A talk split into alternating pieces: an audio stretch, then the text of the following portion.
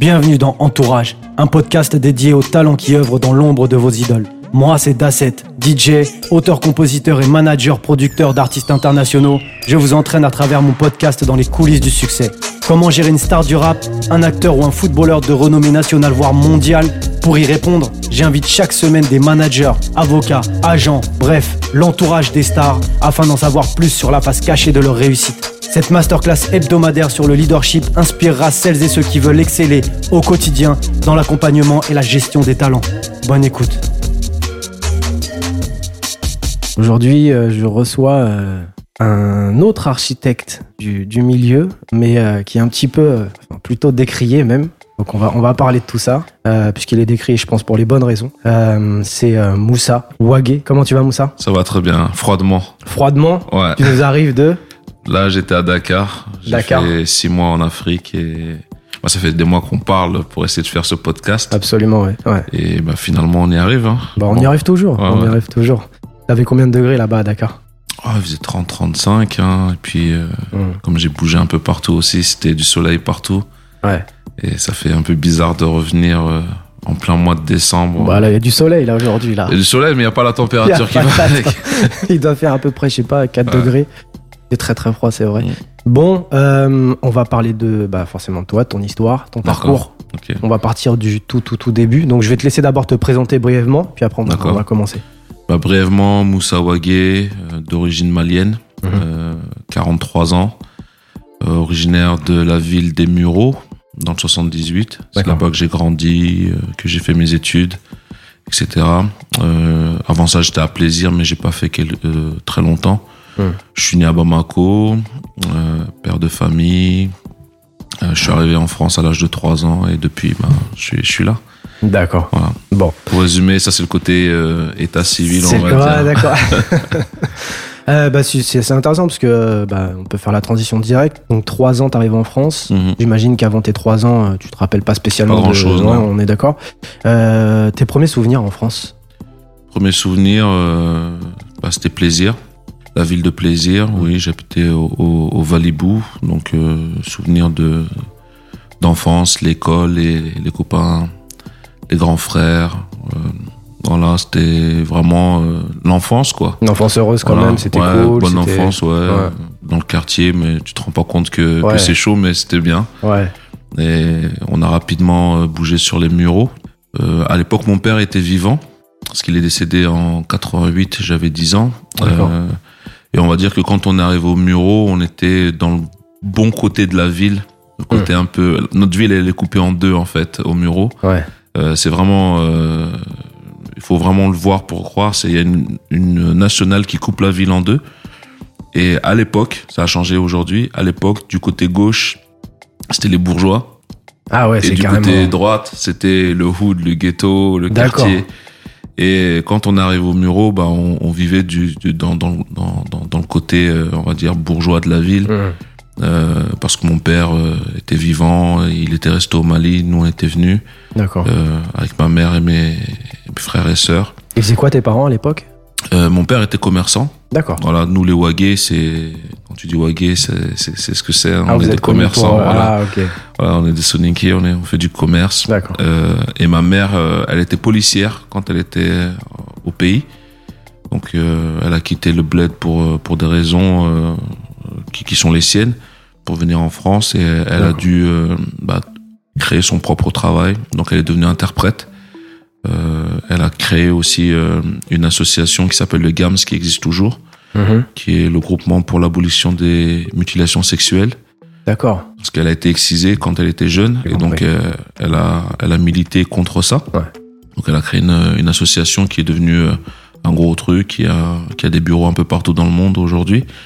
Et maintenant elle a la retraite, mais il y a, d'autres gens qui continuent de gérer ça. Donc elle est entrepreneuse elle-même en fait, Voilà, malgré elle, on va dire. Voilà, les chiens Ouais. font pas des chats, Ouais. donc c'est, ça vient de là un peu. Ouais. Et donc on, on, on vivait assez bien. Euh, j'ai, j'ai une éducation, on va dire normale, dans une bonne école. Euh, et euh, il y a des choses qu'on, se rend compte après. C'est-à-dire que, comme je te dis, c'était le côté bourgeois, mais moi c'est après que je l'ai compris en fait. Hum. C'est que quand mon père est décédé, le niveau de vie a changé et on a dû déménager dans le côté euh, Ah, de l'autre côté de la l'autre côté de la ville. Et, et- et c'est là que j'ai compris que en fait, euh, euh, j'ai compris le ghetto. En fait, j'ai compris le quartier. Et j'ai compris qu'on était favorisé quand on était de l'autre côté. Parce que surtout, ce que j'avais pas réalisé, c'est qu'on était dans une euh, résidence assez propre, assez bien. Mhm. Et on était que deux familles Renoir dans toute euh, la résidence. D'accord. Et je m'en étais pas rendu compte, en fait. Et les deux Renoirs, c'était, nous, on était au rez-de-chaussée. Ouais. Et les Renois, c'est la porte d'en face. D'accord. Tout le reste de la résidence, c'était que des, que des, des blancs, des français. Hmm. Et c'est quand je suis passé de l'autre côté au décès de mon père que là, j'ai vu des Robeux, j'ai vu d'autres Renois, j'ai j'ai vu un autre côté de. Comment t'as vécu ce passage un peu? Parce que c'est vrai que c'est- c'est des questions qu'on se pose pas forcément quand on est jeune. Ouais. On se pose pas la question de la couleur, de dire euh, lui il est blanc, moi je suis noir. Ouais, non, on captait pas, on captait pas, et c'est là que j'ai vu qu'on était beaucoup en fait. Hmm. Et, parce que quand on était du côté, euh, on va dire, euh, Bourges de la ville, Hmm. on, on entendait ce qui se passait de l'autre côté. Ça faisait peur un peu. Ouais, ça faisait Ouais. peur, t'entendais, ouais, il y a des gangs, il y a les SBG, il y a les machins, ça tire, c'est des voyous, c'est des dealers, mais on les voyait pas parce que c'était rare qu'ils fassent des intrusions, euh, parce qu'il y avait la nationale qui, qui coupait Qui la coupait, ville et, et c'était vraiment la frontière, tu vois. ouais. Et, et je sais pas si d'autres ont vécu ça dans, dans, dans la ville des Mureaux, mais moi, c'est, comme ça que je l'ai, je l'ai vécu. D'accord. Et euh, tu, tu, tu voyais pas, en fait. Tu Mhm. voyais pas. T'entendais juste les histoires. euh. C'était des rumeurs limite. Ouais, quoi, des rumeurs, disais, euh, ouais. Puis quand t'arrives là-bas, on déménage, euh, on est dans le quartier, le quartier des musiciens, D'accord. euh, pour le coup. Et c'était euh, le quartier le, limite le plus chaud de la ville. Et on débarque dedans avec euh, ma mère, qui, qui, qui est veuve maintenant, mes frères et sœurs, et puis bah, c'est c'est- c'est- c'est une nouvelle vie. Et je vois au début, parce que la transition se fait, je déménage, Mhm. mais je suis toujours à l'école dans le côté Bourges. Et je vois les changements en fait, parce que je dois traverser la nationale pour aller à l'école. Et là, euh, je vois que ça, ça change, on me regarde plus pareil. C'est ce que j'allais dire, ouais. Est-ce qu'on te regarde pareil? On me regarde plus pareil. Ouais. Et puis, je vois que, tu vois, mes amis qui étaient euh, la plupart des, des Français, Mhm. ou des, des Blancs, on va dire des Italiens, des, des, des Espagnols, etc., mais des Blancs, on va dire, Ouais, de peau, des Européens, on Des va dire. Européens. Ouais. euh, je suis plus invité aux anniversaires. D'accord. Tu vois. Ah ouais, à ce point-là. ah non, l'année dernière, maman, elle a dit que euh, t'étais déjà venu l'anniversaire d'avant, donc cette année, il faut que je tourne un peu. Tu te souviens de ça, ça t'a ouais, marqué ouais, quoi. ouais, ça m'a marqué parce que j'en parlais il y a, il y, a, il y a- il y a quelques années sur Facebook du racisme euh, en France. Et, et on me disait, oh non, tu peux pas venir parce que euh, t'es venu l'année dernière et maman, elle a dit, il faut qu'on change, qu'on tourne un peu avec les autres amis. Et moi, je dis, ok, tranquille, il y a pas de problème. Ouais, je- pas. je comprends. Ouais. Mais après, le lendemain, quand on est à l'école, j'entends tous les potes qui parlent de l'anniversaire. Qui était Et déjà. qui, et assez- qui étaient- et Ah. Qu'est-ce qui se passe, tu vois c'est, il y a- Ah, il y a quelque chose. et, et tu commences à comprendre que c'est, c'est, c'est bizarre et, et bon après je grandis dans, dans, dans l'ambiance euh, Comment t'as je- euh, comment t'as vécu un petit peu la, la disparition de ton père? J'ai j'ai pas tout de suite réalisé D'accord. parce que bon on était en France lui il est resté euh, au, au Mali D'accord. Et euh, on le voyait que euh, pendant les vacances scolaires les grandes vacances Ok. Donc, je le voyais que juillet août Ok. donc depuis que j'ai trois ans mon père je le voyais que les mois de juillet août Ah, d'accord. toute l'année on le voyait pas et c'était Ouais. pareil pour ma mère Ouais. elle le voyait pas euh, de septembre à juin et euh, Comment tu l'as vécu ça, cette. Bah, cette Tu absence sais, des fois, des fois j'en parle avec, euh, avec certains de mes enfants parce que, comme je voyage beaucoup actuellement, Mhm. ils se plaignent un peu de. De absence mon à toi, absence. maintenant tu re. ouais. Et, et je leur dis, mais vous savez que moi, mon père, je le voyais que deux mois dans l'année. Alors, c'est pas une excuse, c'est Non, non, ça. non, mais c'est- c'est-à-dire que j'essaie de leur Non, faire comprendre que sûr. ça n'a pas Bien sûr. un- influ- influencé les sentiments que j'avais pour lui Ouais. et je me sentais pas pour autant Délaissé abandonné ou, ou- délaissé. Ouais. Depuis chaque fois que je voyais mon père, Mais ça je- peut créer un vide, ça dépend de la nature de la ça personne. dépend aussi. de la nature, voilà. Et en fait, euh, je pense qu'on, on- on- je parle beaucoup de sentiments même dans mes textes euh, quand je rappais. Ouais, on va en parler. On en parle. Euh, je pense qu'on manque de conviction sur la nature des sentiments des autres. Voilà. On a besoin de preuves. On est Ouais. dans un monde aujourd'hui, où on a beaucoup besoin de preuves. Euh, Quelqu'un va te dire euh, je, je t'aime, te dire bah, prouve-moi que tu m'aimes. Voilà, on, ça suffit pas de dire que je t'aime. Voilà. Et moi, je suis quelqu'un, je suis, je suis beaucoup sur euh, la conviction. Voilà. À partir du moment où tu me dis quelque chose, je prends ça comme acquis, jusqu'à ce que je vois la preuve du contraire. Ouais, ouais, d'accord. Tu comprends? Ouais. Donc, euh, c'est c'est- c'est- c'est ça, en fait. J'essaie de faire comprendre à, à mes enfants que c'est pas la distance qui fait la qualité de la relation, c'est pas euh, en amour, c'est pas la fréquence des appels, la fréquence des messages qui fait la qualité des sentiments. Les sentiments, ils sont là ou ils sont pas là. Après, une fois que tu es convaincu qu'ils sont là, ça t'aide à, à avancer dans, dans, dans, le reste de la relation. Absolument, ouais, Voilà. ouais, ouais. Petite Bon. parenthèse. euh, Petite parenthèse. Sentimentale. Euh, ok, et donc tu. Donc après, vous. vous Ouais, ouais, je euh, l'ai, bah, je l'ai vécu, euh, je l'ai appris, euh, j'étais à l'école quand je l'ai appris. On m'a pas tout de suite dit que c'était mon père qui était décédé. On m'a dit euh, que maman doit partir au pays parce qu'il y a eu un décès. Moi, je pensais que c'était euh, Ouais, un cousin. un cousin, une grand-mère. Ouais, euh, voilà, je dis ok, tranquille. Et puis, bah, c'est quand elle est revenue qu'elle m'a dit. Et donc, elle a fait son, son, son, son veuvage, tout ça. Et puis, euh, on a changé de vie. Parce que, bah, avec son salaire de, d'interprète, Ouais.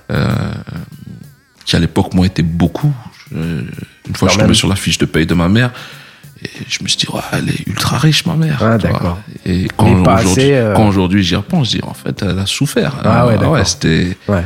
c'était euh, gérer, euh, parce qu'elle gérait euh, ses enfants. Mhm.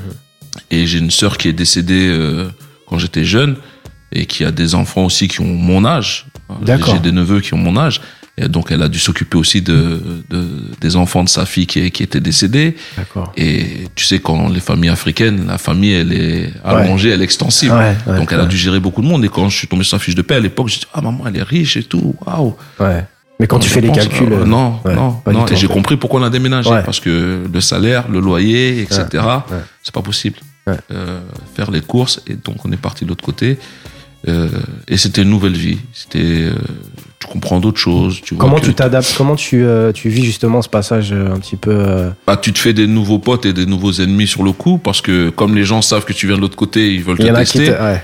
Voilà, donc forcément tu passes par beaucoup de bagarres, Ouais. Bizutage. euh, bizutage, obligé Ouais. de montrer que t'en as quand même dans le caleçon et que tu te laisses pas faire. mais ça a duré un petit moment. On a le droit à tout. Euh, voiture de la maman qui est cassée, des Ah ouais. cambriolages. euh, tant pour montrer que Ouais. eh, ici c'est autre chose, tu vois. Ouais.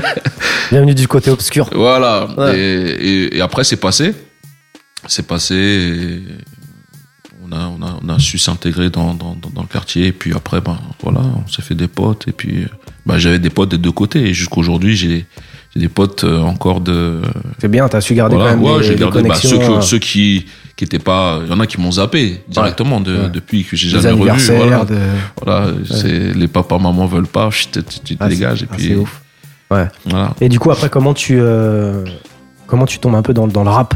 Parce que c'est ça qui va définir un peu. Si t'étais resté peut-être du, du beau côté, tu serais Bah, c'est peut-être marrant jamais parce tombé que dans quand ce... j'étais de l'autre côté, j'étais pas du tout. euh, bah, c'était jusqu'en 89, 90. Hum. Donc à l'époque, la télé, euh, il y avait pas beaucoup de chaînes, tu Ouais. vois. Je sais pas si tu te souviens. euh, Il Ouais. y avait pas beaucoup de chaînes. Ah et oui, bien puis les premiers clips de rap qui passaient que moi je voyais, c'était euh, NTM, euh, Le. Monde de demain, tout ça. Mais je, ça me parlait pas du tout. Moi, j'étais, j'étais un bourge à l'époque, tu Ah vois. Donc je regardais Top 50. C'est marrant quand même comment ton environnement définit euh, tes goûts en fait. Tu ouais, vois vois. Et, et, et je regardais, euh, j'écoutais euh, tout ce qui est euh, bah, chansons françaises, la pop. euh, Ah ouais, vraiment. Ah ouais, toi, Ouais. c'était c'était ça la musique. les- T'étais ce qu'on appelle un bounty. Non, pas un bounty, mais euh, bah, j'étais un blanc, quoi. Bah ouais, Ah, c'est ça. Non, mais pas, pas, pas, pas, pas blanc les, je veux dire dans, dans, dans, dans les styles, dans les goûts musicaux. Ouais. J'écoutais vraiment de la musique de blanc. Ouais. Mais dans mon attitude, j'étais pas. Et tout, Voilà, toi, tout ça. Vois, les, les, Jean-Jacques Goldman, s'appelle, euh, Émile et Images, euh, Ouais. les- toi, tous les tubes Tous de. les trucs de ouais, la, disco, machin. Voilà, etc. ouais. Et, et pourtant, j'ai mon grand frère, euh, qui est juste avant moi, Alassane, euh, qui lui était déjà dans l'hip-hop, mais je calculais pas à l'époque. Ah, d'accord, Il avait même dansé euh, euh, à l'époque dans l'émission de Sydney. Hein. Voilà, il y avait des concours de danse. Et a reçu d'ailleurs, il- big up Sydney. Il, allait, ouais, big up à lui. Hein, Ouais. Et moi, je regardais mon frère quand il partait danser à la télé sur, dans, dans Sydney. Après, j'aimerais bien retomber un jour sur les archives. Ouais. Euh, mais moi, j'étais pas du tout là-dedans. Hum. C'est ce qui m'a mis dans, dans, dans, dans le rap, c'est euh, quand on allait en vacances au, au Mali.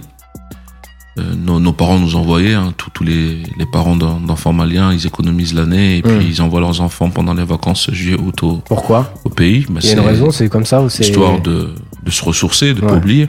Donc on- nos, nos parents s'étaient regroupés dans une association. Ils sont très associations, nos parents. Et ils envoyaient leurs enfants dans une sorte de colonie. D'accord. Et euh, c'est dans cette colonie que je suis tombé dans, dans le hip-hop. Parce que j'ai fait des rencontres. J'ai rencontré notamment euh, Baba, euh, Babson de Wanted Posse, qui est décédé l'année dernière, peu à son âme. Et euh, d'autres personnes. On a commencé à danser. Voilà. T'as commencé dans la danse. On a commencé dans la danse. Voilà. Donc avec Baba et d'autres, on a commencé à faire des tournées dans le Mali, dans les régions du Mali, à faire des shows de danse, de hip-hop. Et puis c'est là que j'ai commencé à écouter euh, euh, tout ce qui est soul, R&B, euh, rap, etc. Donc lui, il a continué dans la danse. euh, on sait euh, ce qu'il est devenu avec Wanted Posse, champion du monde de break, etc. Incroyable. Euh, moi, j'étais moins bon, donc euh, j'ai pas, j'ai pas, j'ai pas, pas persévéré. poursuivi. Ouais. Et surtout, euh, c'est en 92 que, que, que, que ça s'arrête. La dernière fois que je vais au Mali avec euh, euh, Baba, etc. Mhm. Et c'est là que je tombe sur bah, Jordan, les JO, la Dream Team. Et donc je dévie sur le basket. Je laisse tomber la danse et je me lance à fond dans le basket. Donc basket, hip-hop, c'est très proche. Ouais. Et il y a tous les sons euh, de l'époque euh, et tous les films. euh, Les Blancs ne savent pas sauter. Les années 90. Les années 90, euh, voilà. Donc c'était quelque chose très proche hein. quand t'es- tu fais du basket et tu, Ouais. et tu, euh, tu, tu écoutes forcément la musique qui va avec, qui est Ouais. hip-hop. Et l'année d'après, en 93, euh, je devais aller voir mon grand frère. J'ai un grand frère qui était au Congo Mhm. euh, pour les vacances parce que ma famille été euh, dispatchée en fait. Il y a eu des soucis politiques, on va dire, euh, qui ont fait que nous on arrivé en France. Mais j'ai des frères qui sont partis aux États-Unis, euh, Ah, ok. des sœurs aux États-Unis, d'autres au Congo, d'autres au Gabon. On a été un peu euh, Dispatché. dispatchés. Et euh, donc je devais aller voir mon grand frère en- au, au Congo euh, l'été 93 et il appelle ma mère et lui dit euh, finalement euh, Moussa il va pas pouvoir venir parce que ça commence à chauffer. euh, c'est là qu'il y a eu les, le début des conflits. Donc il a dit à ma mère je peux pas recevoir le petit frère, euh, il faut qu'il aille euh, passer les vacances ailleurs. Donc je finis à New York chez euh, ma chez ma sœur. Ça va? Ça va. Donc c'est voilà, ça va, tu vois. Et donc je prends l'avion, je vais à New York tout seul et euh, bah, t'imagines. Hein, Ah, J'imagine très bien. Ouais. des- T'avais quel âge là du coup? T'avais. euh, bah, j'allais sur mes 14, Ouais, 14, 15, ouais, ouais. 14, 15, ouais. Ouais. Donc t'imagines un petit des Mureaux qui prend l'avion tout seul, qui et qui débarque à New York. Ouais. Et ça fait un an qu'il joue au basket, ça fait un an que il découvre euh, le rap, on va dire. Découvre les États-Unis aussi. bam euh, Ouais. Je tombe sur Wu-Tang, Cypress Hill, tout ça, méthode man, Redman, ta ta ta. On t'a emmené là-bas Qui Non, c'est je- toi qui as fait de toi-même Je suis parti tout seul en fait. Parti tout je suis seul, parti mais. tout seul. Ma sœur, elle travaillait là-bas. Mhm. Euh, elle avait un salon de coiffure dans le New Jersey. Ok. Et euh, j'ai rencontré du coup euh, des grands frères que j'avais jamais vus, euh, qui, qui étaient bah, ceux qui connaissent New York euh, sur la 125e. Mhm. Euh, ils avaient une boutique qui, je crois, bon, ça fait longtemps que j'ai pas été à New York, mais elle doit toujours être là-bas, qui s'appelait Express, D'accord. euh, qui était partenaire avec Dr. Jay's, qui, Mhm. qui sont les deux grandes boutiques de la 125. Mhm. Donc, euh, t'imagines, toi, c'était trop. j'ai- Je me suis pris tout ça dans ma tête. Ouais. Donc, ça a revisité tout mon style vestimentaire, tout mon style musical, et je suis revenu euh, de ça. euh, En mode en américain. mode quinri. C'est-à-dire que quand je suis arrivé au, quartier, Ils ont pas reconnu. ah, ils m'ont pas reconnu. J'ai pris 10 kilos déjà. Ah ouais Ah, j'ai bouffé comme, un- comme pas possible. Ouais. Les pizzas, les hamburgers, les. Ah mais alors c'est vrai ouais, alors ils sont ouais. gros les Américains. Ouais, laisse tomber. Je sais pas ce qu'il met dedans. J'ai pris 10 kilos en deux mois. Ah ouais ouais c'est ouais. Et je suis arrivé bah, avec un, un tout nouveau style vestimentaire parce que du coup, comme mon frère il travaillait à Express, les vêtements, je les Ah avais ouais. pour pas cher. ouais. Euh, Tu t'habillais mais- comment tu Ouais, en- bah, tout, la totale, Ouais, la totale. Fat Farm tout, tout ça.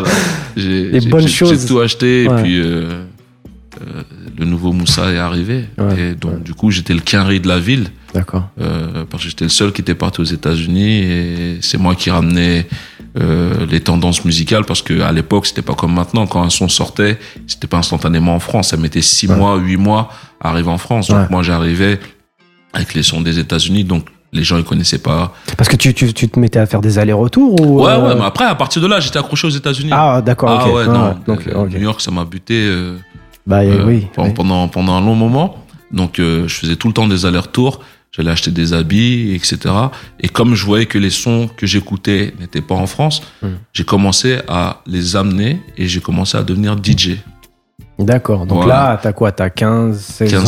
16, ouais, euh, voilà. Tu fais déjà du business. Tu commences déjà à Voilà, avoir je commence cette- à, faire de l'import-export en fait. import-export, Hein, voilà, de, de, vinyle. Ouais, Euh, bon, des fois, il y a des vinyles que euh, à Châtelet. d'accord. Euh, quand j'étais pas, voilà, euh, quand j'étais pas, j'allais pas à New York, mais Ouais. sinon je faisais des, des, des va-et-vient. Donc j'ai commencé à acheter mes platines.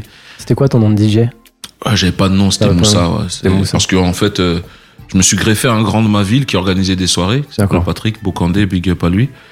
Euh, il organisait des soirées et je lui, il a vu que j'avais des sons que lui il avait pas. D'accord. Voilà. Donc il m'a, il, il m'a pris sous son aile et puis donc euh, dans ces soirées quand il était booké, euh, il me laissait une heure, deux heures euh, de, de, de mix Mhm. et, et il me donnait mon billet et puis bah, quand il me disait ouais je mets quoi sur l'affiche, bah, bah, mets Moussa, DJ Moussa. Donc sur les affiches c'était DJ Moussa, Moussa. pas de, de pseudo, j'avais rien du tout. Ah, tu voulais pas te prendre la tête avec un. J'y pensais même pas. Ouais. Ouais, j'y pensais même pas. Je viens, je fais mon truc, Voilà. euh, je mets le son. Exactement. Et puis, euh, on, on a fait le, le- quelques années comme ça. Mhm. Euh, et un jour, j'ai laissé tomber le DJing parce que, de un, ça coûtait cher. Et j'ai vu que ça rapportait pas tant que ça.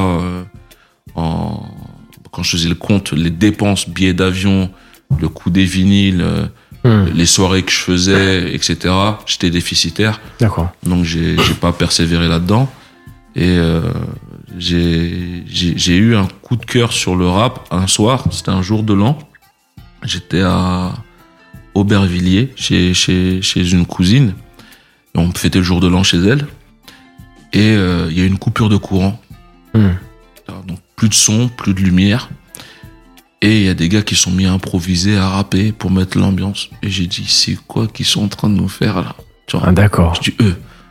Ok. J'étais là, ouais, tac, ah, je m'appelle Francky, c'est parti en freestyle. Ouais, freestyle, ouais. Et tu t'es mis à faire du beatbox? Non, Non. ce soir-là, j'ai pas compris ce qui se passait. T'as mais ils juste- sont forts, les gars. C'est la première fois que je voyais des gars improviser Faire du freestyle, ouais. et tout. Et puis moi, j'ai, bah, servais à rien avec mes, mes, mes vinyles, il y avait pas de courant, Il y avait pas de courant, rien du tout, tu vois. Et je dis, putain, les gars, ils sont forts, toi. Ouais. Et c'est ça qui m'a donné l'envie de rapper. D'accord. Donc, dès le lendemain, je suis retourné et j'ai dit, vas-y, je vais rapper. T'as vendu tes platines. J'ai mis d'abord les instrus et tout, j'ai essayé de... Ah, parce que t'avais. t'avais- J'avais les instrus, la matière les instrus première, de en fait. tout le monde. Ouais. Voilà, Ouais. face A, face B, t'as as Ouais. les instrus de tous les sons. Bien sûr. Et je, je commençais à essayer de rapper. Bon, c'était nul. Hein. Euh, Non, bah, c'est. Je connais pas un rappeur qui pourrait Voilà. dire que ses premiers textes étaient lourds. c'était c'était complètement claqué et surtout, j'avais pas le matériel pour enregistrer parce que je savais pas comment on enregistrait. D'accord. Voilà, ça c'était vraiment un truc que je me demandais, ça a toujours été un mystère pour moi, comment on fait pour mettre la voix sur ce support-là. Donc Ouais. j'ai pris un magnétophone, euh, j'ai mis l'instru et j'ai enregistré et j'ai rappé comme ça sur le magnétophone. D'accord. mes cousins et tout, on a essayé et puis on a fait nos premiers sons comme ça. Lourd. Tu vois Et euh, on a fait trois quatre sons comme ça euh, qui étaient bien nuls. Eux, ils ont laissé tomber. Et moi, j'ai continué de, de, de, de rapper. Euh, D'accord. ça a duré encore quelques temps, je faisais quelques soirées. Et lors d'une de mes dernières soirées, j'ai euh, un ami d'enfance qui s'appelle Badji, encore big up à lui, qui est toujours mon pote aujourd'hui. Badji. euh, Mohamed Badji, D'accord. c'est, il fait de la sécurité, il s'occupe un peu de section d'assaut. On bosse avec Fana Exactement. D'accord. Ouais, je, connais bah, Badji. interviewé Fana. C'est Fana d'ailleurs qui m'a parlé de, de votre podcast. D'accord, ok. Donc ouais, c'est Badji. Badji. En, en- Ok. en vérité, c'est lui qui, qui m'a fait passer, on va dire, du rap euh, euh, amateur au rap Hmm. vraiment professionnel. D'accord. Parce que comme j'étais DJ, il venait à, à, mes, à mes soirées. Hmm. Et un jour, à la fin de, de- d'une de ces soirées, je mets une instru et je prends le micro et je rappe, mais pendant la soirée. Ouais. Et lui, il me regarde comme ça. Dit, euh, il dit, il faut qu'on parle et tout. il faut que tu viennes. tout. Je dis, comment ça? Il me dit, ouais, mais t'es trop fort. Faut que tu viennes et tout. Euh, moi, j'ai un groupe de rap. Euh, on est en train de monter un groupe. Faut que tu viennes et tout. Je dis, ouais, mais j'ai- jamais rappé euh, autre que Pour sur de vrai, quoi. Pour de vrai. Ouais. Il me dit, non, faut que tu viennes. Et donc, il, me- il, il me donne un rendez-vous un jour au Blanc-Ménil, chez Pablo Masta, euh, un ancien du, du, du reggae qui est toujours actif. Mhm. Et j'arrive, en fait, ils étaient en train de constituer un groupe. D'accord. Donc Badji avec des potes à lui. Hmm. Et il me ramène, il me dit voilà, lui c'est un petit de, de, de vers chez moi. euh, il faut qu'il rentre dans le groupe. Et c'est là, ils me disent, bah vas-y, pause. Donc, première fois que je vois un micro, tout le truc, et Pablo Massa qui est derrière la console, il me dit, vas-y, et je sais même pas ce qu'il faut faire. Et puis, bah. Tu vais. découvres le studio, quoi. Ouais, tu découvres bah, ouais, le- je découvre l'univers du studio, du studio. de- etc. Et puis, on fait nos premiers titres. Mm. Voilà, et- Ça, ça s'appelait comment le, le, Oh, groupe, laisse euh tomber. Ah, ok. Ah, laisse tomber. Sinon, Badji aussi, il va, il va, il va pas être content. Ah, Justement, c'est ça qui est marrant. Donne un blaze, envoie un blaze. Non, non, bah, le groupe, c'était claqué, hein, mais pardon, Badji, le groupe s'appelait Les Mutants parce qu'il y avait les X-Men à l'époque, Ah, etc. Lourd, lourd, ok. Les mutants. Voilà, c'était le groupe Les Mutants. Désolé, Badji, j'ai poucave euh, l'information. Euh, et c'était, le, le nom du groupe était claqué, mais le groupe était super bon. C'était fort. Ouais, pour le coup, là, on, avait constitué une équipe de cinq rappeurs. D'accord. euh, dont Badji. Ouais. Euh, et vraiment, même quand j'y repense, là, c'était qualitatif de, de fou. D'accord. Et vous sortiez des disques et vous. On n'a euh, pas sorti de disque, non. on posait euh, de- des titres et on avait un gars qui s'appelait Booba qui était le leader du groupe. Donc rien à voir avec. euh, non, rien à voir avec Booba d'accord. B2O, hein. Ouais, c'était ouais. B-U-B-B-A. D'accord. Euh, Booba San, d'ailleurs, c'était son nom d'artiste. Je croyais que t'allais me dire Booba Sparks, j'allais te Non, dire. non, Booba San. Ok. Et c'est lui qui s'occupait de placer les sons dans des mixtapes à gauche, à droite, dans des projets. Bon, je sais Il pas. était éditeur. euh, Non, Non, c'était mais- débrouillard. Ouais, bien Voilà, sûr. C'était un débrouillard. Ouais, bien sûr. Et il est parti euh, comme ça, euh, poser les sons à gauche, à droite, et essayer de nous trouver des, des plans. Mm. Euh, et donc moi j'avais mon groupe, voilà. Donc euh, tout- tous les week-ends on se retrouvait pour euh, chez Pablo pour euh, enregistrer. Mhm. On faisait nos trucs. Et euh, donc comme je t'expliquais, ma mère elle a, elle a monté son association, le GAMS, Mhm. donc euh, qui, qui, qui s'occupe des, des, des mutilations sexuelles, de tout ça. Donc elle faisait beaucoup de sensibilisation sur l'excision, etc. Mhm. Donc elle voyageait beaucoup à l'étranger et même en France. D'accord. Donc elle allait souvent dans la ville du Havre parce qu'elle avait une, une délégation, on va dire, du GAMS avec des représentants, un bureau qui était là-bas. Donc elle faisait souvent des allers-retours. Ouais. Et euh, un jour, du coup, elle me, elle me dit de l'accompagner. euh, Alors que moi, j'avais rendez-vous avec Badji, etc. Pour, euh, elle me dit, je dis, maman, mais je peux pas. Dois, elle, même, elle me met la pression. Elle me dit, non, je peux pas faire la route tout seul. Faut que tu viennes avec moi. Je peux pas conduire deux heures.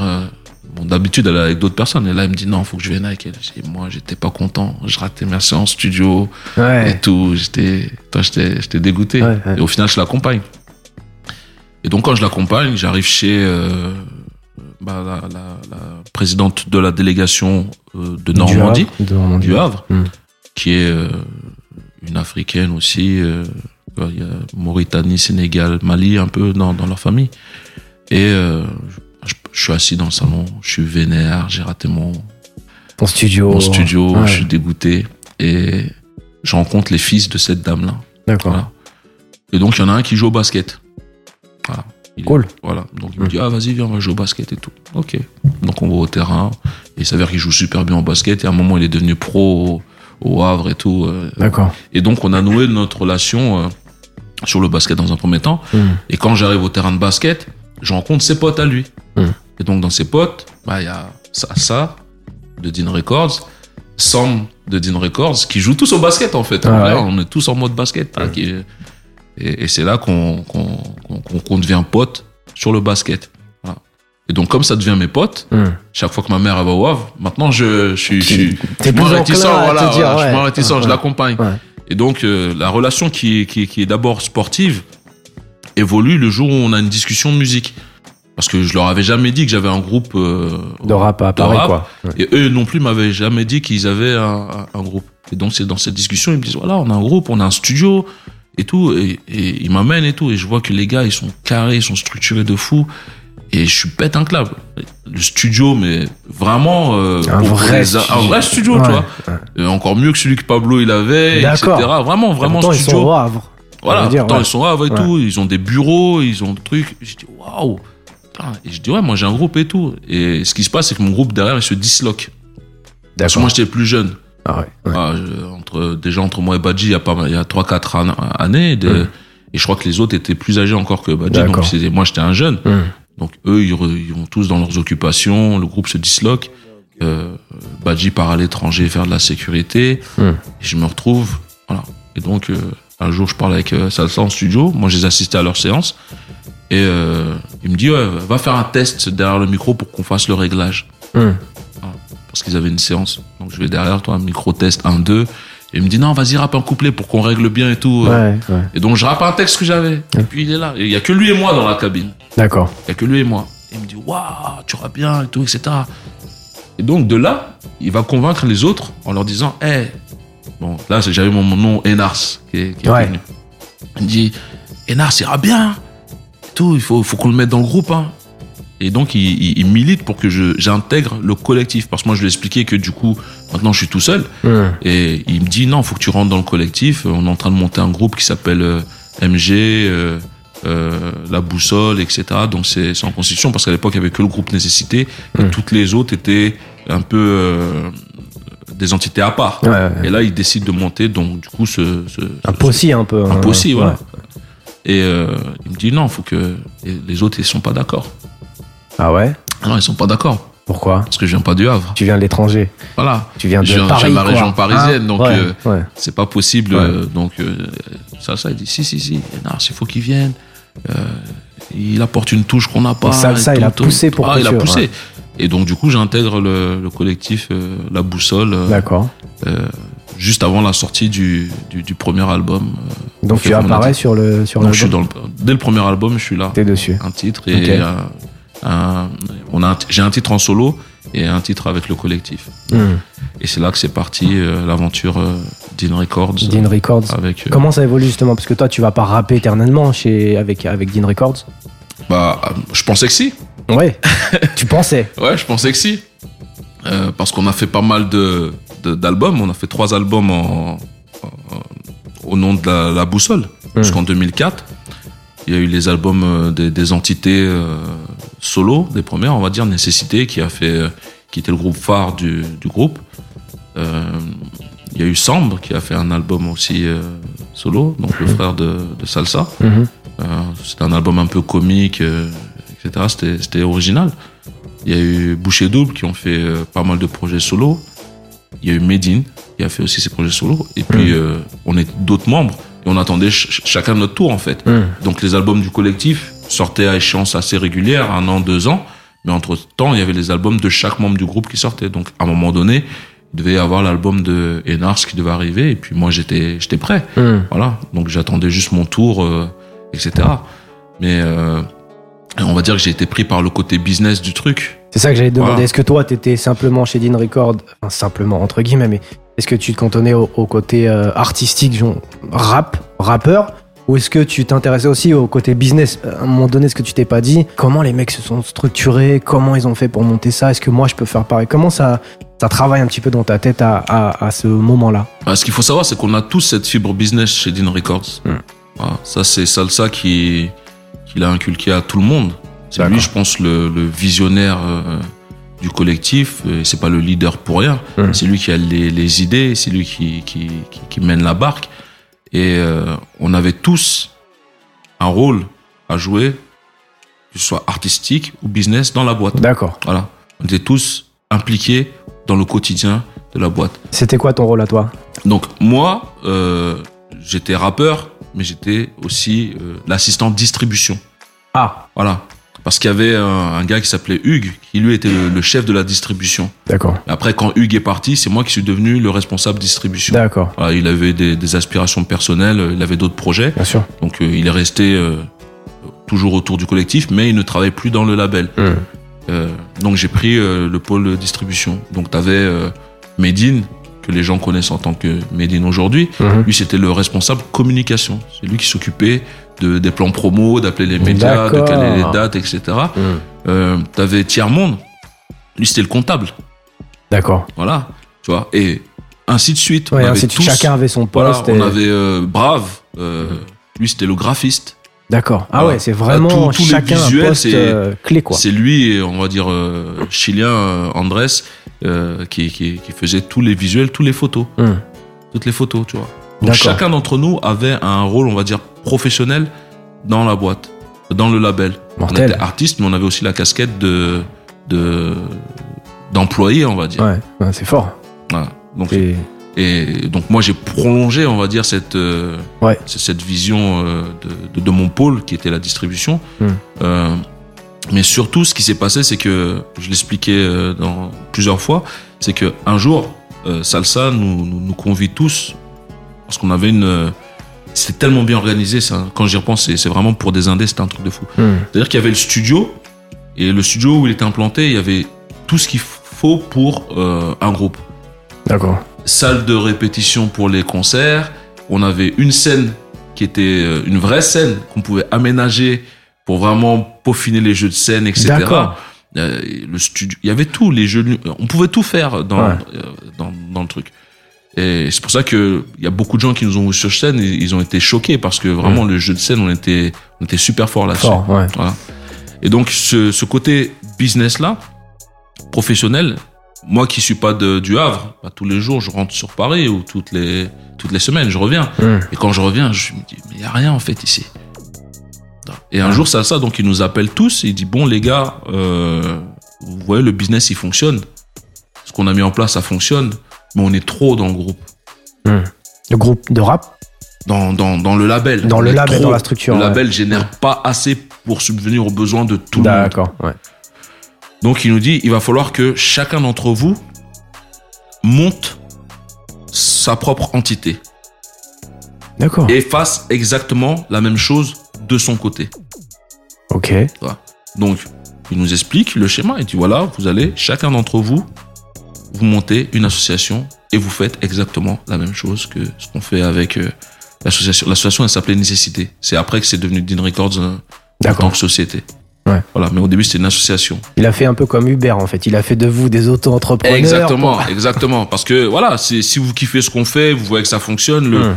le, le business fonctionne. Maintenant, allez-y, appliquez juste ce qu'on est en train de faire, Ouais. euh, parce que euh, ils venaient pas tous du même quartier. D'accord. Voilà, t'avais euh, par exemple euh, euh, Abou Bakr qui, qui était en duo avec Medine, il formait le groupe NH, Hum. Norma Vrez.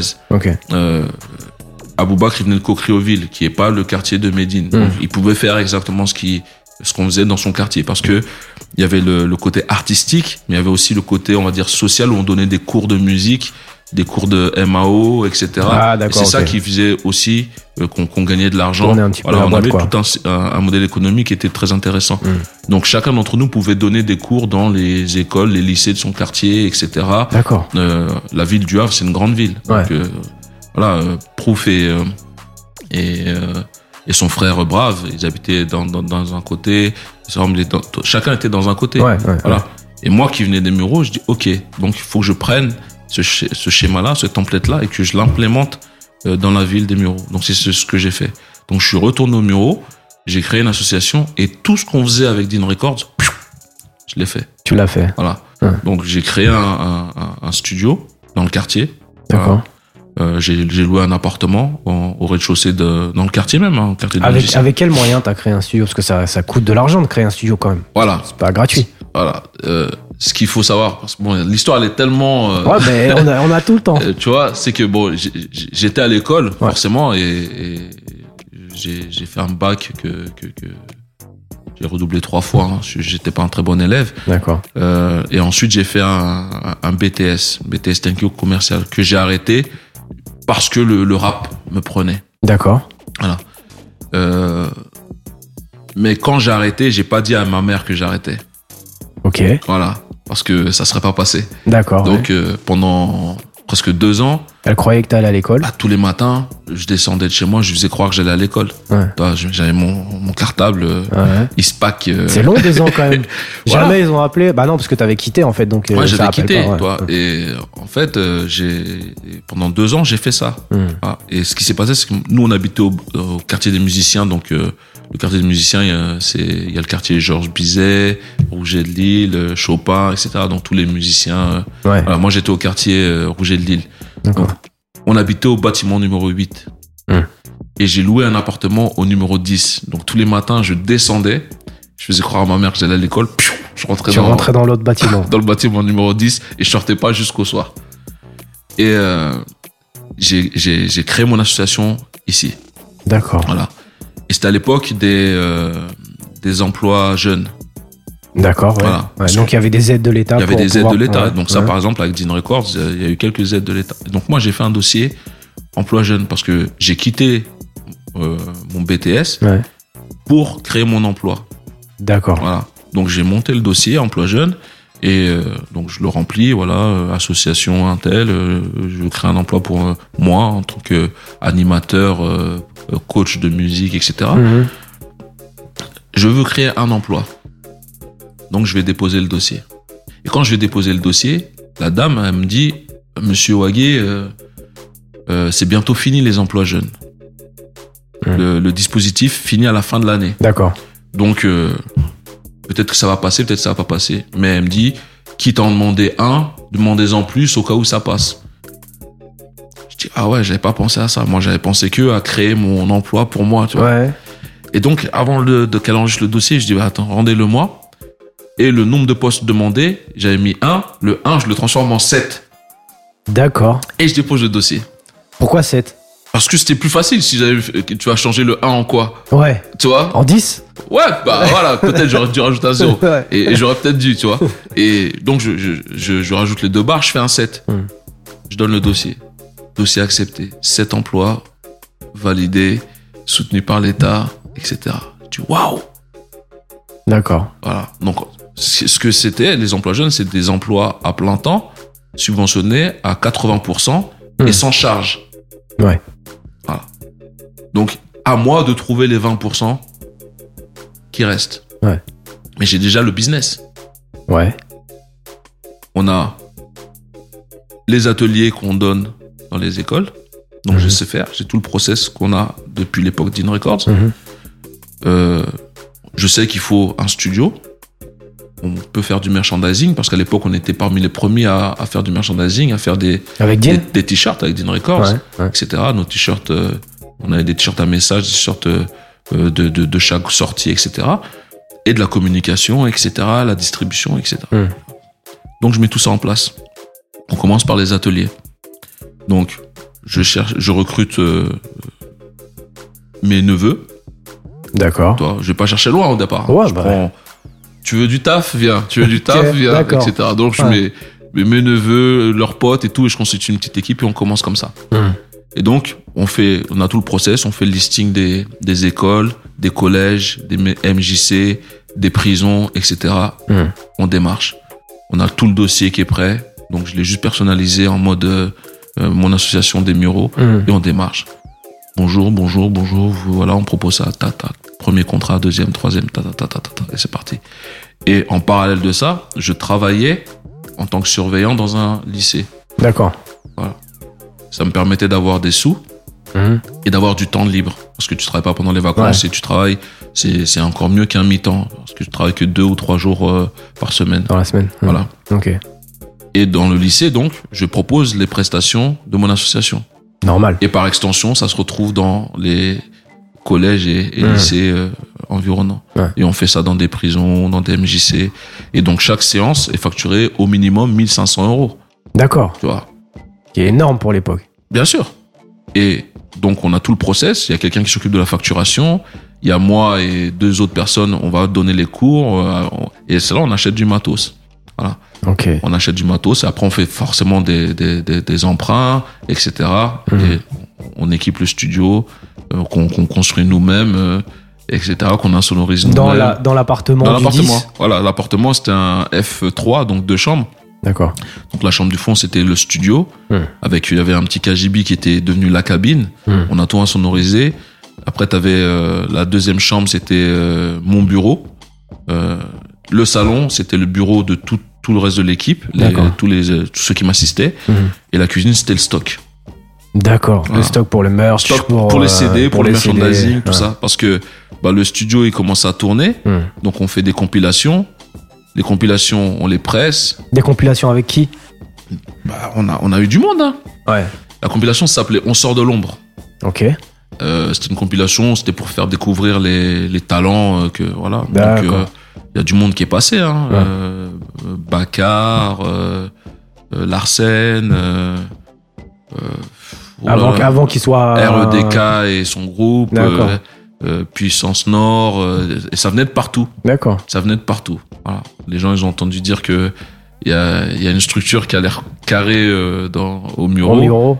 et ils venaient. Ils avaient pas peur de venir au Muro pour enregistrer Ah non, je te dis, Puissance Nord, ils sont venus de Marseille. Ouais. euh, avec ces carrés rouges, je crois, etc. Et il y a eu plein, plein, plein, plein de groupes. toi. On a fait deux, deux ou trois volumes avec, et à, à chaque fois on sortait le CD, le vinyle, le t-shirt qui va avec, euh, etc. Ah ouais, tout le. tout, tout, tout le truc. Et, et on faisait notre business comme ça. Donc le t-shirt, on le vendait 15-20 euros. Et t'avais un pack euh, avec euh, le CD et le t-shirt qui était un peu moins cher, Ouais. etc. On, on avait tout ce, ce, ce truc-là. Ouais. Voilà. Et ça a pris et ça, ça nous permettait euh, d'avoir de l'argent. Et comme on avait nos emplois qui étaient subventionnés, bah, on était encore plus bénéficiaires que prévu Ouais. parce que ça, ça nous coûtait moins cher de, de, de produire. De produire. Voilà. ouais. Et donc, au départ, c'était vraiment euh, un truc euh, interne, c'est-à-dire que on a notre studio, on fait nos compiles, on distribue nos compiles. Mm. Donc, comme Dean Records le faisait, j'ai, et je m'occupais de la distribution euh, des albums de Medine, de la boussole, etc. Ouais.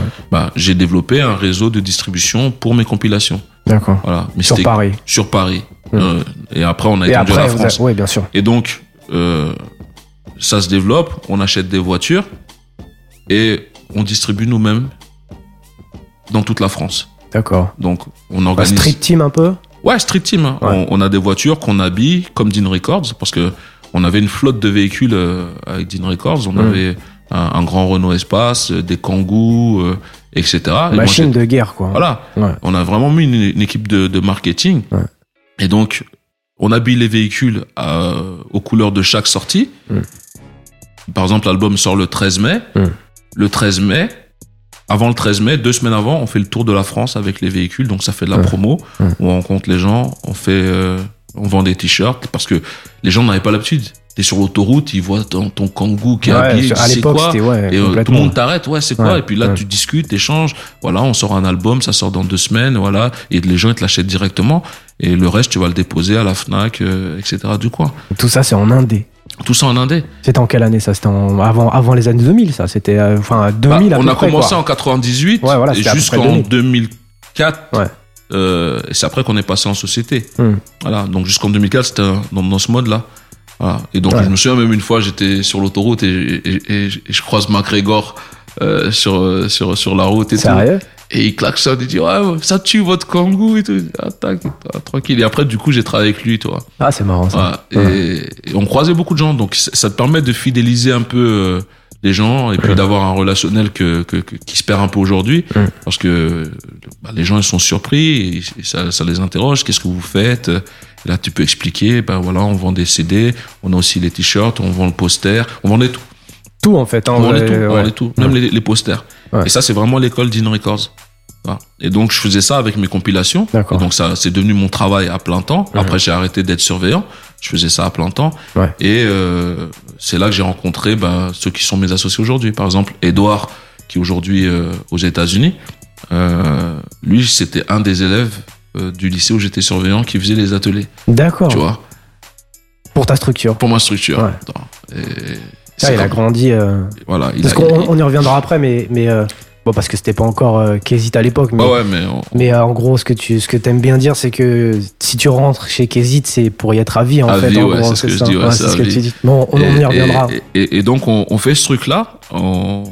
Pendant 2-3 ans, on sort nos. Parce que j'ai créé la structure en 2000. Hmm.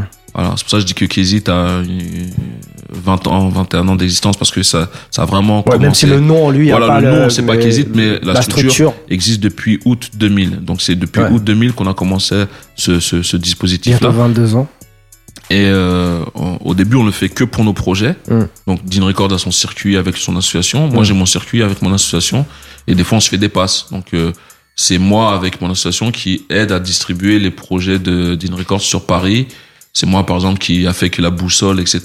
C'est arrivé à Châtelet, c'est arrivé à Lyon, D'accord. etc. Parce que j'allais souvent à Lyon. Euh, Ah ouais. J'ai rencontré la mère de, de mon fils qui est à côté de moi là. Ah, ok. Voilà, et donc je faisais beaucoup d'allers-retours à Lyon. C'est moi qui ai fait euh, que, que le groupe est arrivé là-bas. Et donc quand j'arrivais même avec, euh, Tu faisais quoi à Lyon si- enfin, euh, je faisais du basket. Du basket Voilà, j'étais parti là-bas pour le basket. Ah, t'avais euh, pas lâché l'affaire Je voulais être pro à l'époque, Ah, ok. mais ça, ça a pas fonctionné. Ouais, pour la bonne cause, on va dire. c'est- Ouais, on Ouais. va dire. Mm. Et euh, je me souviens quand je ramenais les CD de la boussole euh, à la Fnac de Châtelet, Hmm. je faisais bâcher grave. Ah ouais? Je faisais bâcher. Qu'est-ce que je vais foutre avec un groupe du Havre? C'est ça qu'on me disait. Sérieux? Ouais, ça les intéressait pas. Et puis j'arrivais, je dis mais non, ça- et puis moi aussi je rappe dedans. Toi, C'est marrant ça. Et toi, tout il te connaissait à la flaque de, de Châtelet? Il te Bah, connaissait il me un connaissait, petit il prenait un peu mes, mes compilations. Ouais, d'accord. Euh, Quand même. Puis euh, le, le- le- ça a commencé à se déverrouiller petit à petit. Donc, on a commencé à avoir un réseau. euh, le groupe Nécessité prenait du poids. on- Ils avaient gagné euh, les printemps de Bourges, etc. Donc tu avais des arguments pour, euh, pour pouvoir Et- vendre un peu et, le- et ça, ça, ça rentrait. Et donc, comme je disais, on faisait que pour nous et ça prenait bien. On faisait notre argent, on vivait bien. Mhm. Voilà, c'était vraiment pépère. Tu vois. Mhm. Et ce qui se passe, c'est que un jour, je rencontre euh, un gars qui s'appelle Michel. Michel Biébier, c'est le grand frère de Gros Dash, D'accord. qui s'occupait de Ultimatum. Mhm. Parce qu'Ultimatum, Ah ouais. je les ai invités dans la compilation qu'on distribuait. Mhm. Donc ils sont venus enregistrer au studio. Et quand il arrive dans mon studio dans le quartier, il rentre, il a pété un câble. Il me dit c'est quoi ce bordel? C'est la première fois que je vois ça. Parce que vraiment, sans se vanter, c'était carré. Ouais. Tu rentrais, tu sentais que voilà, c'était vraiment bien structuré. Il a pris la même baffe que toi, t'avais prise quand t'es arrivé Et au je l'ai Havre, amélioré. euh, et ouais. Et je l'ai amélioré. Je l'ai vraiment optimisé. Euh, il a vu les bureaux, les salariés qui étaient là en train de bosser. Tes études, ça t'a aidé à ça, à faire Ouais, un. quand même, quand même. ouais. Ouais. Ouais. Et surtout les études que je reniais euh, au départ parce que euh, quand j'étais au lycée, j'ai fait de la mécanique. Mécanique laquelle? Parce qu'il y a plein de mécaniques différentes. Mécanique, automatisme, euh, productique, tout ça. Donc la mécanique pure, usinage des Ouais, pièces. génie euh, mécanique ou quelque chose comme ça ouais, génie mécanique, Ah, voilà. d'accord. Voilà, avec l'huile qui sort sur les machines, tout ça. D'accord. euh, les robots qui. Ah, Ok, Ouais, toi. Ouais. j'étais vénère d'être là-bas. J'ai tout fait pour me casser, mais j'ai jamais réussi. d'accord. Et aujourd'hui, ça me sert énormément Pourquoi? Parce que euh, euh, C'est quoi le rapport entre un génie mécanique et. euh, c'est tout ce qui est euh, processus qualité. D'accord. Aujourd'hui, ça me sert énormément dans mon travail. Si tu veux, on en parlera plus tard, mais Ouais. ça me sert énormément Ah, ok, on en dans la gestion, ouais, dans mon management, etc. Et limite, je regrette finalement de de, de, De pas pas avoir. euh, ouais. Et en fait, c'est ça. En fait, tout le business, tout ce que tu vois en business aujourd'hui, Hmm. c'est des dérivés de, de, de mécanique. D'accord. Les gens ne le savent pas, mais c'est des dérivés de mécanique. On en parlera après. On va. Et donc, je rencontre Michel qui, qui vient avec Ultimatum pour enregistrer. Hmm. Et il bug. Hmm. Il dit, c'est quoi ça? Il y a un studio, il y a des bureaux, vous faites la distrib, tout ça. Euh, et, et il voit la compile. Donc, au début, il tilte pas trop. Donc, la compile, elle sort. Il la voit dans tous les, toutes les FNAC. Hmm. Il me dit, ouais, mais c'est qui votre distributeur? Parce que quand il est venu, il n'a pas compris qu'on distribuait. Ouais. Il a vu les stocks, tout ça. Ouais, il pensait que c'était un studio. Et je dis, ben, c'est nous. Hmm. Il dit, comment ça, c'est vous qui distribuez? Je dis, c'est nous. On a nos véhicules, on, a nos- on fait nos tournées, on distribue. On distribue dans tous les magasins, c'est Hmm. nous. Il dit, mais arrête tes conneries. Je dis, bah si. Je dis, pourquoi toi tu fais comment Il me dit, ouais, moi je passe par un distributeur. Et moi je connaissais pas cet aspect-là. Parce que nous, on a tellement eu l'habitude de tout faire tout seul. Ah, tu savais pas qu'il y avait des distributeurs qui s'occupaient de ça hein Pas du tout. D'accord. Pas du tout. On a tellement. J'ai été tellement bercé dans une éducation indépendante, débrouillardise avec Dean Records, Ah, c'est marrant. que j'ai. Je ne pensais même pas. Ouais. Et euh, j'ai commencé à le voir avec Medine. Parce que tout ça, ça arrive à peu près au même moment. Le moment où euh, comment euh, Michel me parle de comment on fait, et je Mhm. lui dis c'est nous. Parce que lui il me dit bah, est-ce que tu peux le faire pour nous en tant qu'ultimatum parce qu'on sort un projet, Ouais. il n'y a aucun distributeur qui nous veut. Je D'accord. dis ah bon? Au même moment, Medine il sort en septembre Ok. Et personne ne le veut. Parce que 11 septembre, Ouais, forcément. tout le tralala, toi, personne ne le veut. Et c'est moi qui suis à la distribution de, de, de, de 11 septembre. Mm. Et donc je vois les retours. Je vois que personne ne le veut. Et donc un jour, je parle avec Sasa, je dis, il y a un gars qui est venu au, au studio, là, au Muro, et il m'a demandé si on peut faire la distribution pour lui. Je pense que on peut faire un business de ça, de proposer ça à d'autres personnes. Parce que du coup, je l'ai pris, Ultimatum, Mm. on a distribué leur projet, Mhm. on leur a organisé des tournées showcase dans, dans, dans, dans- dans des FNAC. Et c'est comme ça que leur album s'est retrouvé à la vente. Ouais. Et de fil en aiguille, j'ai eu de plus en plus de sollicitations. Et donc, je dis à Salsa, il faut qu'on monte un business. Il y a quelque chose à faire là. Parce que moi, à Paris, les gars, il y a personne qui les distribue et ils sont tous dans la même problématique que Medine là, avec euh, 11 septembre. Donc, je pense que il faut qu'on fasse quelque chose. Et lui il me dit, OK, OK, on va faire un business, on va monter une société.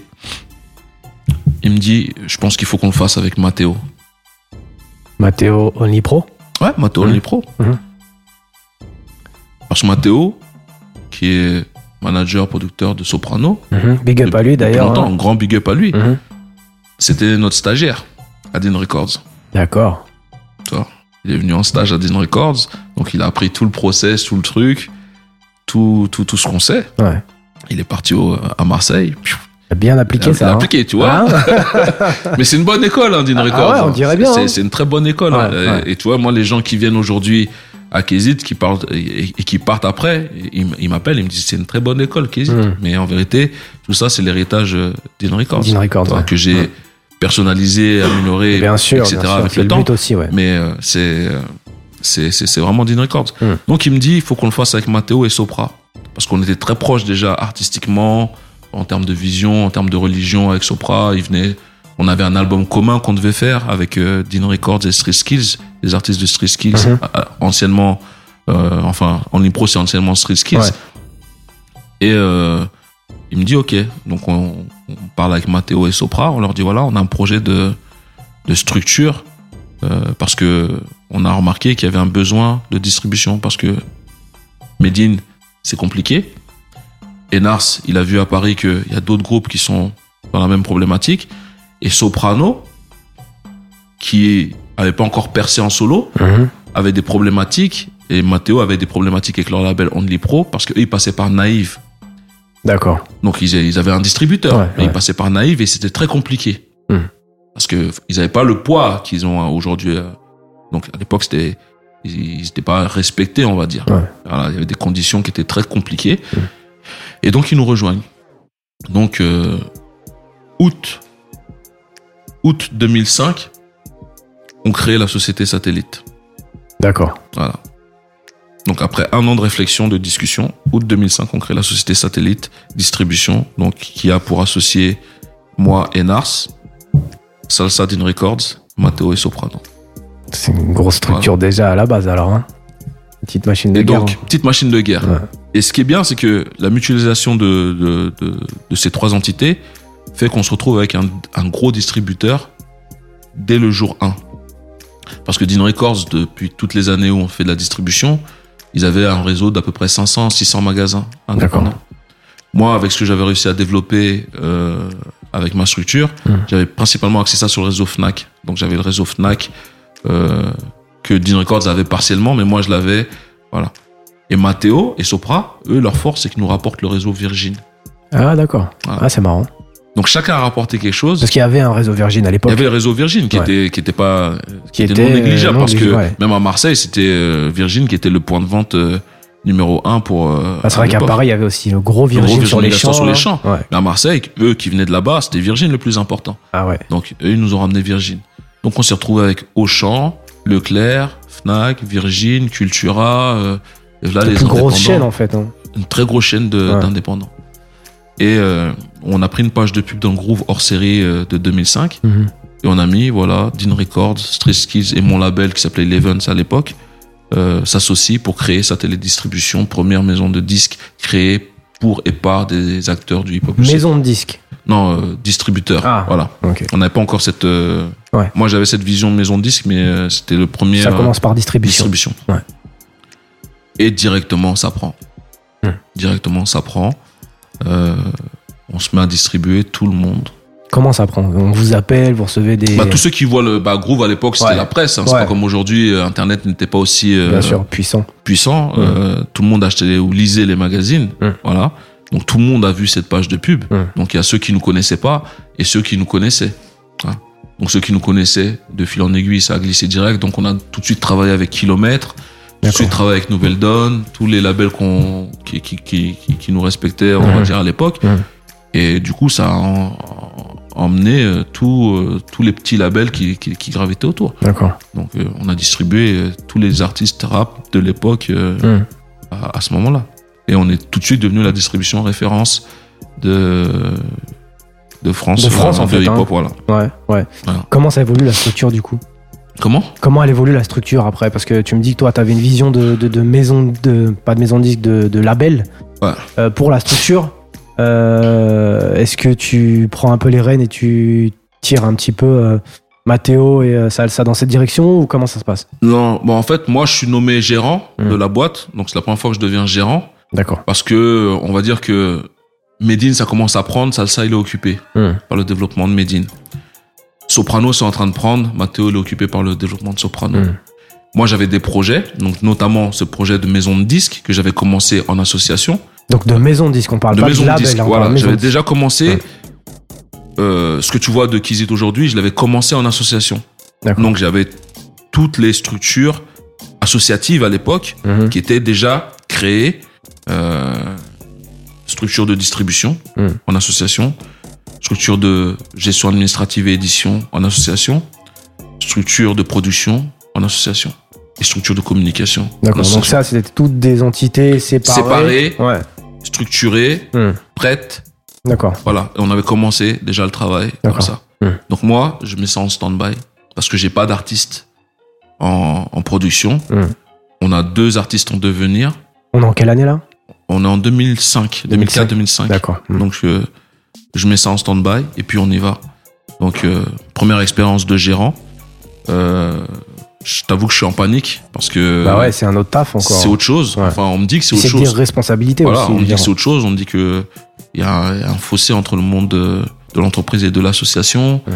Et donc du coup, on, on suit euh, des, des financiers parce que c'est aussi, euh, si je me trompe pas, la, la première ou la deuxième structure que Salsa crée. Je crois que Dean Records était passé en société euh, soit peu de temps avant, soit peu de temps après. D'accord. Et on, on, on y va comme ça. Donc moi, je me forme à, à la gestion d'entreprise. Mhm. J'apprends sur le tas et puis euh, on y va. Euh, la structure satellite, elle est créée au Havre. D'accord. Parce que Dean Records, même si moi j'avais fait quelque chose de carré, euh, Mhm. C'est la base de. C'était le vaisseau mère. Ouais. C'est-à-dire que moi j'avais mon petit truc euh, qui était bien, Ouais. mais là-bas c'était le gros truc qui était bien. Gros studio, Ouais. gros bureau, grosse Ouais, parce équipe. que du coup, ça a pris du poids encore depuis, depuis Voilà. années où toi t'as commencé. Donc c'était c'est là-bas qu'on s'est basé. Euh, et donc du coup moi j'ai déménagé au Havre avec euh, avec euh, mes enfants, euh, madame à l'époque et on est parti au Havre. Donc on, on- on a créé la société. On a elle, a elle a eu trois locaux successifs. Donc euh, au début on a commencé dans une Records. Mhm. Ce que les gens savent pas c'est que au début j'étais tout seul. C'est-à-dire un satellite ou? Ouais dans satellite. D'accord. C'est-à-dire que la structure on l'a créée, Ouais. Mais t'étais tout seul à la faire tourner en mais fait. j'étais c'est tout ça seul à faire tourner. Ah, j'ai compris. C'est-à-dire que j'ai euh, tous les postes c'est moi qui les faisais. D'accord. Donc de la commande à la prospection, euh, préparation des colis, facturation, euh, j'étais partout dans les premiers mois de, de satellite. Et le reste de tes opérations, tu, tu les gérais toujours en parallèle? Euh, ouais, j'avais Edouard euh, qui était resté sur Paris D'accord.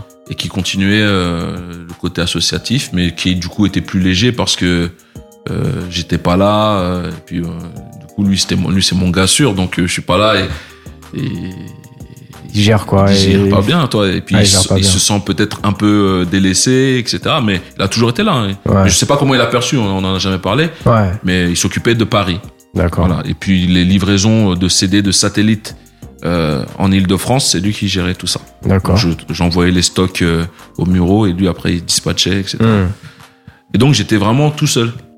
Donc, j'avais créé des adresses mail euh, comptabilité, logistique. euh, Genre, on mais- est plusieurs. ah, J'en ai plusieurs, mais en vérité, avec moi.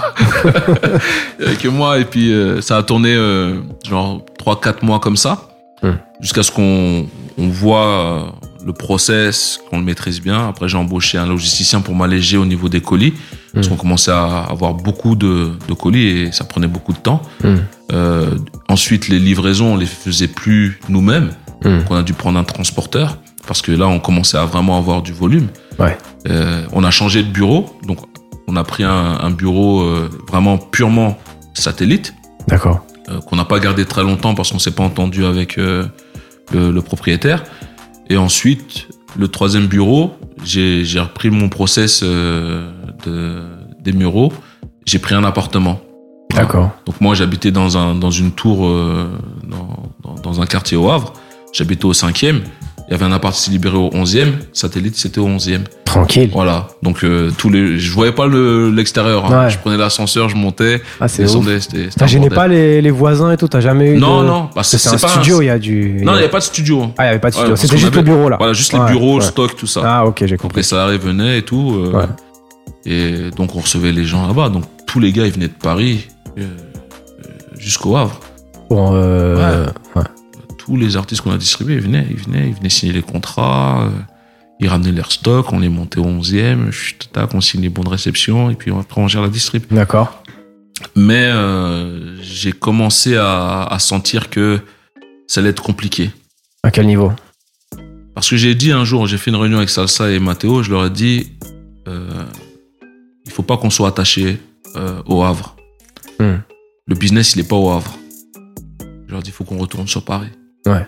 Le business, il est sur Paris. Parce que ceux qui viennent nous voir, c'est ceux qui croient en nous, on va dire. Hmm. Mais à côté de ça, on perd beaucoup de business de gens qui ont juste besoin d'un distributeur Ouais. et ils s'en foutent que ce soit satellite ou Ouais, tel et ils vont aller au plus simple. Et c'est pas au Havre qu'ils vont aller. Et c'est pas au Havre qu'ils vont aller. Ouais. Donc, il faut qu'on retourne sur Paris. Donc, il y a eu des, des, des, des désaccords, tout ça, tout le monde. Normal. Voilà. Mais après, on m'a dit, t'es le gérant, bah, gère. Ok. Ouais. Moi, j'ai ramené la boîte, on est revenu euh, Sur dans un premier temps au Muro. D'accord. Voilà. Ça nous Ah, donc rapprochait. toi, par contre, t'es revenu au Muro. Ouais, parce Ouais. qu'en fait, euh, il fallait trouver le juste milieu entre. euh, Ah, c'est vrai que les Mureaux, Voilà, c'est. c'est sur la euh, route du Havre. C'est sur la route du Havre, ouais. Voilà, donc je suis revenu au bureau, on a pris des grands bureaux et ça a facilité. C'est plus facile de dire, à- euh, je me souviens, on travaille avec Abdel de Charismatique, c'est plus facile de lui dire viens au bureau que viens au Havre, tu vois. Ah, bah ouais. Donc, euh, même si les bureaux, ça faisait loin pour lui.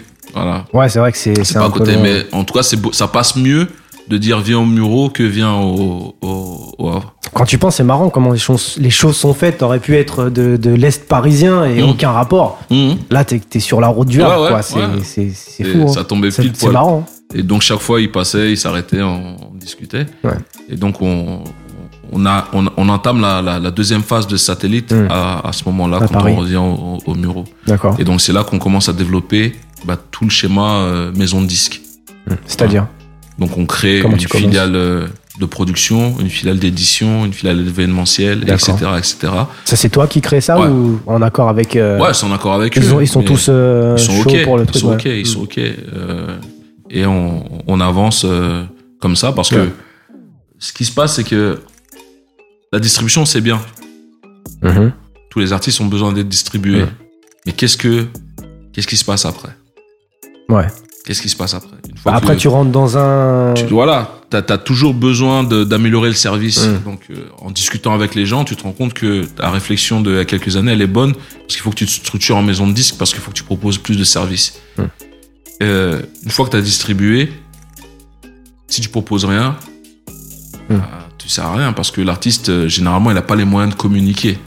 Ouais. En vérité, les labels, ils n'ont pas les moyens de communiquer, ils se retrouvent à des- face à des difficultés, ils gèrent pas leurs droits, euh, etc. Ouais, ça, c'est encore un etc., autre. etc. ouais, Donc, ouais. tu dis, OK, on va proposer tout. Et ce qui me euh, conforte dans cette euh, vision, c'est que les premiers artistes qui ont eu besoin de plus, ce sont les nôtres. D'accord. Parce que tu vois, quand on, on- on monte satellite, c'est parce qu'il y a le problème avec Medine notamment, Mhm. 11 septembre. Donc on distribue 11 septembre, ça prend. euh, ensuite, il y a euh, table d'écoute, ça prend. Mhm. Euh, Jihad, c'est la confirmation du Medine. Tout ça, c'est du satellite. Dans la distrib. dans la distrib. Mm. Medine s'apprend, il commence à intéresser les autres. Et du coup, il y a besoin de plus pour l'amener à. Enfin, moi, je pensais pas, j'étais pas convaincu qu'il ait besoin euh, d'aller signer ailleurs, mais il y a eu un besoin de plus D'accord. À pour quel avoir de la niveau? visibilité. Bah, pour euh, Niveau marketing niveau, Niveau, marketing, euh, niveau. euh, Ouais, d'accord, ok. voilà. ok. La distrib, c'était pas assez pour euh, étendre Voilà, ça le. suffit pas. Ouais. Ça suffit bien pas. sûr, bien sûr, Et bien derrière, euh, voilà. Donc, du coup, Medine va signer chez Because. Ah. Parce qu'il a besoin de plus. En parallèle, Sopra, c'est la même chose. Donc, Sopra et Striskies, donc, le, le premier projet indé de Sopra, il sort chez nous. Ouais. Les compiles qu'il fait, les mains pleines de ciment, etc., ça sort de chez nous. Hmm. Le titre Hala Hala, c'est, tout ça, c'est chez nous. Et ça prend tellement que, Il a besoin de plus. bah, il signe chez Emai. Chez EMI Ouais. Ok. Qui n'existe plus aujourd'hui d'ailleurs. Voilà. Qui est hostile, euh, etc., parlophone aujourd'hui. Ouais. Euh, parce qu'il y a besoin de plus. Ce sont des artistes qui sont en train de monter. Mais ça, c'est mal compris de, de, de l'extérieur. Ah, on se dit, il quitte euh, Exactement. parce que. Moi, ça m'a mis dans la merde. Ah ouais? Ça m'a mis dans la merde parce que les gens ont commencé à se dire euh, pourquoi on va signer chez toi alors que euh, Ouais. même, même vos gars, ils passent pas par chez vous? Ouais. Ouais, forcément. Et justement, pourquoi ils partent de chez nous? C'est parce qu'on propose pas Autre chose que, autre chose que la la, distribution. Ouais. Donc il, il faut qu'on propose plus. Et je pense qu'on aurait pu, euh, si on avait fait ce move plus tôt, Mhm. on aurait pu garder euh, Medine et des Et sopranos Sopra, ouais. euh, et les développer. Voilà. Mais au moment où le besoin est là, on n'est pas prêt. Ouais. Voilà. Ah, parce que c'est quand même. On n'a euh, pas encore la licence entrepreneur de spectacle pour faire des concerts. Euh, on n'est pas encore euh, officiellement inscrit en tant qu'éditeur euh, Ouais. pour gérer les éditions, Ouais. etc., etc. On n'est pas encore prêt. C'est des choses qui prennent du temps en plus. Ça prend du temps à s'installer, à se structurer. Voilà, il y a des démarches à faire. Et donc, ils partent, mais c'est mal compris par beaucoup de gens qui, du coup, euh, se, commencent à se méfier, à se dire, ouais, c'est bizarre. Donc là, c'est là, c'est les. Le- on voit les prémices Ouais, de, les prémices de, de, de, de des suspicion. problèmes Ouais, de toi, suspicion dis, de- ouh là, de- dans ta carrière. Toi, et, et donc, voilà. Ouais. Ça, c'est, ça a été le premier problème. Hmm. Le deuxième problème qui s'est passé, c'est que. Qui est pas un problème en vrai, parce que les gens. Non, c'est pas un euh, problème, c'est juste. on a mal, peut-être mal communiqué. après- Voilà. ouais. Peut-être qu'on a mal communiqué sur. Ou on n'a pas communiqué Hmm. euh, sur euh, la transition Made in euh, satellite, Made in Because. Euh, because. ouais. Voilà. Parce que si tu regardes bien tous les clips que Because a fait, je suis dedans. Hmm. Tu vois Donc il n'y a pas de problème entre. Ouais. euh, voilà, c'est toujours. Et puis même euh, dans ses chansons, il big upait satellite à l'époque, euh, etc. Mm. Il n'y avait pas de, de soucis. Et donc vous, vous avez des retours à l'époque, comme quoi, ouais, nous on vient pas chez vous parce que. Ouais, ouais, euh, mais les gens car- ils nous le disent, hein, Ah, clairement. clairement. Ah ouais. mais les, droit dans les yeux, ils te regardent, ils disent Ouais, c'est bizarre, t'es chelou, toi. Pourquoi Et tu leur expliques pourtant, tu ouais, leur dis. tu ouais, mais non, mais, ouais, mais ils croient pas. Mais ils croient pas. Ils croient que pas. Ils croient pas. Donc c'est pas. bah non. Bah non. Pourquoi moi je viendrais là alors que vous-même vous passez pas par. euh, Ouais. Bon, ah, par mais, si, mais propre, si ouais. le back catalogue, il est toujours là. C'est juste que Ouais. là, c'est Medine a besoin de plus. Euh, euh, les projets de Strisky, on les distribue toujours, mais là, c'est juste que Soprano, c'est en train de prendre. Ouais. Et regarde la carrière qu'il fait aujourd'hui. Ouais. C'est ce que les gens n'ont- pas spécialement compris. Après, il y a, a d'autres problèmes, on va dire, de fonctionnement de l'industrie qui se sont posés. Euh, c'est qu'on est une société. Ouais. Voilà. À partir du moment où tu es une société, tu plus une association. Ouais. Voilà. Mais qu'est-ce que ça inclut? Qu'est-ce que ça. Ben, C'est-à-dire que le système est- te regarde plus par rapport à ce que tu fais. Et tu as, plus d'obligations euh, fiscales que dans une association. Mhm. Déclaration de TVA, euh, paiement des impôts, Ouais. etc., etc. Il y a plus d'obligations, c'est c'est plus rigide. Mhm. Et euh, donc, il y a des contrôles inopinés. Des fois, ils viennent, euh, voilà. Et donc, un jour, il y a un contrôleur qui est venu au, au bureau. Et pendant trois semaines, du matin au soir, il était assis à côté de, de, de, de mon comptable, Mams, qui est mon associé, en train de pointer toutes les factures, tous les paiements qu'on faisait. D'accord.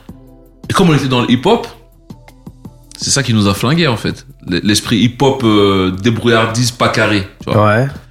C'est-à-dire qu'il y a plein de, de, de labels Mhm. à qui on a fait des paiements, mais qui nous ont pas fait de facture en retour. Ah, ok.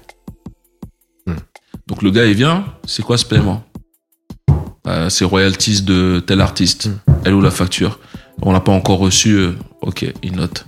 Ça, c'est quoi ce paiement Royalties de tel artiste. Il note, il note. Et derrière, il dit voilà, il y a tant de trucs sans, sans facture aujourd'hui. Vous avez jusqu'au. Vous avez 30 jours pour nous fournir les factures. Ouais.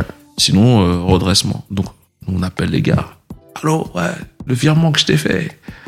Faut que tu m'envoies la facture. Disparition. Ah ouais. Tu vois ah ouais. Ou d'autres qui nous, dit- qui nous avaient dit oui, euh, ma société elle est en cours de création pour l'instant, il faut le faire là. Attends, on les a crus, tu vois. Fais le virement sur euh, au nom de ma femme pour l'instant, le temps que, mais finalement non. Ouais. Et donc euh, redressement de TVA. redressement de TVA et, et j'ai été mal conseillé, on va dire, à ce moment-là sur la gestion de cette problématique. D'accord. Parce que le redressement, euh, quand j'y repense, en fait, il n'y a, même pas besoin de, de- On m'a conseillé de fermer la boîte. Ah, ok. Voilà. Alors qu'il n'y avait pas besoin de fermer la boîte. Non. Ouais. Avec l'expérience, je me rends compte que j'ai fait une erreur. C'est-à-dire que j'aurais pu gérer ça autrement. Parce que le conseiller que j'avais, on va dire c'était un, un, un peureux, en fait. Lui, dès qu'il voyait les... Ouais, j'ai compris. les- les- Les difficultés, il Ah, ah, laisse, laisse tomber. Ah non, mais là, tu vas travailler pour payer les- la. TVA. Non, c'est pas la peine. Ferme la boîte, c'est mieux. T'en montes une autre. nanana. Je dis, mais non, mais... Comme un con, je suis parti, j'ai déposé le bilan. J'ai déposé le bilan de, de, de la boîte, euh, on va dire, principale. Parce qu'il y avait les autres qu'on était en train de développer. Donc de euh, satellite distribution. Ouais, distribution. Voilà. Parce qu'il y avait satellite distribution, mais il y avait satellite, satellite euh, publishing, satellite etc. musique, Ouais. satellite communication, il y avait d'autres trucs qu'on était, euh, d'autres boîtes qu'on était en train de monter. Mm. Parce qu'on était en train de se structurer justement avec cette vision de maison de disque. maison Donc on a fermé cette boîte-là. Mhm.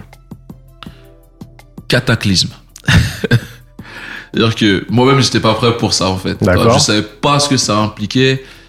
Ouais, le gars, comment il m'a expliqué ça Il m'a dit, tu vas, tu poses le dossier, tu déposes le bilan, euh, et la boîte est liquidée, c'est fini. Fin de l'histoire. Pas, Pas du tout. pas du tout. pas du tout. Pas du tout. Ah ouais, donc moi je suis parti, j'ai déposé le dossier. Toi, le, le dépôt est très simple. Hein. Bien sûr. Tu vas, tu déposes le bilan, voilà, je, je décide d'arrêter l'activité. Et après, bam, tu, sois convocation au tribunal. Ça dure 2-3 ans. 2-3 ans, On te lâche pas deux- oh, on te lâche pas, oui, ta, ta, ta. Et ça, et Voilà. ça, et ça. ouais. Et donc voilà, je me retrouve euh, pendant 2-3 ans, 2 ans, en train de, gé- de gérer des allers-retours au tribunal. euh, Ouais. Pour Euh, justifier voilà. les trucs. quoi. Et donc, le, la liquidation, c'est quelque chose qui est officiel et qui est publié. Mm. Donc, tout le monde a l'information que Ouais. la boîte est liquidée. Donc, les banquiers, euh, les partenaires, tu, tu tapes ça télédistribution, tu vois boîte liquidée. Et donc, j'ai compris que les gens ont, ont- qui sont pas vraiment dans le business euh, n'ont pas compris ça. Parce que quand tu es dans le business, tu sais qu'une boîte liquidée, en fait, c'est voilà, c'est elle est liquidée, elle est liquidée. C'est c'est pas grand chose en vérité. Mm. Mais quand t'es pas dans le business, ça te fait peur. Ouais. Ça te fait peur. Et donc les gens comprenaient pas que comment, quand on tape sur internet infogreffe ou truc société.com, on voit boîte liquidée, mais le gars il continue ses activités Hum. ailleurs. Tu vois? Ouais. Ils comprenaient pas. Ils disent non, eux c'est pas clair. C'est pas clair. Et donc du coup, ça a commencé les ventes paniques, euh, tout le monde a Non, parce que c'est vrai que euh, tu peux être euh, interdit de gestion, tu peux être interdit. J'ai été interdit de gestion. hein. Tu vois Mm. Donc c'est vrai que des fois, ça peut faire peur. Non, non, j'ai été interdit de gestion. Ok. Et justement, quand tu tapais Moussa Wagé, tu me voyais pas. Parce que euh, c'est Mams et Edouard qui étaient les gérants, c'est mes associés. Ouais. Donc moi, je me suis retiré pour pas Ouais. euh, poser problème. Normal. Mais c'est eux qui ont, qui ont pris la gestion de. euh, des activités. Ouais. Moi, j'ai géré plus rien. Ouais. Donc jusqu'en 2015, j'ai rien géré. Ouais. Et c'est pour ça que les gens ils m'ont revu à partir de 2015. Et c'est là que tu as commencé à me voir sur les réseaux sociaux parce que là, je peux euh, parler. Mais pendant Ouais. tout ce temps-là, c'était pas moi. Ouais. Bah attends, Voilà. on retourne, on retourne. on n'a pas fini. Et donc ouais, donc tu fermes euh, donc satellite euh, distrib. Ouais. Euh, et donc quand tu dis euh, vente panique, c'est-à-dire à quel niveau? Donc au niveau des, des, des banquiers, des financiers, des tout ça, ou aussi au niveau du Non, les du banquiers- game, au niveau de tout ça? Les banquiers, c'est, ils ont l'habitude de ça. Oui, Les d'accord. banquiers, ils ont l'habitude de ça. C'est, Ouais. c'est pas. euh, et, et en plus, euh, c'était pas une, une grosse liquidation, tu vois. Mm. C'est, dans, dans le monde de- du business, il Ouais. y a des liquidations. euh, Bien sûr. voilà, on, Millions on- on était de- un petit dossier, Ouais. un petit dossier. Donc les banquiers n'avaient pas peur. Mais vient d'où alors le vente panique? Des acteurs du game, Ouais, c'est ça. voilà, Mm. de tous les labels, euh, enfin pas tous, les- la majorité des labels, etc. Parce qu'ils se Euh, disent quoi? On se retrouve sans distrib ou ils se disent euh, je sais pas. je savais que c'était pas net. ou Ouais, bah, peut-être tout ça qui remonte à la surface, en fait, Ouais, tout, tout- ouais. tous les, toutes les petites craintes de départ Ouais. qui remontent à la surface. Et donc, t'en as plein qui viennent euh, et qui disent Je veux récupérer mes stocks, et on, m'a dit vous coulez, nanani, nanana, que vous allez plus payer, etc. Je dis non. Mais calmez-vous, les gars. Si nous, aujourd'hui, en tant que distributeurs, on continue de travailler avec la Fnac, avec Virgin, avec Auchan, avec Leclerc, avec Intel, Intel, Intel, Intel, Mm. c'est pas vous qui devez paniquer. Ouais. Tu vois ce que je veux dire? Ouais, bah oui. À un moment donné, il faut se poser les bonnes questions. Ok, ils ont fermé une boîte, mais continue. Qu'est-ce qu'on a fait? On a fermé la boîte. J'ai appelé Auchan, j'ai appelé Leclerc, j'ai appelé la Fnac. Bonjour, euh, Moussa Wagé, on a une difficulté sur une boîte, on va la fermer. On va devoir transférer notre compte sur euh, la société euh, sœur. Hmm. Ok. Papier, tchou, tchou, tchou, contrat transféré. Fin de l'histoire. Hmm. C'est-à-dire que quand t'es dans le business, t'es zen Tu en fait. que c'est juste une. Exactement. Ouais. Tu vois? Et tous ceux qui ont fait flipper, c'est en vérité ceux qui connaissent pas le business. Ouais. Et le problème, ça c'est vraiment un Et ça, problème. et ça encore, ouais, c'est récurrent dans ta, dans ta carrière. C'est que les problèmes que tu vas avoir, c'est avec des gens souvent qui com- qui comprennent pas le business. 99% des problèmes qu'on a et qu'il y a dans le truc, c'est parce que les gens ne connaissent pas le business. Ouais. C'est juste ça. Quand tu parles avec des gens qui connaissent le business, t'es zen. Parce qu'ils savent ce que c'est qu'un redressement, ils savent ce que c'est qu'une liquidation, ils savent ce que c'est qu'une mise en sauvegarde, ils savent ce que c'est qu'avoir des difficultés, ils, ils savent ce que ils savent ce que c'est. Ils vont pas euh, euh, péter les plombs pour un petit truc, tu vois. Et il y a eu des pétages de plomb. Peut-être que j'en parlerai, on en parlera, mais des pétages de plomb inutiles. Tu, les, tu dis, mais toi, t'as pas la logique business, t'as pas compris c'est quoi Ouais. faire du business. Et là, on parle business, on parle même pas musique, business. non, on parle vraiment business, business. vraiment pur, business. quoi. Ouais, Vraiment ouais. business. La base. Donc les gens n'ont pas compris. Moi, j'ai appelé tous mes partenaires en disant, voilà, on a un problème sur telle société. Hmm. Euh, on va transférer sur euh, les contrats. Et ça, c'est juste un acte de, de cession. Hmm. C'est-à-dire que on fait un contrat, un document de cession entre les sociétés. Boum, le contrat passe aux sociétés. Et derrière, les fournisseurs, ou changer de code, de truc. et Ouais, c'est- ouais, fini. C'est fini, ouais. C'est fini. Tu continues ton activité. Trois signatures et on n'en parle plus, quoi. Et c'est fini. Voilà. Et pareil, j'ai appelé euh, euh, tous les, les, les, fournisseurs euh, avec qui on travaillait. Les, par exemple, on travaille avec Trust TV. Trust TV, c'est l'exemple le plus parlant. C'est-à-dire qu'aujourd'hui, j'ai de très bonnes relations avec Trust TV. Mhm. Quand on a eu la liquidation, j'avais une campagne qui était en cours avec Trust TV.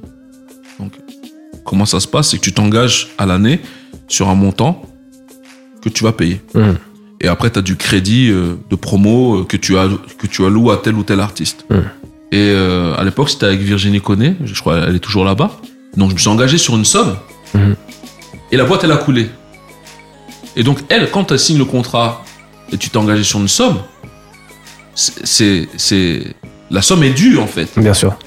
Donc, si tu payes pas, elle va rendre des comptes, un truc. Et Mm. donc, j'appelle Virginie. Je dis, ouais, désolé, euh, la boîte est cool, euh, etc., etc. Elle me dit, ah, tu m'as mis dans la merde.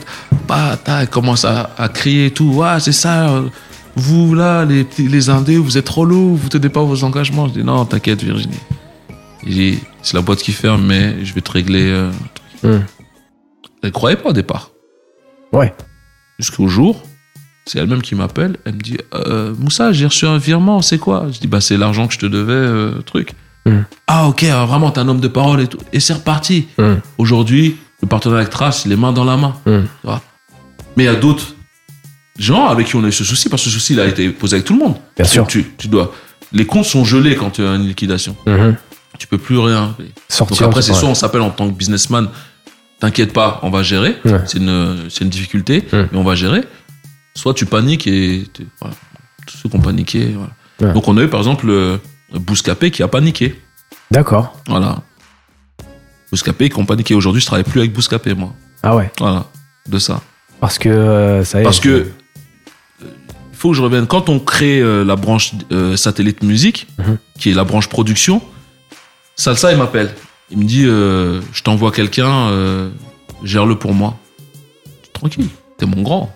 Mhm. Tu m'envoies Ouais, quelqu'un. c'est normal. Et puis t'es le boss, en vérité. Ouais, c'est toi le, toi le parrain, tu vois. Ouais. Donc il m'envoie euh, Dossé. D'accord. Donc Dossé qui était avec euh, Donc le rappeur. Ouais, le rappeur Dossé. Le rappeur Dossé, qui est- ouais. qui est chez Omar Dignon. Mhm. Il m'envoie Dossé. et Dossé était avec euh, euh, Bernard, je crois qu'ils sont encore ensemble euh, où ils se fréquentent, Bernard Messi, Mhm. qui, qui le manageait à l'époque. Et du coup, je signe Dossé en licence. D'accord. Donc on fait un contrat de licence sur 3-4 albums, etc. Et on sort le premier projet de Dossé, Bolide. Mhm. Mais quand je signe Dossé, il m'appelle, il me dit ouais, euh, par contre, euh, j'ai un ardoise chez Bouscapé. D'accord. J'ai pris de la promo que j'ai pas payé et je dis ouais, t'inquiète. Maintenant que t'es en licence chez nous, je vais, euh, je vais les appeler, je vais gérer ça. Donc j'appelle Fif et Ahmad et je leur dis voilà, Dossé, maintenant il est chez moi. Donc, son, sa dette, tu la mets sur mon compte de, de satellite. D'accord. Voilà. Et puis, je te rappelle pour d'autres projets que j'ai. Donc, derrière, on sort d'autres projets. Euh, je sais plus, Fix et PKR, la rappeuse Black Barbie. euh, On sort plein de projets. On prend de la promo. Euh, t'as leur campagne à 5000 euros euh, euh, ou 3000 euros à l'époque, la- l'habillage du site et tout. Mmh. donc on en prend plusieurs, qu'on paye, qu'on paye, et la liquidation arrive. Et quand la liquidation arrive, il me reste 9000 euros à payer. Et les 9000 euros, c'est. Et c'est parti dans n'importe quoi. Et là, c'est là que, peut-être qu'aujourd'hui, ils ont la vision business. À l'époque, il n'avait pas la vision business. D'accord. C'est parti dans, on travaille plus avec les artistes qui sont distribués euh, chez Satellite. Euh, si vous, vous passez par Satellite, on vous boycotte. Patati, patata. J'appelle FIF, j'appelle euh, Amas, je dis, mais c'est quoi que vous nous faites? C'est pas business, ça. Je dis, on s'est vu, vous et moi. Il, reste 9000 euros, donc trois campagnes, alors que j'en ai pris d'autres. Tiens les chèques, tu les poseras à telle échéance, et puis euh, on avance. Et pourquoi tu fais tout ce boucan? Mmh. et donc derrière, ça appelle les gens, ça envoie. Mais moi, j'étais dans leur chaîne de SMS. Oui, si vous travaillez chez, euh, si vous passez par euh, satellite, on travaille. Et tout ça, mis bout à bout, ça a créé une sorte de. À un moment donné, tu disais que tu travaillais à satellite, c'était comme si c'était un fils de pute. Ouais. Ah ouais, d'accord. Toi, c'était lourd à porter. Ouais. C'était tellement, c'était, euh, c'était n'importe quoi. c'est ouf. Ouais. Alors que c'était juste du business en Ouais. fait. Et pour des montants qui sont dérisoires. Ouais. 9000 euros, c'est pas. Ah ouais, tes conneries. Ça va pas Et- faire couler la boîte, quoi. Ça va pas faire. ouais. Et, surtout, on a plus d'argent à se faire Ouais. ensemble, en Mhm. travaillant, que en fonctionnant comme ça. Ouais. Mais à l'époque, je pense qu'ils étaient peut-être un peu jeunes euh, en ça termes de aussi, business. peut-être, Ouais, peut-être, toi. hein. Mais ça, ça, ça revient souvent, ce genre Mhm. de, de comportement où on comprend pas que il y a le business et il y a la, la vie, quoi. Mais jusqu'à aujourd'hui, du coup, euh, Bouscapé. euh, Ah non, bah, bah, bah, d'ailleurs, de toute manière, aujourd'hui, je sors pas de, de, de projet rap, donc j'ai pas, Ah ouais. je passe pas par euh, truc, mais Ouais. non, toi, on Ouais. s'est vu euh, avec FIF à, à Bamako il y a, il y a 2-3 ans. D'accord. C'est c'est cordial. Bonjour, Cordial. au revoir, toi, mais Ouais. toi, businessment, pour l'instant, j'ai rien à proposer, et puis euh, Ouais. toi, bah, tant pis, quoi, tu vois. Ouais. Ok. Justement, on va, on va, on arrive aux, aux artistes. Ouais. Et tu vas commencer à signer Ouais. euh, pour euh, pour ta boîte. Mm. Euh, ton premier artiste, comment ça se passe? À quel moment tu dis bon, maintenant, c'est cool de faire les artistes des autres, mais Il faut que je trouve mon identité à faut, moi. voilà. Voilà. Bah, c'est quand on crée cette structure euh, Mm. satellite musique euh, qui s'occupe de la production. Donc il y a des artistes en licence comme Dossé, etc. Mhm. Mais j'essaie de trouver euh, mon artiste. Donc à l'époque, il y a MySpace. Ouais. Voilà.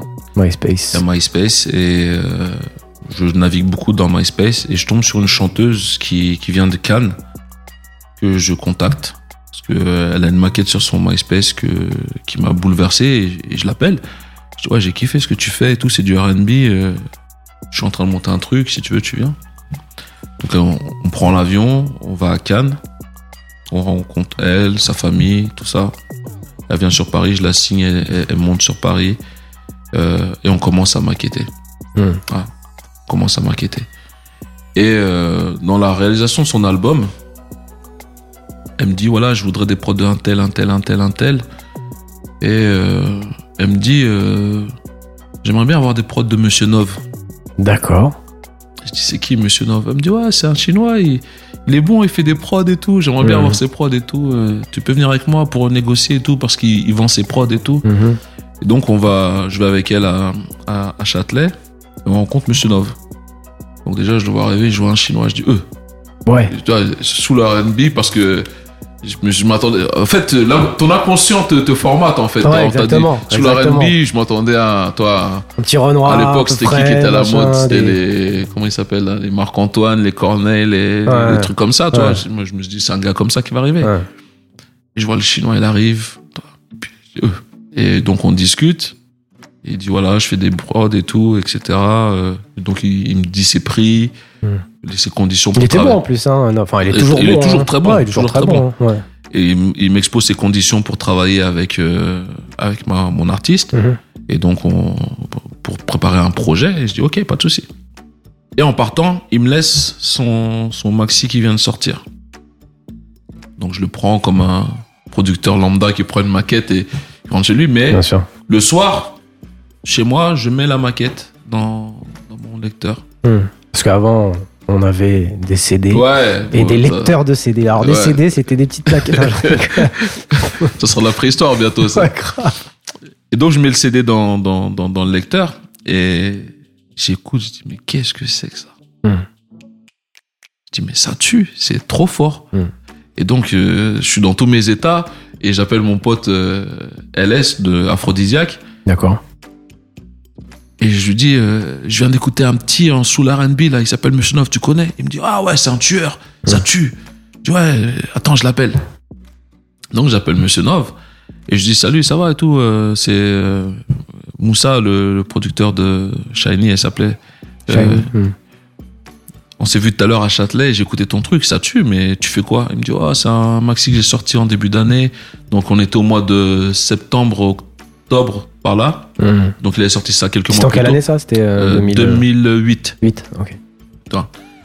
2008. Et, euh, et donc, il, il me- je lui dis, ouais, mais t'as sorti ça, ça fait quoi? Il me dit, ah, ça a pas vendu, ça marche pas, euh, laisse tomber, euh, je suis dégoûté et tout. Je dis, mais ça tue.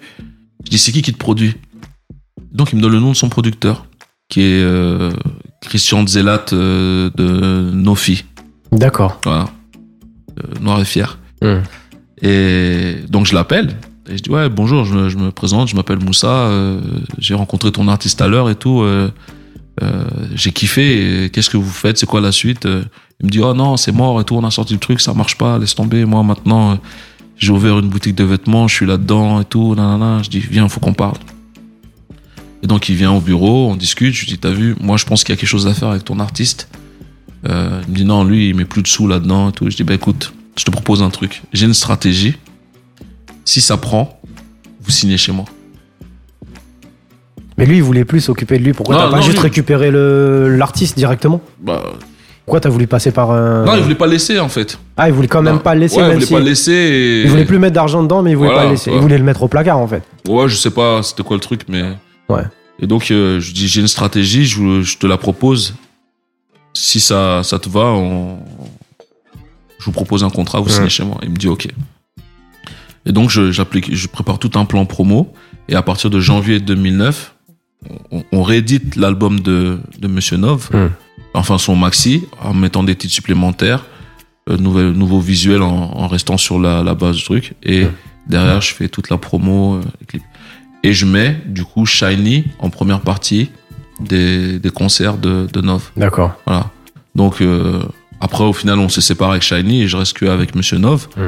Et c'est à ce moment-là que ça commence à prendre et qu'on arrive jusqu'à faire l'Élysée Montmartre. euh, voilà. Ah, ça avait bien pris à l'époque. Ça avait bien pris Ouais. euh, l'année 2009. Donc Ouais. on sort son premier album euh, euh, Groove Therapy, donc produit par Satellite D'accord, Musique. musique, donc on ouais. avait notre label Interlude. Voilà, donc on s'est vraiment structuré comme une major. Donc il y avait Satellite Musique et des sous-labels par genre musical. D'accord. Voilà. Donc Ok. Interlude c'était le label soul R&B qualitatif. D'accord. Un hip-hop sous l'R&B qualitatif. C'est-à-dire que c'est pas tout le monde qui peut signer chez Interlude. euh, voilà. Ouais. C'était vraiment, on cherchait la qualité. La Donc, qualité, Monsieur ouais. Nov rentrait vraiment dans. Qui s'occupait de la, la direction artistique à l'époque? C'était moi, euh, c'était moi au départ, et après j'ai mis euh, Jean-Mathieu, mais sinon c'était moi. Jean-Mathieu? Ouais, JM qui est aujourd'hui le directeur euh, production de Kizit. D'accord. Voilà. et, et, et donc c'était moi au départ qui, qui, Qui gérait ça. la- la DA, ouais. Moi je gérais deux labels. Mhm. Euh, je gérais le Interlude et un label qui s'appelle euh, Anna Cruz qui était pop pop rock euh, chanson française. D'accord. Voilà. Ok. C'était les deux labels. Après on avait deux autres labels que Edouard et d'autres géraient. Euh, Mhm. Et après on a eu plus de labels. Voilà, mais Ouais, j'imagine. ouais. j'expliquerai pourquoi euh, cette stratégie de, de label peut-être. Je sais pas si on aura le temps. Euh, et donc on sort Monsieur Nov et, et le jour où je veux le, on fait l'Olymp- le- l'Élysée Montmartre, donc salle comble, remplie, euh, phénomène. Ah, c'est fou quand même. hein. Moi derrière j'ai commencé à voir s'il intéressait euh, des gens euh, en signature et on a eu des propositions. Et donc, Donc là, en maison disque, tu veux dire en en maison disque, ouais, ouais, Ouais. ouais, parce que je voulais. je- Maison disque, je suis pas contre. Hein, c'est juste faut trouver les bons deals. Voilà, Bien sûr. avoir un bon Bien sûr. contrat. Licence ou les choses comme ça. Ouais. Et donc, euh, je les appelle, Christian et son frère, qui sont les producteurs. Et là, euh, je leur dis, bah voilà, ma stratégie, elle a fonctionné. Nov, il est au top. Comme convenu, euh, venez on signe. Voilà. Derrière j'ai des, des opportunités euh, et là en fait ils essaient de me la mettre. Ils, ils, De récupérer Nov et de. Ouais, ouais, ouais. voilà. Et ils essaient de récupérer Nov euh, et ils, ils respectent pas leurs engagements. Et donc, euh, moi à l'époque, je parlais pas trop avec Nov parce que je respecte toujours le, la hiérarchie. Si t'as un manager, je parle avec ton manager. Si t'as un producteur, je parle avec ton producteur. Hmm.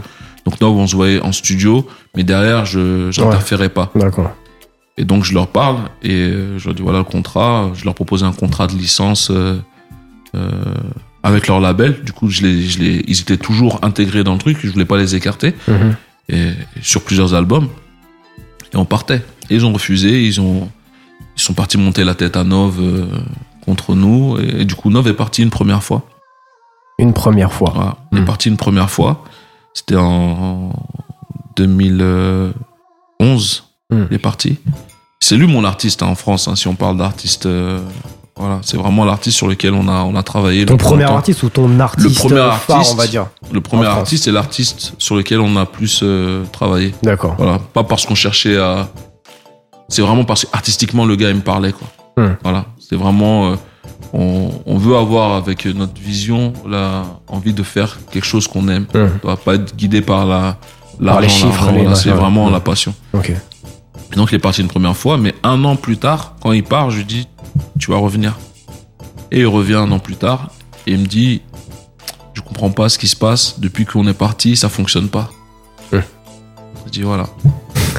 Je dis bah parce que les gars ils t'ont fait croire que c'est eux qui faisaient les choses parce que c'est ce qu'ils faisaient croire en fait. Ah, d'accord. Tout ce qu'on faisait c'était eux qui le faisaient. Moi je te dis je parlais pas avec Nov à l'époque. Ouais. Ouais. Donc, y tous les de- concerts, Ouais. tous les clips, tous les trucs, Ouais. ils disaient que c'était eux qui. D'accord. Et donc je lui dis non c'était nous. Et là, il comprend Là, il comprend. Et donc, derrière, je le resigne, mais là, en artiste en direct. en direct. ouais. Et on repart. Mais on a perdu euh, un an et demi. Hmm. Donc, d'où la chute, euh, à un moment donné, euh, après Quel gâchis. groove, groove Therapy. Et après, on a essayé de remonter la pente. Ouais.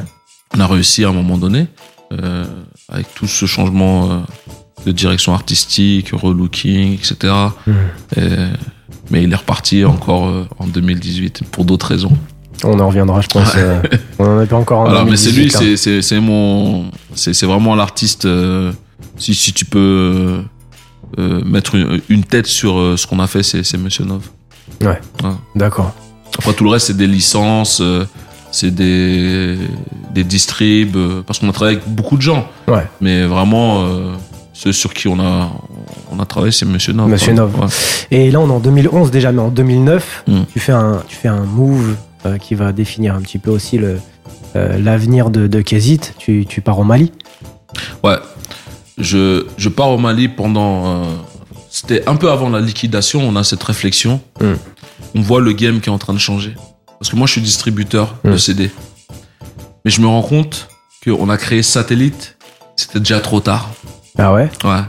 Parce que les ventes de CD sont en train de chuter. D'accord. Moi, je le sens, je le vois. Il y a déjà le piratage euh, streaming, Voilà. tout ça, machin. Mais je vois vraiment les chiffres qui fondent à vue d'œil. Ok. C'est-à-dire qu'un artiste qui vendait 10 000 euh, en, en 2004, Mm. en 2006, il va vendre 2000. Ouais. Voilà. Ah, c'est chaud. hein. Et je vois les chiffres des, des rappeurs que les gens adulent, je vois la réalité. Je vois la réalité et je me dis, ah, c'est chaud, il faut qu'on trouve euh, une autre, euh, Une alternative, quoi. une autre alternative. Et donc, on a des séances de brainstorming avec nos équipes en 2007 sur la suite de ce qu'on va faire. Et euh, ce qui se passe, c'est qu'on rencontre Believe à ce moment-là, qui vient Mhm. de se créer, parce qu'ils ont été créés en 2005, comme nous. Et on voit beaucoup Denis, euh, le PDG, à ce moment-là. Ils étaient à Bourse et lui aussi, il venait nous voir au Muro. D'accord. Ah, d'accord. Voilà, parce qu'on avait un gros catalogue de, de rap, donc Ouais. ça l'intéressait pour le Forcément, digitaliser, donc on bien parlait. Et euh, donc il vient et on discute, on voit comment ils bossent, tout ça. Ils avaient, à l'époque, ils avaient des, des Mac, ils encodaient les CD, et c'était ça se faisait par tableau Excel, etc.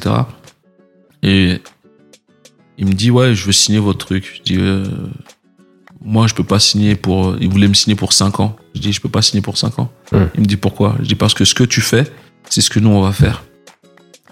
Il dit mais je suis pas prêt. Je dis là t'es en avance sur nous. Je dis donc on signe un contrat mais deux ans et au bout de deux ans on arrête de travailler ensemble. Donc les deux premières années j'ai travaillé avec euh, Believe. Mille, ouais. Voilà donc de 2008 à 2010 on a travaillé chez Believe. Mais pendant ce temps-là on a compris en fait, ça a été un accélérateur dans notre réflexion. On a compris qu'il fallait créer quelque chose de, de, de, de digital. D'accord. Donc, on a commencé à bosser sur une plateforme, d'abord de streaming, Mhm. euh, qui devait s'appeler Kezit. Ok. Voilà. Ça vient d'où le, le nom Kézit Euh, c'est ça vient de la stratégie de cette plateforme Mhm. du fonctionnement c'était euh, une plateforme qui utilisait une monnaie virtuelle qui s'appelle le Keys Ok. Keys It utilise le Keys Ah, ok. voilà Ouais. et donc tu tu tu gagnais des keys euh, Monnaie cette- virtuelle, on parle pas de crypto-monnaie là encore, on parle. bah, c'est ce qu'on appelle la crypto-monnaie aujourd'hui vois, D'accord. c'est- on était on va dire en avance euh, et parce qu'on on a suivi nous un peu l'éclosion euh, du, du Bitcoin Du bitcoin à l'époque Voilà. là Ouais. C'est à peu près à ces- dans, dans, dans ces eaux-là, tu vois. ouais, ouais. Et on, on pensait à cette monnaie qui s'appelle le Keys, que tu allais gagner sur notre site et avec laquelle tu allais pouvoir acheter la musique et d'autres choses. D'accord. Ah. Incroyable. Donc c'est sur, ça qu'on travaillait euh, de 2007 à 2009 et on, on, on a fait plusieurs versions. On a travaillé avec euh, plusieurs personnes. Mais en 2009, ce qui se passe, c'est que on s'est fait, on se rend compte qu'on s'est fait voler le projet de la plateforme. Ok. Voilà. Parce que entre temps, on a déménagé à Montrouge, euh, où on est encore actuellement. Et euh, Michel, euh, qui est le, le, le- le producteur d'Ultimatum, qui est devenu notre associé euh, par la suite, Mhm. il travaille dans nos bureaux et il est devant son ordinateur et il a limite une crise cardiaque D'accord. parce qu'il voit sur son site une plateforme qui est comme la nôtre au pixel près Ah ouais. Et il bug. Il me dit Moussa, viens voir. Et donc je viens voir, je regarde, je dis, Euh. et je vois notre plateforme. Mais ça s'appelle Je dis pas le nom, mais ça s'appelle autre chose, tu vois. Mais c'est c'est passé partout à la télé, c'est passé. euh, Ça existe encore aujourd'hui? Non, ça n'existe plus. Ah. Parce que justement, c'était la V1 que qu'on a vue en ligne. Et nous, on avait avancé pendant deux ans. Et en fait, ce qui s'est passé, c'est qu'une des personnes qui travaillait avec nous au départ, je sais pas comment elle a fait, a, a revendu euh, le projet à d'autres personnes. D'accord. Donc, on voit notre site en ligne. Voilà. Et c'est passé sur Capital, c'est passé sur euh, Parisien, c'est passé sur euh, dans le monde, c'est passé Genre partout. c'est le La même, plateforme c'est même pas le concept, c'est C'est genre la même, visuellement. la V1 so- et le nom même de la plateforme que tu écoutes Kezi, tu vas trouver, tu vas dire ok ça ressemble. D'accord. Voilà.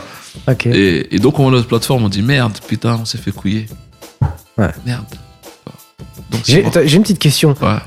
T'as acheté du bitcoin à l'époque? Non, on a fait les cons. Oh. On a fait les cons. Comment tu peux t'intéresser dans un truc comme le bitcoin Parce qu'on était en train de développer. euh, Ouais, le Kizit, donc tu disais, ouais, ouais, euh, donc ça, fera, ça fera notre monnaie. Nous on le voyait comme un concurrent et puis on a vraiment vu Ah le ouais. truc émergent. Et au début c'était vraiment pris euh, à, à la dérision le truc, tu vois, c'était pas pris au ça sérieux. coûtait rien du tout. Ça coûtait rien du Tu tout. serais riche aujourd'hui. Qui te dit que je suis pas que- eh, en fait, c'est en le disant, tu vois, en le disant, je me suis dit. Et qui te dit fait, que je ça il est. des- Non, mais tu Non. serais extrêmement riche si t'avais acheté, euh, tu vois. Non, non. mais 200 bitcoins. C'est vrai qu'on a, on n'a pas été, euh, mais parce que ça nous a tellement bouleversé cette, euh, cette histoire de, de, de vol de, de projet, Ouais. euh, qu'on a eu du mal à réfléchir pendant un moment. D'accord. Ah, parce que tu es là, Ouais, t'es sous le tu choc. en vois fait. des articles partout, tu vois des émissions, tu dis putain, mais c'est mon projet. Ouais. C'est mon projet. C'est des Français qui l'ont fait aussi. Ouais, avec il y a toute une magouille. En fait, on a remonté le truc parce qu'en fait, quand euh, on voit le truc, au début, moi, je suis là, je dis ah bah il y a quelqu'un qui a eu la même idée que nous. Ouais. Michel il dit non, DNR c'est pas possible. On peut avoir la même idée, mais là là, il me dit c'est la photocopie du truc. C'est pas possible que euh, ça soit là le bouton quand t'appuies. Toi, et il commence. Je dis ah j'avoue c'est vrai. Et donc on creuse, on creuse, on creuse. Donc on se rend compte que il y a un micmac de société pas possible. On arrive dans une société qui est à Los Angeles. De la société de Los Angeles, on arrive à une société qui est en Suisse. Une société qui est en Suisse. Un genre de société miroir un Ouais, peu. ouais, se- on arrive à une société ouais. qui est en France. Et boum, boum, boum, on arrive à le gars qui était avec nous. Ah ouais. Ouais. Ah, vous avez réussi à Ah remonter ouais, jusqu'à. vous avez trouvé la taupe. Ah là là là là. Non, c'était pas la taupe, c'est. On travaillait plus ensemble. Ah, Voilà. Il est parti, mais quand il est parti, on était en train de bosser sur la V1, sur le début du, du mais il est projet. parti avec le projet en fait. Voilà. Ouais. Ouais. Incroyable. Comment ça s'est passé alors du coup? Ah. Ah, le calme, c'est bien. hein. Ça évite les problèmes. tu vois Non, non, c'est. Est-ce que les muraux sont remontés à Ah, ça a failli de- ressortir. hein. Ah, ça fait. Ah, David Banner, euh, Ouais. ah, c'est. Ah, ça date. Ah, ouais, c'est Hulk a failli arriver, mais. Ouais. Non, non, c'est. c'est faut... tu, tu peux, peux péter les plombs. Ouais, faut se contenir. Tu peux Quoi. péter les plombs. Parce que vraiment, c'est, t'as, l'impression de vivre ça comme, un, comme une agression. Ouais, complètement. Tu- C'est une trahison en fait. toute une- ton énergie pendant deux ans. Parce que nous, il y a la période de liquidation. Ouais. Donc on a pris les insultes, on a pris les trucs en disant ok c'est pas grave, Et en même on temps, continue, ça qui. on- Euh, vas-y on, on a un projet, Ouais. ok ok. Et en même temps tu dis putain, c'est chaud. Et donc ouais, on, du coup on, on, on réorganise tout, on repense tout, donc la liquidation passe euh, et on prend ce virage digital. Au moment de prendre ce virage digital, on réfléchit justement au nom qu'on va donner à la boîte.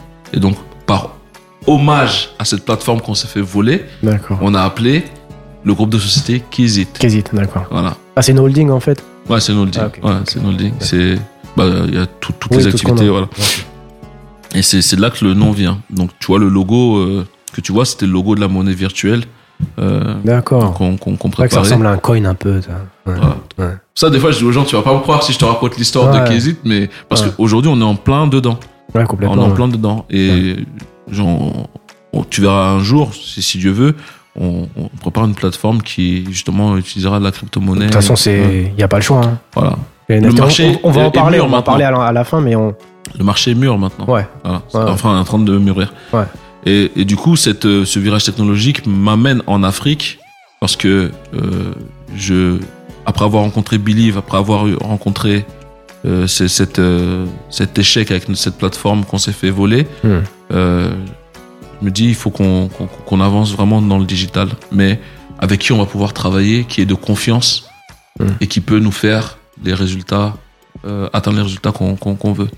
Donc on fait euh, des, des, des appels d'offres euh, avec des boîtes informatiques, on leur expose les projets et personne n'est capable de répondre aux projets. D'accord. Parce que vous êtes Tout le- trop en avance par. euh, Tout le monde nous dit c'est trop compliqué, c'est pas possible. Ouais. euh, je dis ok, bah, on est dans la merde. Hmm. Et donc j'ai un comme un cousin qui est au, qui est au Mali, qui, est- qui a fait des études d'informatique, qui s'appelle Sidi, que j'appelle. Je dis ouais Sidi, j'ai un projet. Je lui explique le projet et je lui dis je sais que toi t'as pas le temps parce que lui il était loin dans l'informatique. Toi, il travaillait, euh, il est ingénieur. euh, il travaille pour L'Oréal, pour BNP, pour la gendarmerie, pour des compagnies aériennes. Pour... Ouais. Il, est, il est loin, toi. Ouais. C'est... Je dis, je sais que t'as pas le temps. Mais aide-moi. Parce que toi, je sais que je peux te faire confiance. Ce qui vient de m'arriver là, je veux plus que ça m'arrive. Qu'on... Toi, que je- j'ai, j'ai plein d'idées en tête. Voilà. Il me dit, ok. Il m'a dit, j'ai pas le temps, mais je vais te constituer une équipe euh, pour faire, euh, pour répondre à tes besoins. Et donc, la première équipe qui me constitue, elle est au Mali. D'accord. Et On a des informaticiens au Mali qu'on va voir régulièrement, qui nous développent nos outils, nos sites. Et donc c'est là qu'on prend l'avion régulièrement, on va au Mali.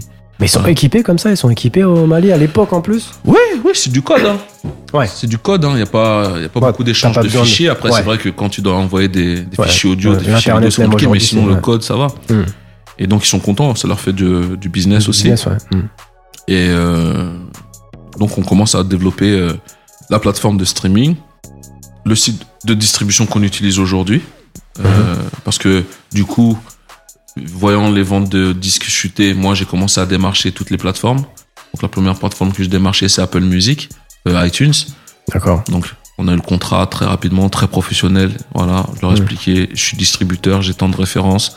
Voilà, ils me disaient est-ce que techni- techniquement vous êtes prêt J'ai dit oui. Ok, j'étais pas prêt. hein. Ouais.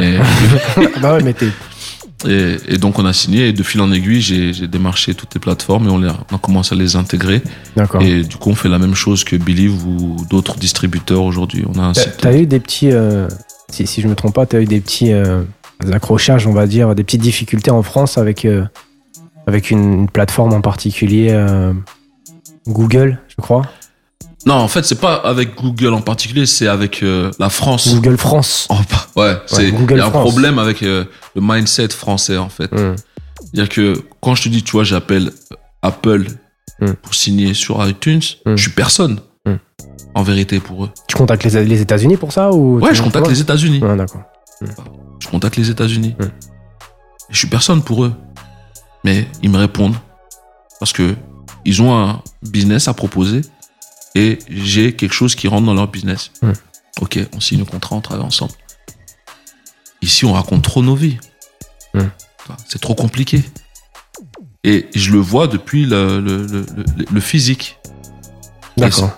Depuis, euh, il y, a, il y a des chaînes de magasins avec qui on n'a jamais pu travailler.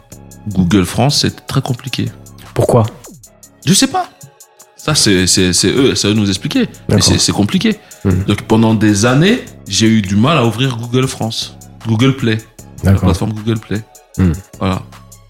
Et c'est un jour, parce que Monsieur Nov est rentré dans le top album, que Google États-Unis m'appelle pour me dire on a vu votre projet qui est rentré dans le top album et qui est top euh, Hmm. 1 ou 2 de iTunes. euh, euh, on l'a pas chez nous. Pourquoi il est Comment pas ça chez se nous fait Ouais. J'ai Foutez de ma gueule. Ça fait deux ans, je vous, ai, je vous cours après. Tu leur as dit ça Tu leur as dit Non, je l'ai pensé. Ah, tu l'as. Mais j'ai pris le recul. Je me suis dit, attends, essaie de comprendre ce qui est en train de se passer très rapidement parce que soit ils se foutent de ta gueule, soit euh, ils sont pas du tout au courant que tu. Ouais, les en fait, plus. pas du tout au euh, courant. ouais. Donc c'était les États-Unis qui m'ont appelé en disant voilà. Et après on a parlé, voilà, j'ai tant de références. Ah bon? Ah ok, boum, je vous envoie le contrat. Une semaine c'était réglé. Hmm. Contrat signé. Après on a commencé les tests informatiques. Boum. Depuis je travaille avec Google. Et t'as aucune idée de pourquoi Bah si, Google je France. sais. On le sait. Si on se dit la vérité, on sait pourquoi. Bah, disons la vérité. On est là pour dire la a- Il y vérité. a du. Mais après c'est. J'aime pas trop le dire parce qu'on va penser que genre je me plains ou je fais la victime. Non, Non, c'est un constat, c'est mais- un état des lieux. Hmm. Voilà, il y a du racisme. D'accord. Il y a du racisme clair et net. Et euh, ça depuis que j'ai commencé. Hein. D'accord. Par exemple, toutes les histoires que tu entends là, Hmm. je les entends depuis avant même que je commence. D'accord. Voilà. Ouais, c'est c'est pas clair, c'est c'est un dealer, c'est un truc. Tous tous les clichés qu'on te colle Hmm. euh, parce que t'es un Renoir de quartier, on te les colle direct. Hmm. Voilà. Hmm. Et ça, je le sens ici. Voilà, je le sens ici ou dans tout ce qui touche un peu euh, au côté francophone. D'accord. Plus que nulle part ailleurs. Voilà. Par exemple, euh, à l'époque, il y avait. euh, toi, par exemple, quand je t'ai dit, j'ai, j'ai, on a eu Virgin. C'est par Matteo et Soprano. Hmm. Fnac, c'est parce qu'on avait une relation dedans. D'accord. Toi. Fnac, ils ont développé une plateforme qui s'appelle Fnac Music. Hmm. Et jamais réussi à truquer. Ah, d'accord. Voilà. Il y a- il y, a des plateformes françaises qui existent, hein. Ouais. Mais on travaille pas avec. Ah, à ce point-là. Parce qu'ils répondent pas. Ah ouais. Ils calculent pas. Jusqu'aujourd'hui. Ouais. Ouf. Mais elles sont, elles sont, elles sont, elles sont, elles sont, elles sont en faillite, mais il faut même pas qu'elles s'étonnent pourquoi. Ouais. Voilà. Parce qu'en même temps, euh, bon. Parce que toi, t'es pas, t'es pas dans l'urbain en plus. là. Non, aujourd'hui, je plus- on peut plus. Ouais. J'ai les, j'ai la base, la racine Mmh. urbaine. Mais aujourd'hui, je fais, dans. je fais, je fais, je autre fais, chose. je fais, je fais tout. Mais même avant, je faisais tout. J'ai, Ouais. j'ai produit des groupes de rock, les gens savent pas. Des groupes de chansons françaises, les gens savent pas. Non, on le sait pas, ouais, effectivement. Hmm. C'était quoi? C'était de la guinguette et tout C'était quoi? Non, bah, il y a un Non? groupe là qu'on- qui, qui marche très bien, Boulevard Désert. Ok. Ah, ils ont fait, voilà les Zénith, voilà les disques d'or, disques de platine, tout ça. Mais c'est Kizit qui les a signés. D'accord. Ah. Ils sont encore chez Kizit le- ou Non, non, ils sont là, c'est fini. qui- voilà. a fait décoller Après, ou- on- ils sont partis chez Sony, tu vois, Ouais. on fait du business. Normal. Hmm. Les gens me, te cantonnent à, à la rue. Mais c'est mais c'est ça qui est intéressant aussi de, euh, de, de, de dire, tu vois, Bah, parce c'est que c'est ce que j'essaie de faire de, com- com- comprendre, et c'est ce que je, je veux dire. Par exemple, on prépare un reportage Hmm. autour de, de, de, de, de Kézit, mais en fait, la finalité du reportage, c'est de montrer que c'est pas que un Renoir qui vient de quartier, c'est du business.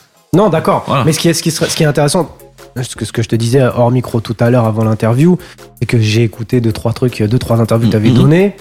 Et, euh, et dedans, tu parles pas, tu parles jamais justement de ce côté euh, hors euh, urbain, en fait. Hmm. Et peut-être ça porte, ça porte un peu préjudice au truc, dans le sens où, ok, donc le mec, en fait, il est aussi bon dans l'urbain qu'il est capable de faire décoller une marque pop, qu'une marque rock, Mmh. etc. etc. Mmh. Pourquoi tu, euh, tu vas pas dans la promotion de ce, de ce côté-là Pourquoi t'en parles un, pas un peu plus aussi?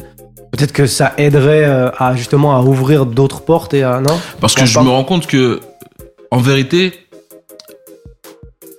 les gens attendent que je fasse mes preuves à 100% avec un artiste. Et toi, tu considères que tu n'as jamais fait tes preuves à 100% avec un artiste Moi, je considère que j'ai fait mes preuves. Ouais. J'ai montré que je sais travailler Hmm. dans toutes les configurations possibles. Hmm. Mais on est dans une époque où euh, les gens sont dans ont besoin. Je te dis, on n'est pas dans la conviction. On en parlait Hmm. tout à l'heure.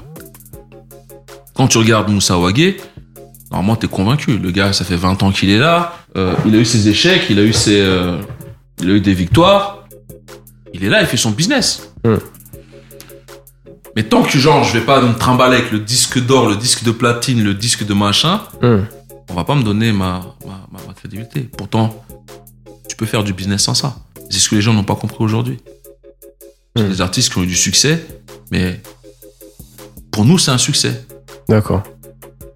Comment tu, comment tu définis un succès du coup? Parce que si c'est pas avec les, euh, les, euh, les disques d'or, comme tu disais. euh, Bah, par exemple, regarde, tu prends euh, un artiste comme Sidiki Diabaté, grand artiste. grand artiste. Il a aucun disque d'or. C'est vrai. Mais parce qu'il peut pas faire disque d'or. Parce que la configuration du marché dans lequel il évolue fait qu'il n'a pas de disque d'or. Mhm. C'est juste ça. Et pourtant, il est connu mondialement. Ouais. Son succès mondial, il est dû à Kézit, en partie. Mhm. Il a du talent, ouais, mais le travail qui a été fait, qu'il a amené. Ouais, on va, on va Voilà. en parler de toute façon de Donc. Mais on me donne pas le, Le forcément crédit, le crédit. Je parle en France, hein. Ouais. En, en Afrique, c'est autre chose. On me donne du crédit. D'accord. Voilà. Mais je parle en France. Ouais. On me donne pas du crédit. Aujourd'hui, je vois beaucoup de gens qui euh, kiffent Monsieur Nov. Hmm. On me donne pas le crédit qui va derrière. Moi-même, j'écoutais Monsieur Nov et tu vois, j'apprends aujourd'hui Oh. que c'est toi qui étais voilà. derrière, tu vois. Mais pourquoi? Après, bon, t'es quelqu'un aussi qui est de, qui, est- qui a été euh, bah, jusqu'à, comme tu disais, hein, jusqu'en 2015 dans l'ombre plutôt et qui s'est pas forcément. euh, Mis en avant. Mis en mais, avant. mais- mais- parce Ouais. que je privilégie la structure. Mais on sait que la structure, c'est c'est. On sait que c'est interlude. Les gens qui qui prenaient leur ticket pour aller voir les concerts de Nov, ils savent qui produisait le concert. hum, Les gens qui ont acheté les CD savent qui produit les CD. Hmm. Voilà, tu vois. À un moment, on sait, mais comme ça pète pas à votre euh, Ouais. limite là, ouais. Ne considérez pas ça comme euh, voilà. Mais sinon, moi, je pense qu'on a fait l'épreuve. On a montré qu'on sait travailler Hmm. structurellement, businessment, en termes de de, de, société, d'organisation, de création d'emplois. Il y a d'autres facteurs qui font que moi, j'estime que c'est du bon travail. hum. Voilà, c'est pas que le, ce, trophée. Ah oui, j'aimerais bien avoir des disques d'or. J'en ai eu d'autres, mais pas directement liés à mes artistes. Parce Ouais. qu'on a placé une prod dans tel euh, album, parce qu'il y a une telle collaboration. Voilà. Mais moi, personnellement, Moussa Wagé, j'ai pas eu l'artiste qui m'a ramené à moi un disque d'or. Mais est-ce que je m'en porte mal pour autant? Hmm. Pas du tout. Ouais, tu arrives encore à, à développer. Et justement, on, par- parlait de, on parlait de l'Afrique, parce que, euh, on- on- comme je disais, en 2009, tu es, parti au Mali. Mm. Et là-bas, tu vas commencer à développer aussi, à signer des artistes. Euh, la première artiste que, le premier artiste que tu vas signer là-bas, c'est qui? Bah, je, je signe pas des artistes tout de suite. hein. Je signe- le premier artiste que je signe, c'est en 2014. Ouais. Voilà. Donc de 2009 à 2011, on fait des allers-retours pour le site internet. 2012-2013, je commence à, à- à plus aller regarder ce qui se passe artistiquement. D'accord. Voilà. Parce que j'ai mon grand frère qui est l'ami du papa Sidiki. Il Ok. me dit va au Mali, il y a des choses à faire. Donc je vais voir et donc je discute avec le père de Sidiki une première fois. Et il me prend pas au sérieux tout de suite. Euh, Et là, Sidiki, il a, enfin, il a pas de carrière. non, on il peut pas de carrière, dire. il est en mode backer euh, et beatmaker de Ibawan. D'accord. Voilà. Donc euh, j'étais parti pour Toumani, Diabaté, pour, lui en tant qu'artiste. Ouais. Et comme c'est un grand artiste, euh, tant- plusieurs Grammys et tout, il ne calcule pas. Ouais. Et donc en 2014, je reviens. Je dis à mes équipes de Paris que je vais aller voir en, en Afrique pendant un mois, deux mois s'il y a du business à faire. Et je prends l'avion et je vais au Mali tout seul et je regarde. Je regarde l'environnement, je regarde les artistes, je discute un peu à gauche, à droite, sans, sans, sans dire ce que je fais ou quoi. C'est juste je discute avec les gens. D'accord. Je vais dans quelques régions de, du Mali et euh, là, je reviens convaincu.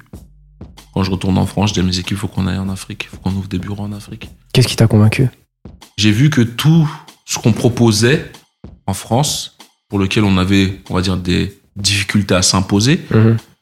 n'existait pas en Afrique. Parce que quand je dis on avait des difficultés à s'imposer, c'est que c'est trop, euh, comment dire? On dirait que la stru- les structures sont déjà en place depuis Ouais, des les- années. et, euh, La concurrence, c'est trop concurrence. concurrentiel euh, ici en fait. hum, hum. Et euh, on va pas venir vers toi parce que tu es compétent. Je Ouais. dis ici, on est trop dans l'illusion. On va Mm. venir vers toi parce que tu as un blaze. Mm. Voilà. Mm. On va te respecter parce que tu as un blaze, pas parce que tu es compétent. Parce Alors que les que compétences, on les a. Ouais. Les compétences, on les a. Et les gens savent qu'on les a. Mm. Parce que on est respecté depuis longtemps. Euh, je, je te dis, à la scène de Dean Records, tout le monde sait euh, ce que c'est. Quand on dit Mathéo, tout le monde sait. Bien sûr. Voilà. Bon, Matteo, c'est le seul de nous trois qui a eu le, le gros succès euh, avec Soprano. Ouais. Voilà. Mais si tu parles avec Matteo, il peut pas dire que nous, on n'est pas compétents. Ouais. C'est notre stagiaire. Ouais. Voilà. Tu vois. Aujourd'hui, c'est notre frère. Voilà. Donc, les compétences, on les a. Mm. Mais aujourd'hui, on regarde juste vraiment le truc. Donc, c'est ça qui fait que ça, ça devient compliqué de, de, de, de, de bosser ici. Mm. Tu vois. Je sais pas si tu comprends ce que. Bien sûr, complètement. Non, bah, je comprends complètement ce que, tu, ce que tu veux dire par là. Et donc, vous décidez en fait de vous implanter Voilà. là-bas parce Donc, que je dis qu'on le marché on est ouvert en fait. parce que tout ce qu'on propose, je le vois pas. Donc je vois des artistes qui sont talentueux, mais leurs œuvres sont pas commercialisées.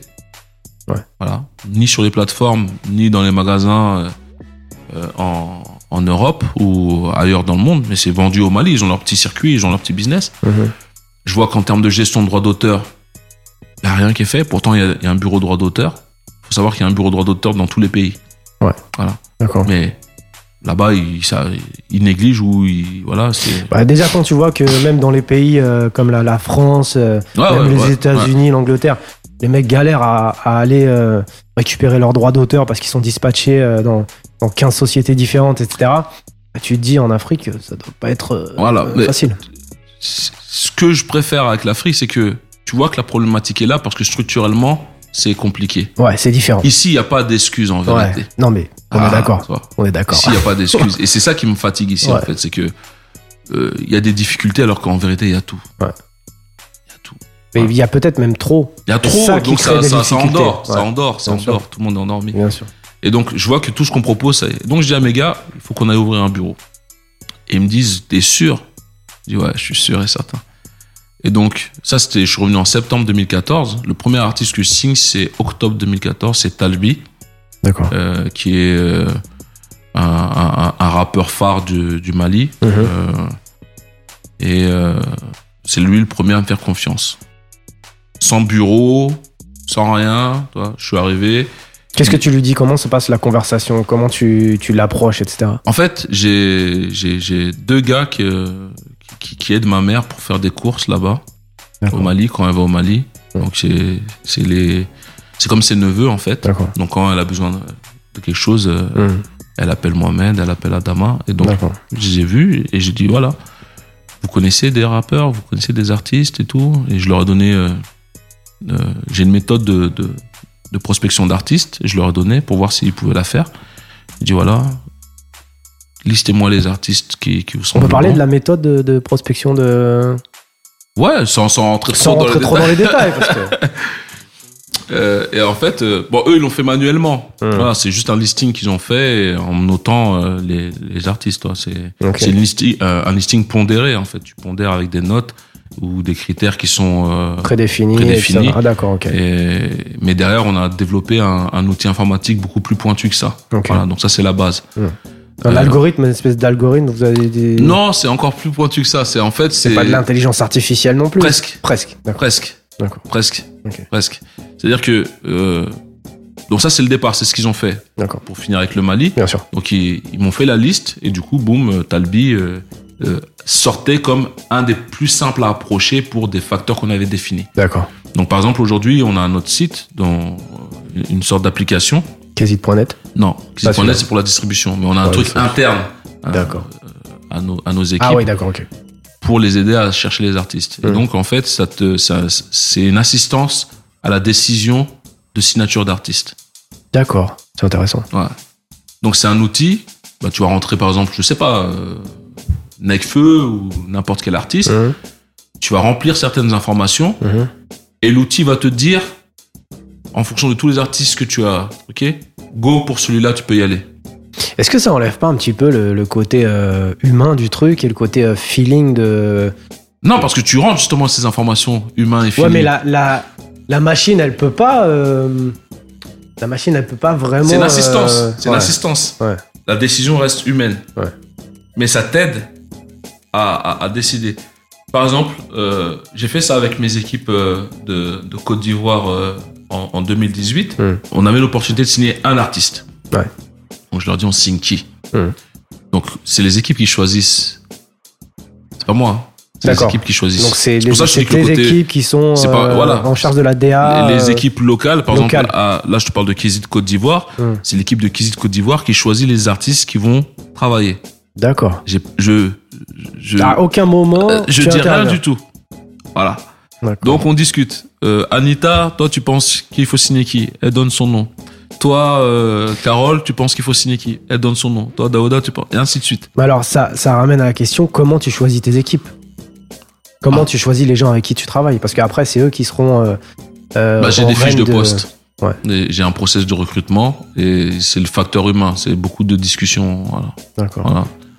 Mais euh, par exemple, Anita, Carole, tout ça, c'est pas moi qui les ai choisis. C'est Daouda qui est le directeur, c'est lui qui les a recrutés. Donc à un moment, j'ai dit, euh, faut. Voilà. Ouais. Des fois, je dis, euh, il- s'il hésite, il va me dire entre ces deux candidatures, tu penses qui Je pense donne que- juste mon avis et puis voilà. Mais Ah, c'est lui qui choisit. D'accord. C'est-à-dire que les équipes sur place ont, ont vraiment Et Daouda, c'est. le directeur. Mais par rapport à toi, c'est qui? C'est le directeur. Mais je veux dire, a comment tu l'as le recruté, lui? Bah lui, c'était euh, le gars qui venait. euh, c'est comme Mohamed et Adama. C'était un, un petit qui traînait euh, dans nos parages et qui portait nos valises Et pourquoi tu l'as choisi, lui parce qu'il était motivé. Ouais. Voilà, la motivation, c'est un facteur déterminant pour Et moi. comment t'as vu qu'il était motivé? Ça sent en fait la motivation. Ouais. Voilà, C'est-à-dire que quand tu, tu donnes des tâches à faire, tu vois à la tête de la personne, à son comportement, si Ouais. euh, Qu'il est enthousiaste Ouais, le- voilà. ouais. Si ça lui plaît, s'il le fait Ouais. avec le sourire, s'il est, s'il Ouais, les yeux au pieds, ciel. euh, Ok, j'ai compris. Voilà, tu vois. Et donc, euh, il, est, il, est de- il est rentré en tant que stagiaire Hum. et aujourd'hui, il est directeur. Il a monté les échelons. En 2-3 ans, il est devenu directeur. Ouais, très bien. Hum. Et donc, je leur, je leur ai dit, voilà, on va choisir un artiste. Chacun a donné son artiste. Hum. Et donc, je leur ai dit, voilà, on rentre les infos dans l'outil. Et l'outil, en fait, il disait entre euh, DJ Mix, qui est un artiste ivoirien qu'on distribue et qu'on édite, euh, Ariel Chenet, qui est un artiste qu'on qu'on ne distribue pas, qu'on ne produit pas, Mhm. mais euh, qui était dans l'en- l'en- l'environnement de DJ Arafat, paix à son âme, euh, Baby Philippe, Shadow Chris et d'autres artistes. Mhm. Donc chacun a donné son, son, son truc. L'outil informatique a dit qu'il faut signer Ariel Chenet parce que dans quelques mois, c'est lui qui va tout péter. Au final, on l'a pas signé parce que il devait signer, mais il a pas signé parce qu'il y a eu les histoires avec Sidiki, tout ça. Au final, il a signé chez Sony. Six mois plus tard, il a tout pété. D'accord. Ils m'ont appelé, ils m'ont dit Ah, Moussa J'ai dit Je vous avais dit, toi. Parce qu'il y a des trucs qui sont. que tu peux mesurer. Voilà. Il y a des trucs qui sont mesurables et qui sont prévisibles. Voilà, tu peux. Voilà, après, tu peux te tromper, hein, mais Et ce logiciel, il est. Tu le gardes en interne c'est quelque chose on est en train de le peaufiner pour euh, peut-être derrière le, le, le, le commercialiser. tout ça, ouais. ouais. Ouais. On est en train de le peaufiner. Et ça, c'est c'est des aspects que les gens savent pas de de de, de qui ils étaient. Ils savent pas comment ça se passe. Ils voient le côté. Je dis Renoir. C'est pour ça que je t'invite, Renoir- justement, Renoir parce des que, bureaux. euh, En fait, en fait, moi j'ai vraiment tenu à t'inviter parce que de la première fois où j'ai entendu euh, euh, Moussa tu vois, mm.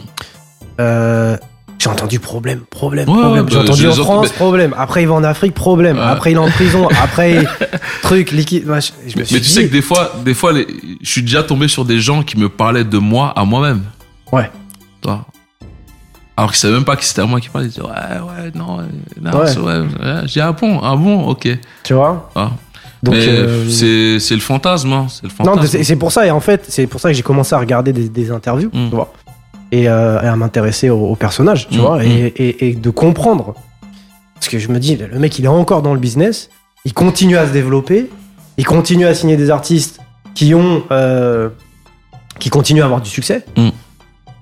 Il y, a- quelque chose qui cloche dedans, en fait. Ça Ouais, peut pas être la personne qu'on décrit dans chaque. euh, Il y a quelque chose qui cloche. Il y a quelque chose qui cloche. Mais après, je sais, grosso modo, d'où ça vient. C'est que des conflits que tu as eu avec des personnes par là qui vont derrière raconter Ouais, bien sûr. quoi. Et c'est c'est pour ça que c'était important pour moi que tu viennes expliquer le fonctionnement Mm. et comment t'es arrivé de, de, bah, de, de Paris, en fait, des Mureaux, à ce que tu as, ce que as Mm. construit aujourd'hui, Mm. euh, au niveau mondial, on va en parler, mais euh, c'était important pour moi qu'on définisse euh, chaque euh, étape Ouais. pour que les gens comprennent que maintenant t'es pas arrivé avec l'argent de la drogue ou de tu vois que Euh. ok bon on a fait ça ensuite il y avait effectivement euh, les contrats euh, machin Aider, ouais, et- ouais, etc etc donc je pense que Il y en a plein à ce moment-là, justement à l'époque des emplois. Ils disaient comment il fait pour payer tous ses salariés? Voilà Voilà comment il fait. Mais je vais pas vous donner toutes mes recettes, tu, tu vois C'est. et, et- et en Mais, parlant mais de... le problème de, de, de quand tu donnes pas les recettes, c'est que les gens tout de suite ils pensent négativement. Voilà. Et, justement, j'avais un truc là-dessus, c'est que tu dis que euh, tu donnes pas facilement euh, les recettes justement. Tu Ouais. donnes pas facilement euh, euh, tes, tes trucs, tu Mm. vois, de comment tu comment on peut y arriver, comment trouver. Mais en même temps, tu dis que tu veux voir tout le monde réussir. Je donne beaucoup, mais je donne pas tout. Ouais. Voilà, parce qu'il faut garder quand même euh, ce côté qui te définit toi personnellement. Mhm. C'est-à-dire que je vais te donner des méthodes, on va dire universelles de travail, etc., pour que tu peaufines ta manière de travailler. Mm. Mais je vais pas te donner Ce qui recette. Ouais, je vais pas donner la, la, la, la recette du KFC, toi. Ouais. Voilà, tout le monde Ouais. fait du poulet frit, mais le. KFC il a sa petite sauce. euh. Voilà. Donc il y a le petit truc moussa que je garde, mais que je prépare. Je prépare un. Enfin, je prépare. Euh, J'aimerais sortir euh, deux trois bouquins justement pour détailler ça. D'accord. Ok. Tu veux pas le détailler maintenant comme ça c'est fait C'est pas, c'est pas, c'est- impossible. C'est pas encore- ah ouais, non, non, trop long. Ouais, non, c'est Ouais, bien parce qu'il faut comprendre en fait Bien sûr, bien sûr. beaucoup de choses qui, qui t'amènent à cette réflexion. Mm. Et c'est pas un truc que tu, on peut pas comprendre si, si je dis ça comme ça. Ouais. Ça Voilà. va être un genre de bouquin. C'est un cheminement. C'est une masterclass sur le management. Euh, voilà, euh, le- voilà, c'est un cheminement. Il faut, et c'est tout un process à comprendre pour arriver à ce, cette, cette, cette réflexion. Ouais. Si je te donne juste la réflexion finale, Mm. tu, tu peux pas comprendre. Bien sûr. Tu vas dire non, c'est. Ouais, faut expliquer d'où ça vient. Voilà, exactement. Ouais, ouais. Voilà. Ouais. Comment j'ai prouvé que ça fonctionne, comment j'ai testé que ça fonctionne, etc. Pour que tu comprennes que ça va fonctionner. Voilà. C'est pour ça que je te dis que ce- cette méthode-là, quand je l'implémente dans cet outil de décision de choix artistique, Mm. et que l'artiste, l'outil me dit, dans six mois, c'est Ariel Chenet qui va, qui va péter. Et que six Au mois plus moment, tard. au moment où on en parle, il n'a pas tout pété. Ouais. Mais les indicateurs qu'on a rentrés, les, les caractéristiques qu'on a rentrées, Mm. disent que lui, là, c'est maintenant qu'il faut signer dans six mois. Et je te jure que six mois plus tard, il est arrivé avec le titre Amina qui a tout pété, euh, euh, sympa, etc. Mm. Voilà. Et maintenant, quand tu refais le même exercice, c'est pas Ariel Chenet qui sort. Ah ouais. C'est Mix Premier et il est déjà chez nous. Toi. Et c'est lui qui est en train de monter en. Cette fois, vous avez fait confiance. non, on l'avait déjà en fait. On l'avait en, en, en distribution Non, dire- et en édition. Ouais. Mais c'est qui on va produire. Ouais. C'est ça. Donc lui, il est déjà chez nous. Maintenant, on est en train Ouais. de discuter pour de la prod. Parce Ouais. que maintenant, tous les indicateurs disent que c'est lui le prochain, euh, etc. Ouais, et ouais. et au-delà des indicateurs, même les équipes sont convaincues que c'est lui. D'accord. Voilà. Ouais, ouais. Donc, tout le monde est d'accord en fait. Bon, ça va. Ouais. Ouais, les étoiles sont alignées. voilà, c'est ça. Et on va ça. revenir à Talbi parce que Talbi, c'est un, c'est un cas intéressant. C'est un cas intéressant. Euh, J'aimerais bien que tu développes un peu sur, sur, sur le cas Donc Talbi. Talbi, euh, l'outil dit que c'est Talbi euh, qui est le plus simple à signer parce que notamment il a fait école avec Adama et Mohamed. Donc les Donc deux. c'est euh, voilà les deux, voilà ils étaient dans la même école, dans la même classe, ils, ont, ils ont ensemble. Donc en termes d'approche, c'est le plus simple. Ça c'est aussi un des facteurs. Quel est le plus simple à approcher Ouais. Donc on- donc je vais, je l'invite à la maison, il vient et je lui explique ce que je fais. Je dis voilà, j'ai une maison de disques, voilà, on est en France, on fait ci, on fait ça, je lui montre des clips qu'on a fait, etc. Je dis voilà, bah, si tu veux, on le fait pour toi. Et au début, il me croit pas. Ouais. Il me dit, euh, il est où le blanc derrière? Ah, Il est où le blanc là qui gère? Parce que il y a plein de gens qui sont venus leur vendre du rêve, des Espagnols, des Allemands, etc. D'accord. ouais, ne- toi, je te crois pas. J'ai jamais vu un, Renoir qui, qui gère le business. Il dit, il est où le blanc? Et en fait, il rentre le soir chez lui, il va sur Google, il se renseigne, et voit que c'est moi, le, le blanc. le, le blanc. ouais. Voilà, il, voit que c'est moi le chef. Voilà. Ouais. Et là, il, il, il revient, il dit OK. Et là, il signe. Donc, on signe. Voilà, on fait la photo dans, dans, dans son salon. Mhm. Euh, je remonte sur Paris. On revient. Et euh, je dis il faut qu'on tape d'entrée. Mhm. Donc, d'entrée, je lui fais un bon clip à Abidjan. Le clip, il, est- il rafle le trophée de meilleur clip de l'année au Mali. Euh, c'est un des premiers à rentrer sur Trace TV. euh, C'est en quelle année ça? c'est 2015. 2015, ok. Donc meilleur clip de l'année au Mali. Euh, ils rentrent sur Trace TV, donc c'est c'est une nouveauté. Et puis à l'époque, les Africains le savent, on avait des qualités de clips qui étaient vraiment médiocres. Mhm. Tu vois les clips des des, des anciens, Mhm. c'est c'est Ouais. chaud. Ouais. Et là, on arrive avec un clip qualitatif, des couleurs, etc. Donc directement, l'empreinte qu'ils étaient arrivée. Ouais.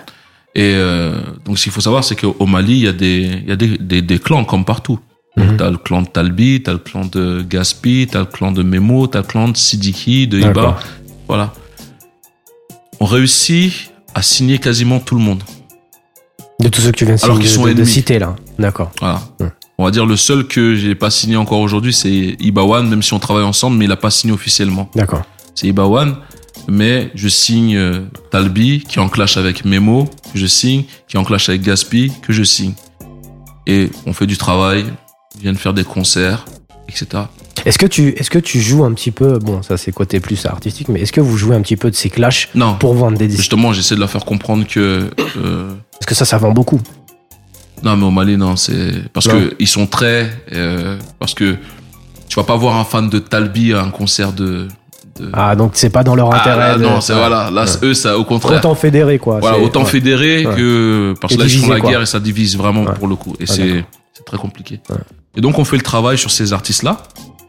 Et moi mon but c'est de, de tous les signer et de les accompagner derrière à créer leur label et que eux aussi se mettent à produire des, des les petits qui traînent avec eux. D'accord. Donc quand je je signe Talbi, il a un petit qui s'appelle Oui Soldat et un autre qui s'appelle Magas qui sont autour de lui avec d'autres petits.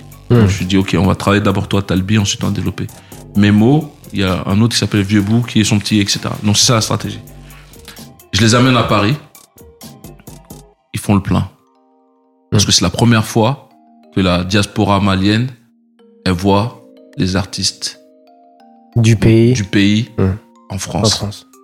Et donc, au départ, quand je fais, euh, euh, quand je fais, on a un outil aussi euh, pour la capacité des, pour les, les jauges de concert en fonction des artistes. D'accord. Donc, quand je rentre les, les paramètres, le, le- l'outil me dit que on peut partir sur un Bataclan ou voir un Olympia. D'accord. Mais quand j'en parle avec mes équipes, ils me disent mais t'es complètement fou, Moussa. Ouais. Je dis mais t'es- j'étais- ils sont inconnus, etc. Je dis bon, on part sur quoi? Il y en a qui sont extrêmes. Hein. Ouais. Ils disent on part sur une boule noire 200 places. Je dis mais non. Je dis Ouais. faut pas insulter Ouais. les gars, toi. Et je dis on fait quoi Surtout que c'est un plateau, c'est pas un seul artiste. Non, non, ils étaient- à chaque fois c'était l'artiste et en première partie son petit. Donc c'est vraiment. Ah euh, c'était ok. Voilà, on a fait C'était plusieurs, concerts. dates. Ah, Voilà, ok. plusieurs Je dates. croyais que c'était un plateau, d'accord. Et j'ai dit, mais non, je dis, mais moi, c'est des stars dans mon pays, on va pas les insulter à leur. euh, dis, ouais, mais non, mais là. Hmm. Eux aussi, ils ont leurs indicateurs. Ouais. Il faut qu'on coupe la porte en deux. Et donc, on prend euh, le Pan Piper.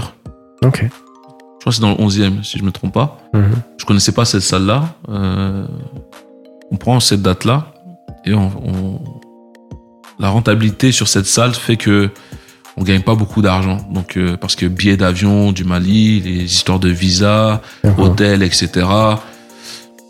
C'est pas un concert qui va être euh, Rentable quoi. super rentable et il faut remplir. euh, Ouais. Même si tu remplis, c'est pas. même si tu remplis, c'est pas fou, quoi. Ouais. Voilà. Là, on le fait quand même. Parce que Dans ma stratégie, c'est de les faire venir en France, qu'ils fassent le plein dans une salle et qu'on retourne faire un stade au pays.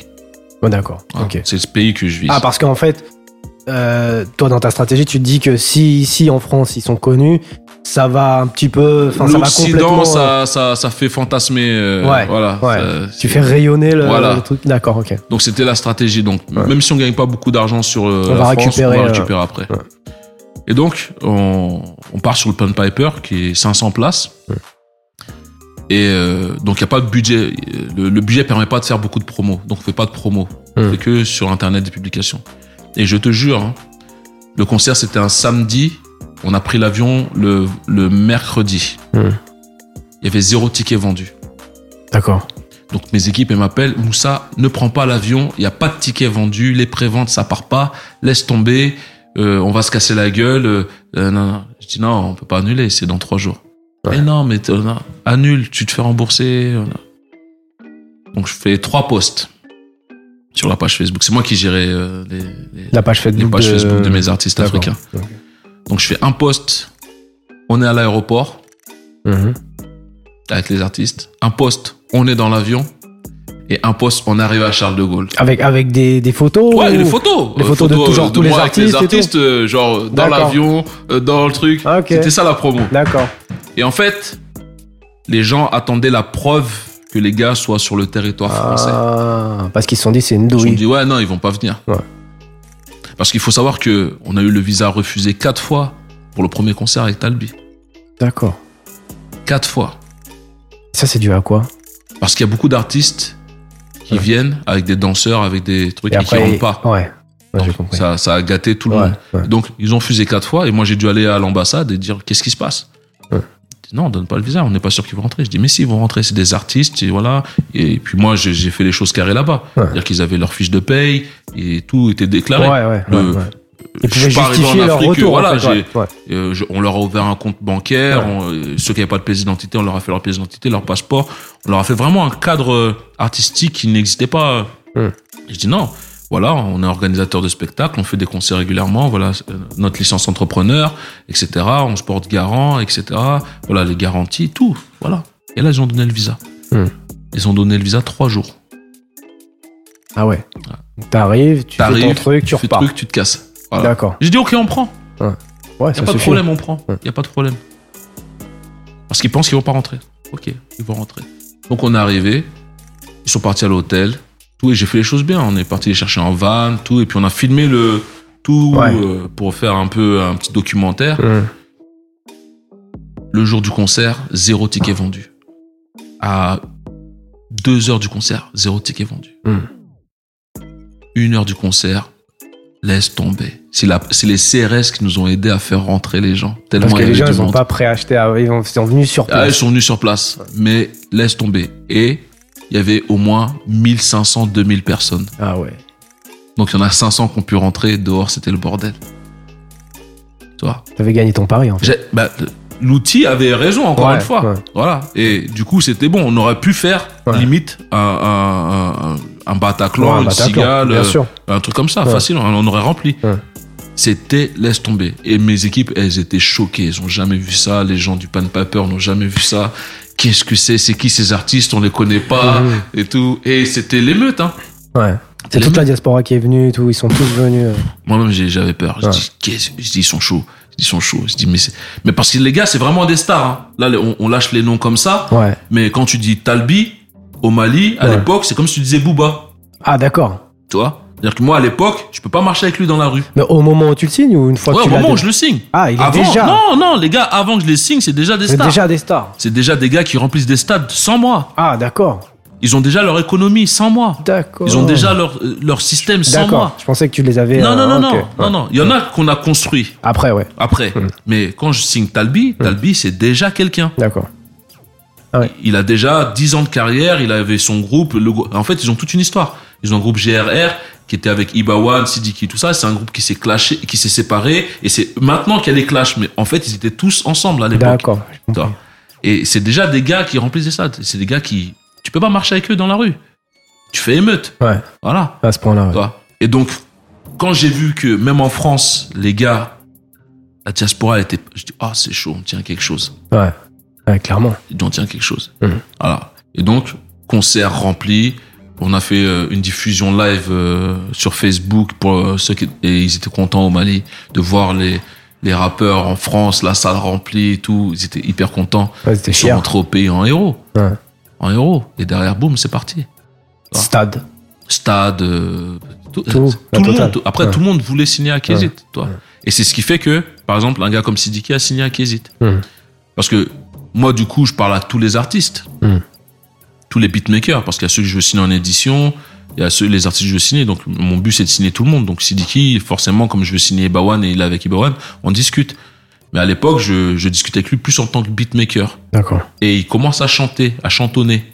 Voilà. Au moment où il commence à chantonner, on ne parle pas vraiment euh, de, de, de ça. Et c'est là qu'il y a l'histoire avec Booba, le son validé, etc., etc., etc. C'est quoi l'histoire? Bah, de ce que je sais, c'est que euh, le son de Sidiki a tourné, ils l'ont apprécié, et ils ont fait cette reprise, mais sans créditer euh, Sidiki. Dicky. D'accord. Voilà. Ok. Donc après, ça s'est réglé. Hmm. Voilà. Et euh, donc ça a pété pour Booba avec Validé, mais aussi pour Sidiki, les répercussions que ça a eu pour lui. C'était positif parce que tout le monde était fier. hein, Booba Mm. a repris ton son, etc. Ça, ça a créé un truc chez lui. Et du coup, tout le monde a voulu le signer. Ouais. Donc moi, son père, c'est un ami à mon frère. Donc j'étais tout le temps dans les négociations. On parlait déjà avant ça. Ouais. Donc qu'on soit au Mali ou qu'on soit à Paris, j'étais là. Donc des fois, j'étais assis et les gens d'Universal, de Sony, etc. qui venaient, ils savaient pas que moi j'étais Moussa Kizit et j'écoutais ce qu'ils disaient. J'écoutais les propositions. Voilà, on propose tant, on veut ça, on veut ça. Des trucs vraiment claqués, hein, en vérité. D'accord. Je dis ok, ok. Ça proposait combien à l'époque euh, Même pas 10 000 euros. Ah ouais. Ouais. Des 2000 euros, des 3000 euros. Ah ouais. des- des- Je dis putain, ils se foutent vraiment de la gueule. Ah ouais. Putain, Le gars, c'est en train de devenir euh, euh, une méga star. Il le, il le voit pas. Ouais. Ou il le voit et il, il- putain, des, des vieux trucs et Ouais, tout. des fois ils se disent juste, ouais, il prendra les 2000. Tu vois, et, et je suis là, donc j'écoute, j'écoute, j'écoute. Et en fait, euh, son père veut signer avec. Euh, que son père, il a accès à tout le monde. hein. Il est connu, Toumani. Il a accès à tout, tout- toutes les maisons de disques, euh, Bien sûr. tous les trucs. Hmm. Donc son père, il veut signer, par exemple, chez Universal. Mais Sidiki lui dit non, papa, moi, je veux signer à Kézit. Hmm. Et son père lui dit pourquoi? Il dit non, parce que j'ai vu le travail qu'ils ont fait avec Talbi, qui sont ses concurrents. hein. C'est-à-dire qu'à l'époque, dans les sons de Talbi, Talbi insultait le père la mère de Sidiki, Sidiki insultait la mère de Truc, Ibawan insultait. Ah ouais, d'accord. c'était chaud, hein. Ah ouais. C'était chaud leur histoire. Et donc, tout le monde est choqué parce que tu vas aller là où ton ennemi est là. Il dit, ouais, non, parce que Kézit, là, ils ont fait du bon travail. Hum. Et donc, son père, il me dit, OK, Sidiki veut qu'on. Il, a, il accepte de signer chez toi. On s'est mis d'accord sur, euh, sur euh, les conditions financières. Et c'est là qu'il a signé chez Kézit. D'accord. Voilà. Juste le lendemain du Bercy avec Booba. Ils m'ont dit, laisse-nous finir le chapitre Booba, on règle ça, et puis le truc. Et dès que Ouais. c'est réglé, Ouais. Le lendemain du Bercy, signature, on a pris l'avion, on est parti à Bamako, le travail il a commencé. D'accord. Voilà. Euh, et justement, parce qu'on parle, euh, on parlait de, de, de Talbi et, avant de problèmes, il y a eu des petites, euh, des petits, euh, des petits accrochages avec Ouais. euh, avec Talbi. Comment ça s'est géré? Comment ça s'est Qu'est-ce qui s'est passé en fait? En fait, il y a eu des accrochages avec tous les artistes. Ouais. Tous, sans exception, dans tous les pays. Ouais. Pourquoi? Parce que, en fait, ce qu'on apporte, c'est nouveau. Hum. C'est un nouveau fonctionnement pour lequel ils ne sont pas habitués et qui demande de la rigueur et du sérieux. D'accord. Donc quand moi je signe Talbi par exemple, on va rester sur son exemple, et je lui dis euh, euh, voilà le planning de sortie, voilà les jours de tournage, voilà les trucs, Hum. des fois il écoute pas. D'accord. Et des fois ça sabote tout, tout, tout le plan que, que, Que t'as mis en que- place. que quoi. mis en place. Ouais. Tu vois. Et donc tous les six mois, je suis assis avec mes artistes, on dit bon on arrête, parce qu'on peut pas travailler. Moi j'ai un objectif, c'est de vous amener à un certain niveau, mais le vu qu'on Et s'écoute ils viennent pas, avec des. Comment ça se passe? Ils viennent avec, ils, ils viennent avec des excuses ou comment tu comment comment ça se passe une discussion Bah, comme c'est parce qu'il y a tout un game qui s'est euh, greffé, euh, un game informel qui s'est créé en, en Afrique avec des, des managers, euh, des, des, des- comment ils appellent ça, des, ils ont un terme là, euh, opérateurs culturels. Je sais pas ce que ça veut dire. D'accord. mais euh, voilà, c'est très courant des opérateurs culturels euh, en, Afrique. Et ils font quoi les opérateurs Bah, ils, culturels ils bouffent l'argent de l'artiste en fait. D'accord, ils trouvent des micmacs à faire à l'artiste et, et comme l'artiste il gagne un peu quand même là-dedans, Mm. et il y va. Mm. Et donc tu peux avoir un artiste qui va te planter un truc important Mhm. Pour un truc bidon avec un opérateur culturel. D'accord. Par exemple avec CDQ, on a on a loupé un gros partenariat avec un club de foot Ah ouais. parce qu'il a préféré aller à un truc de d'opérateur culturel. Et je lui dis t'es complètement fou. Est-ce qu'il a vu après que Non mais t'as beau le il- il- Donc, même après coup, ils, Non. il est pas, ils Non, sont pas non, capables de. Non. C'est et c'est ce qui rend le, le, le travail compliqué Hum. et et et, et la- le, manque de rigueur. Mais c'est parce que ils ont l'habitude de travailler comme ça. En fait, ils ont un système qui fonctionne. Ouais. Moi, j'ai un système qui fonctionne, mais c'est limite je leur dis laissez votre système, on prend mon système. C'est je reconnais que c'est pas évident. Ouais. Voilà. Ouais. Je reconnais que c'est pas évident. C'est pour ça que quand ça clash, je je parle pas en fait. Je- Ouais. Je, dis ok, vas-y, continue. Si ça te va, tant pis. Si ça te va pas, tu reviens. Et des fois, t'arrives le, une fois, on- avec Sidiki, on a fait un son chez lui le matin, avec Memo. Je dis, waouh, le son, c'est une tuerie. Mm. Et je commence à visualiser, le clip. Je dis, oh, on va faire ça comme ça. Ouais. Ta, ta, ta, ok, tac. Ils sont même pas mixés, pas masterisés. hein. Mm. Je dis, ok, on va le mixer, on va l'envoyer à Paris, ils vont le masteriser, tout, tout, tout, tout. Je fais le planning. Le soir, je rentre en boîte, j'entends le son. Ah ouais. Genre, il a sorti le morceau, quoi. Il a sorti le son, je rentre dans la boîte, j'entends le son qu'on a enregistré ce matin. Et les gens sont en train de danser. Et lui, il est content. Nouvel exclu de Sidiki, ta, ta, ta. Je dis, mais mon frère. Il me dit, non, c'est. Après, ils, ils sont toujours. C'est pas moi, c'est l'autre qui a volé la clé Ouais. USB, ces trucs. Ah. Ouais, ils te font tourner. Ouais. Et là, tu dis, bon, putain. Et Après, on continue, on avance comme ça. Et en fait, c'est ça, en fait, qui est difficile. C'est, c'est beaucoup de, de manque de discipline qui font que t'arrives pas à, à bien travailler. Tu peux travailler, hein, Ouais. mais tu, c'est pas optimisé. Et l'entourage de l'artiste, est-ce qu'il a une importance là-dedans? Beaucoup. Aujourd'hui, je fais très attention à ça. Ouais. très attention. C'est ce qui a causé problème avec euh, Sidiki, notamment. L'entourage de l'artiste, la famille de l'artiste. euh, l'artiste, il peut comprendre des choses qui sont bonnes pour lui, mais les autres, comme ils sont habitués à être euh, pris en charge par l'artiste, ils comprennent pas, en fait. Donc, euh, ça peut causer beaucoup, beaucoup, beaucoup de problèmes. Ouais. Tout le monde tire euh, un peu pour sa Tout paroisse, tout le monde. Tout le monde, ouais. tout le monde, tout le monde. Et comme je te dis, c'est des superstars là-bas. Ouais. On n'a pas conscience, en fait, quand je fais mes posts avec les artistes, tu peux te dire, vu d'ici, c'est des artistes africains, hein, Mm. mais attention, c'est des superstars là-bas. Ouais. Ah, c'est- Il y en a qui sont au stade du président dans certains. Ah ouais, d'accord. Ouais. En termes d'importance. Ouais. Ah. Il y a, y, a, y, a, il y a un artiste, un jour j'ai perdu mes papiers, Mm. il a retourné le pays pour retrouver mes papiers. C'est-à-dire qu'il n'y a pas d'avion qui a décollé, Mais non, je te le dis. C'est incroyable. Incroyable. Ouais. Moi-même j'étais choqué. Ouais. il a dit non, on, on, on vole pas mon producteur dans mon pays. Et il s'avérait que c'était la femme de ménage de l'hôtel qui avait volé ma, ma Ah sacoche, ouais. le truc, et ils ont retrouvé ça, ils m'ont dit mes sincères excuses, euh, truc et... Qu'est-ce qui lui est arrivé à la... Non, je plaisante. Et donc, euh, Non mais tu vois, c'est Ouais. dingue. C'est quand, quand tu vois de, de, de France, tu te dis peut-être que euh, ouais Moussa il fait ses trucs en Afrique. Une fois il y a un gars qui m'a dit ça, il m'a dit mais tu vas foutre quoi en Afrique Ouais. Dit, ben, je vais produire des gars qui remplissent des stades. simplement. tout simplement. Ouais. Et ce qu'il faut savoir, c'est que le budget, c'est de l'optimisation financière aussi. hein. C'est quand je fais un stade, par exemple à Bamako, Mhm. ça me coûte le prix d'un pain de piper en France. Ouais, Le prix d'une C'est pas les mêmes économies, bien sûr. Tu vois ce que je veux dire Mhm. Et à un moment donné, c'est tu choisis où tu mets ton argent. Ouais. Aujourd'hui, je vois beaucoup de gens qui font du trading. Ouais. Ben, c'est exactement ce que je fais dans, dans, dans le business. C'est-à-dire que j'ai de l'argent, ben, je préfère le placer en Afrique. Mhm. Ça me rapportait plus que de... Parce qu'un investissement égal, on va dire 10 000 euros, c'est le coût d'un concert. euh, ouais, 10 000 euros pour un, un pan piper ou un, Ouais. un nouveau casino, un truc comme ça, une salle de 500 personnes. Ouais. Et encore, tu peux pas beaucoup communiquer et tu vas pas beaucoup gagner d'argent si tu remplis. J'ai bien dit si tu remplis. Tu vas faire combien? Pas grand chose. Là-bas, 10 000 euros, c'est un stade. Carrément. Même aujourd'hui. Encore, et encore, je te dis 10 000 euros, là, j'ai bien optimisé le c'est des stades de combien de personnes euh, Genre euh, 40 000, 50 000 000. Ouais. 30 000, 40 000, il y en a des 60 000, tu Ah, c'est ouf. vois. Ouais. Et tu, tu, même si tu mets euh, euh, à, à 1000 francs CFA à la place, c'est-à-dire euh, 1,50€, Mm. fois 30 000, Ouais, ouais. Quoi qu'il arrive. euh, quoi qu'il arrive, t'es... Ouais. Et, et les, et les tickets sont pas vendus 1000 francs CFA. Ouais. Voilà. C'est combien un ticket là-bas?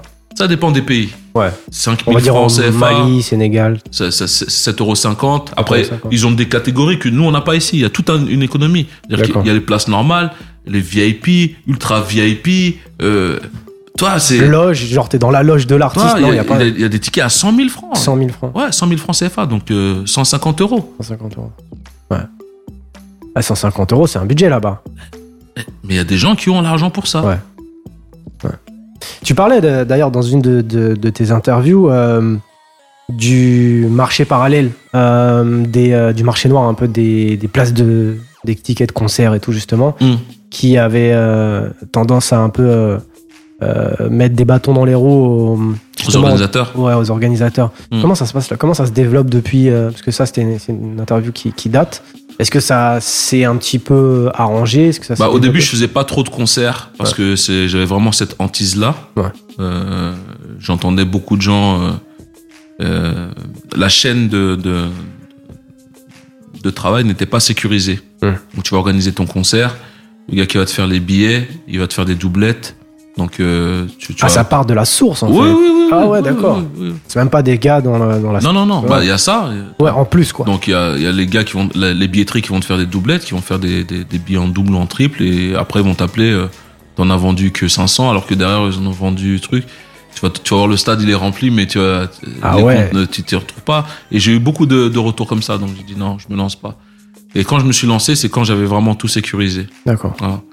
Et ce qui est en train d'avancer, c'est que maintenant il y a le mobile money qui, qui, qui, qui avance. Tu, tu peux payer tes billets avec le téléphone. Hmm. Euh, Il y a- les QR codes. C'est en train de se sécuriser un peu plus.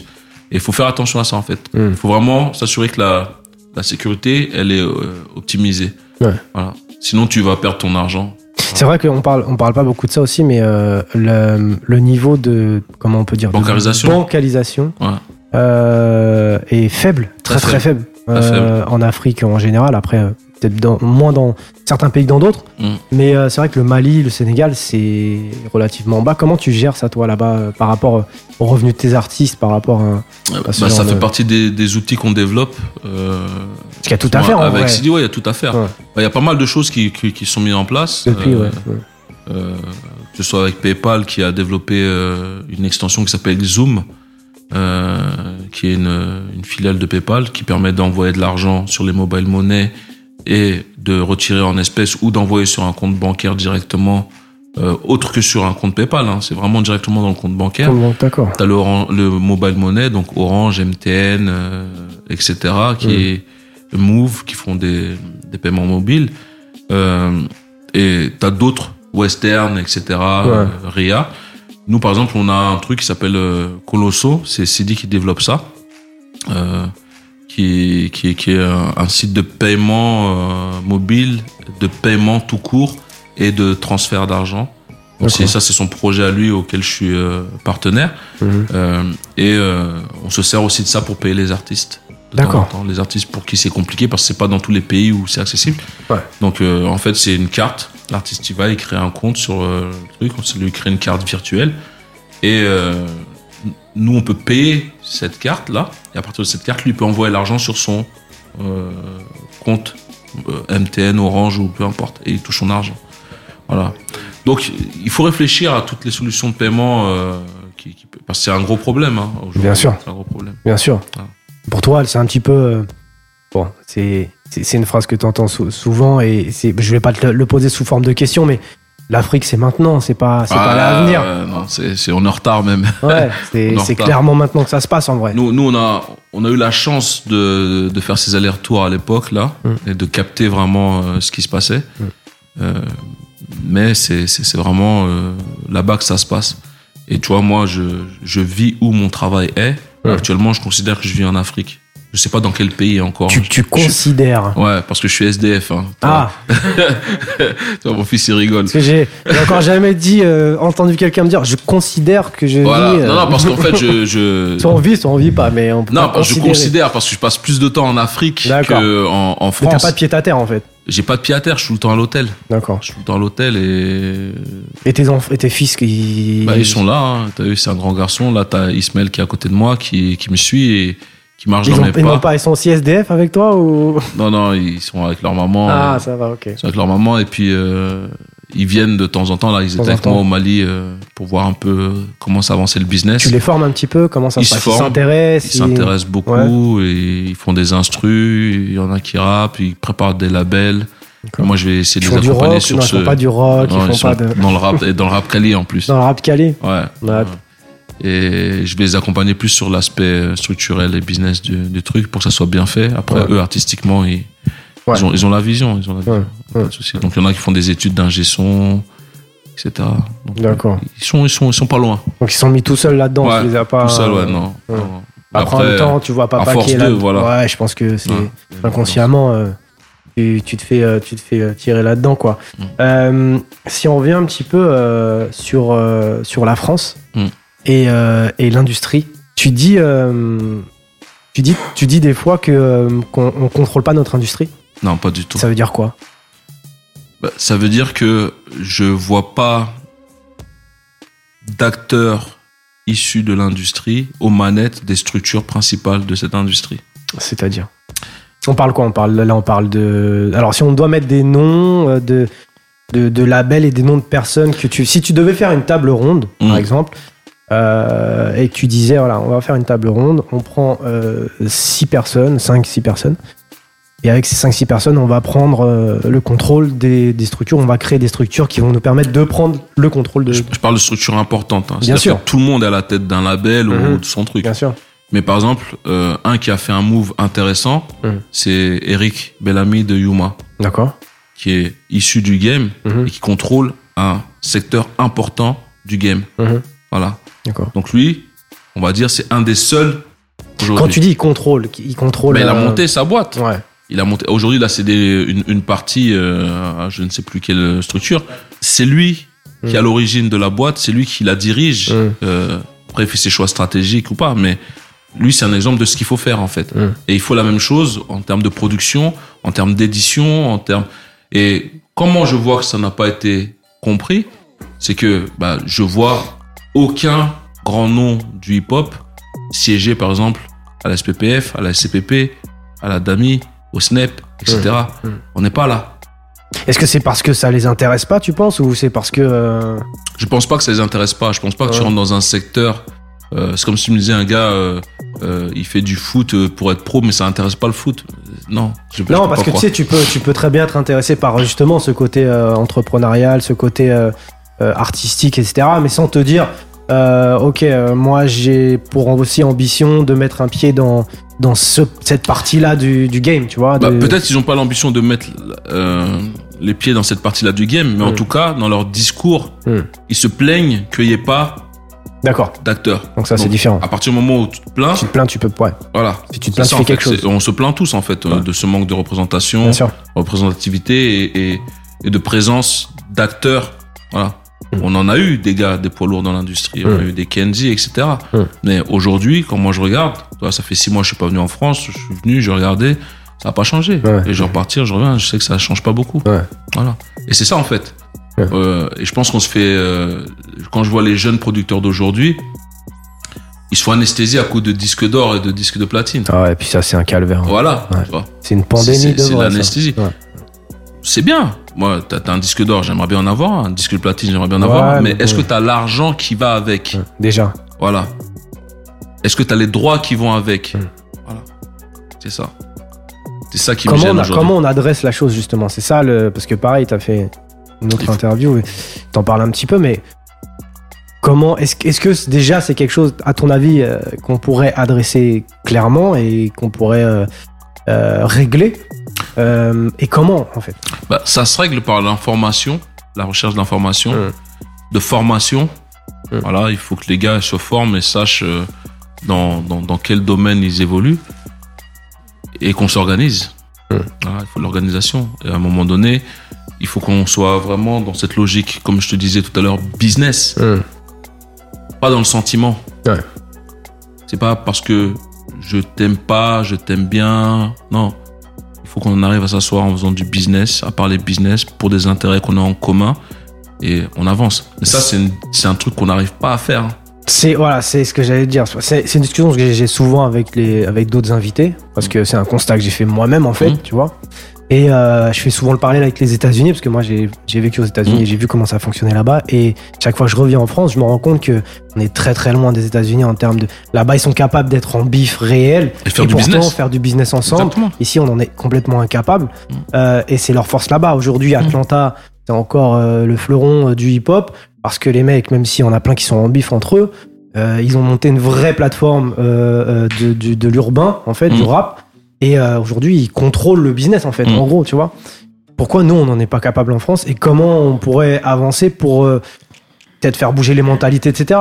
Bah, c'est ce que je te disais tout à l'heure. C'est, je sais pas si c'est dû à ce, c'est un côté francophone. Ouais. Parce que je le vois que de, ce- de ce côté-là, en fait. Ouais, ouais, ouais. Je sais pas. Ouais. Il y a que ça qui pourrait expliquer la chose, en fait. Parce que après, une- peut-être une histoire, une, tu sens, euh, même quand, toi, quand je, je suis descendu de, de l'avion, j'arrive, toi, tu sens la peur, tu sens Ouais. le, ah, tu sens un climat bizarre. C'est ici, dans l'air, en fait, hein. c'est dans l'air. Ouais. Toi, tu sens un truc. Et c'est difficile à définir. Et je pense qu'il faut vraiment identifier ce truc-là. Et c'est ce qui fait que bah, t'as as des émours, t'as des.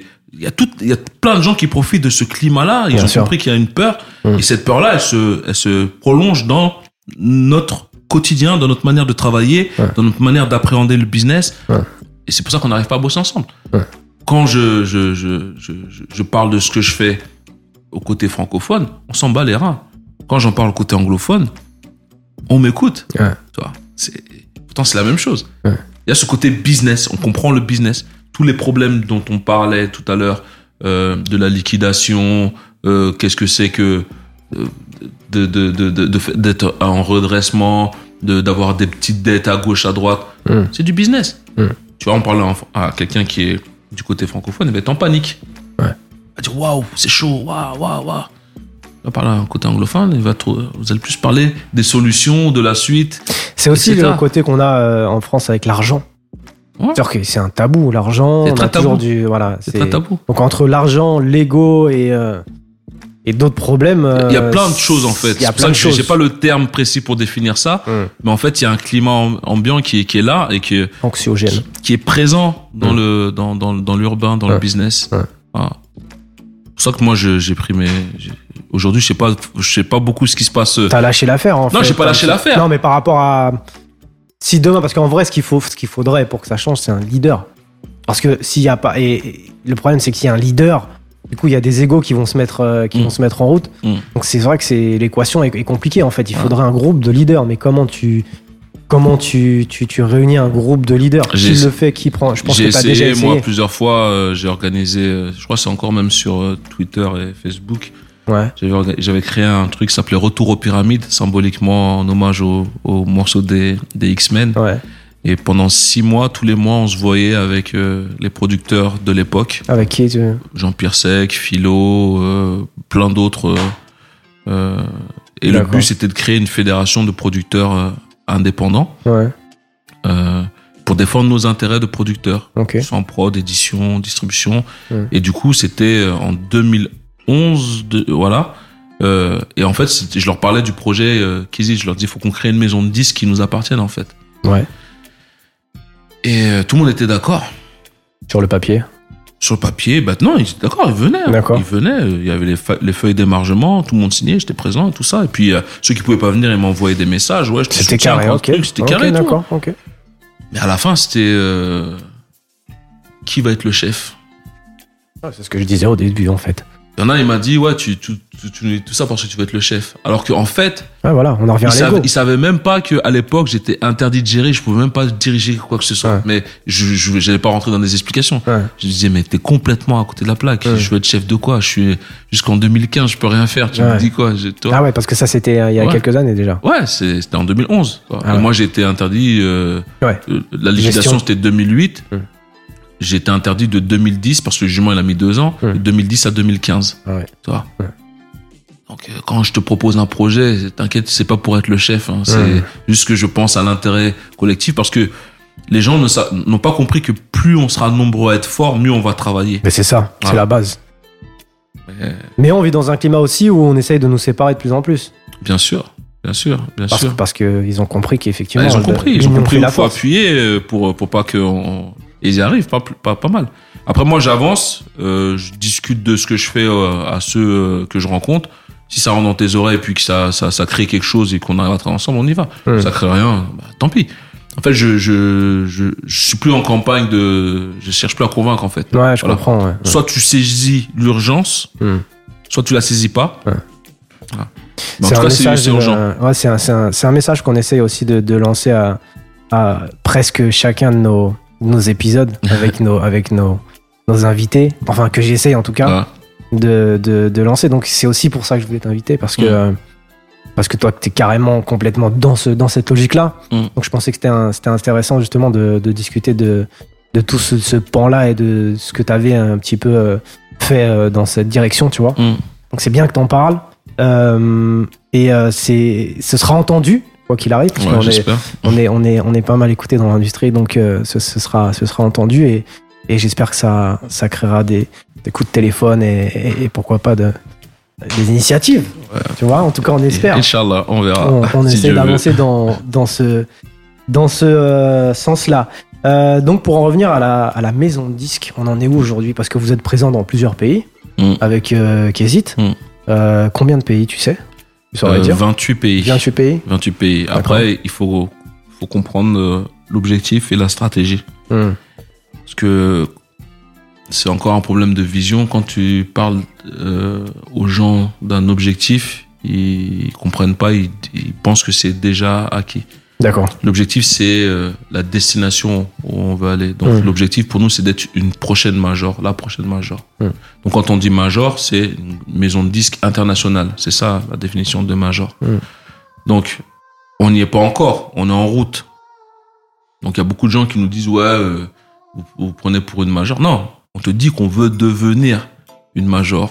Quand tu dis que vous êtes présent dans 28 pays, vous avez des artistes signés dans 28 pays Ouais. que vous développez parce que vous faites du développement, Voilà, c'est pour ça que je vais expliquer. Donc, on est présent dans 28 pays. Aujourd'hui, on est, euh, je pense, dans 15 bureaux ouverts, actifs, Hmm. avec des équipes salariées qui travaillent. Mais on couvre 28 pays. Ok. Voilà. C'est-à-dire que les services de Kizzy sont proposés dans 28 pays. En production, on produit maintenant où il y a des bureaux avec une équipe. Voilà, je produis plus où il n'y a pas d'équipe. Hmm. Ça, j'ai arrêté. C'est compliqué. hein. C'est compliqué. Ouais. Euh, sinon, distribution, édition, euh, on fait 28 pays. Et on a des demandes de, de beaucoup de gens euh, pour ouvrir des bureaux à gauche, à droite. Mais on y va à notre rythme. D'accord. Et on se donne du temps. hein. Hmm. Comme je dis, c'est pas un, C'est pas une course. c'est pas une course, Hmm. c'est un projet. Et moi, je fais ma part du chemin. Y en a qui prendront la suite. Hmm. À Ceux à qui ça va parler.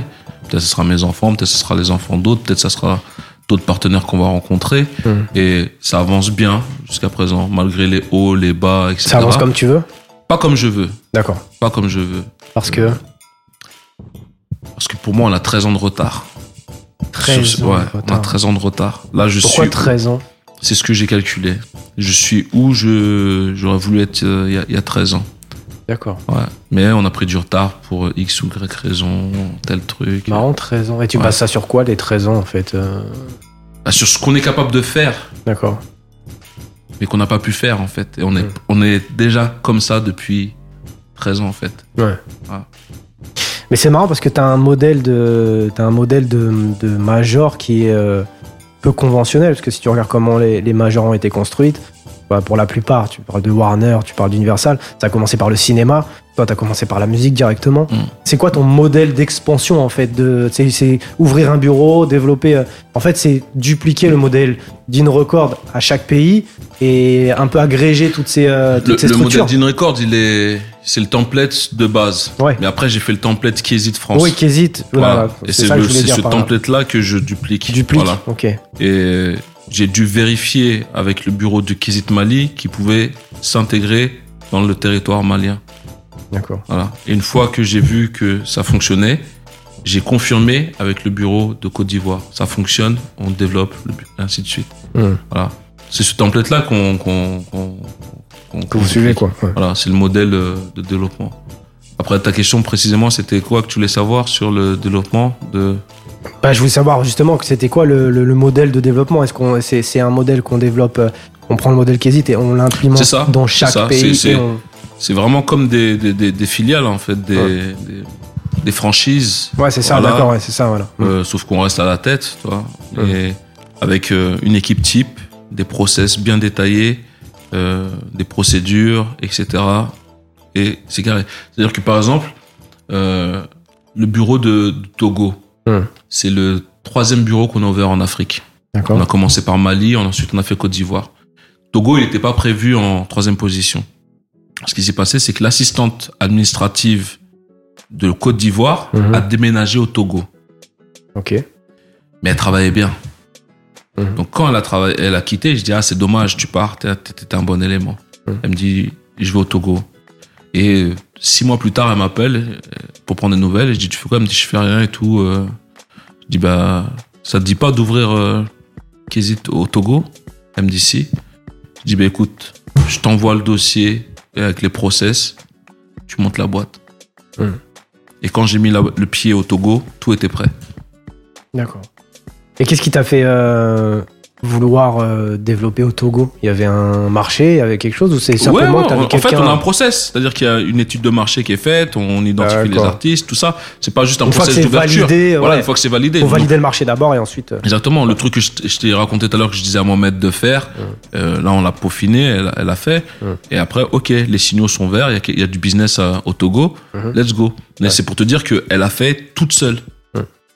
De, de, de, de, du début à la fin. Ouais. Moi, quand je suis arrivé, tout était déjà prêt. Voilà, j'ai juste à m'installer, il y a le wifi, je, je me connecte et je travaille, les Ah, salariés sont là. tout est là, tout est l'équipe et tout. Voilà. D'accord. Ça se fait en combien de temps ça au Togo? Quatre mois maximum. Ah ouais, c'est Ouais. rapide. Ouais. Grand max, ça prend six mois pour ouvrir un bureau. D'accord. Voilà. Mais si tout est prêt, en un mois et demi, deux mois, c'est réglé. D'accord. Ah, Donc on peut aller très rapidement. Le problème, c'est que maintenant, bah, ça commence à faire lourd euh, financièrement.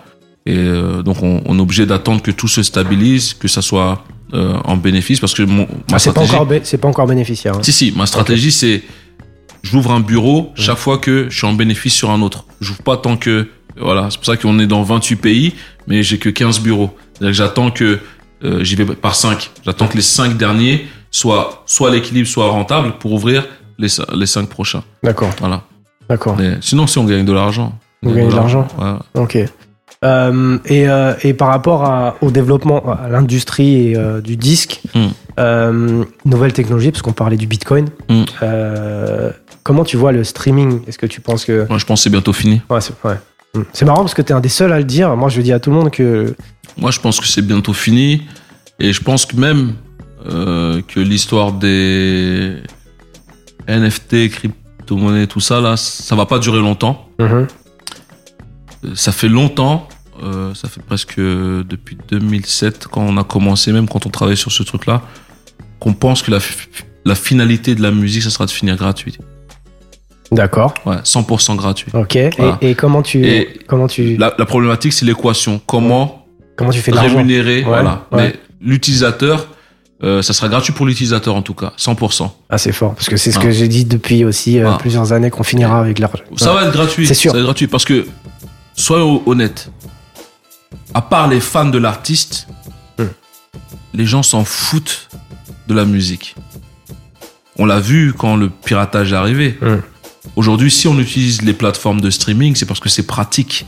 Bien sûr. C'est plus pratique que d'aller chercher sur Bien sûr, Emule ou que pour truc. ça. Voilà, c'est juste pour ça que Ouais. les gens préfèrent mettre 9 euros et quelques et télécharger avec une bonne connexion, c'est le bon fichier, etc. Mais sinon, ils s'en foutent Ouais.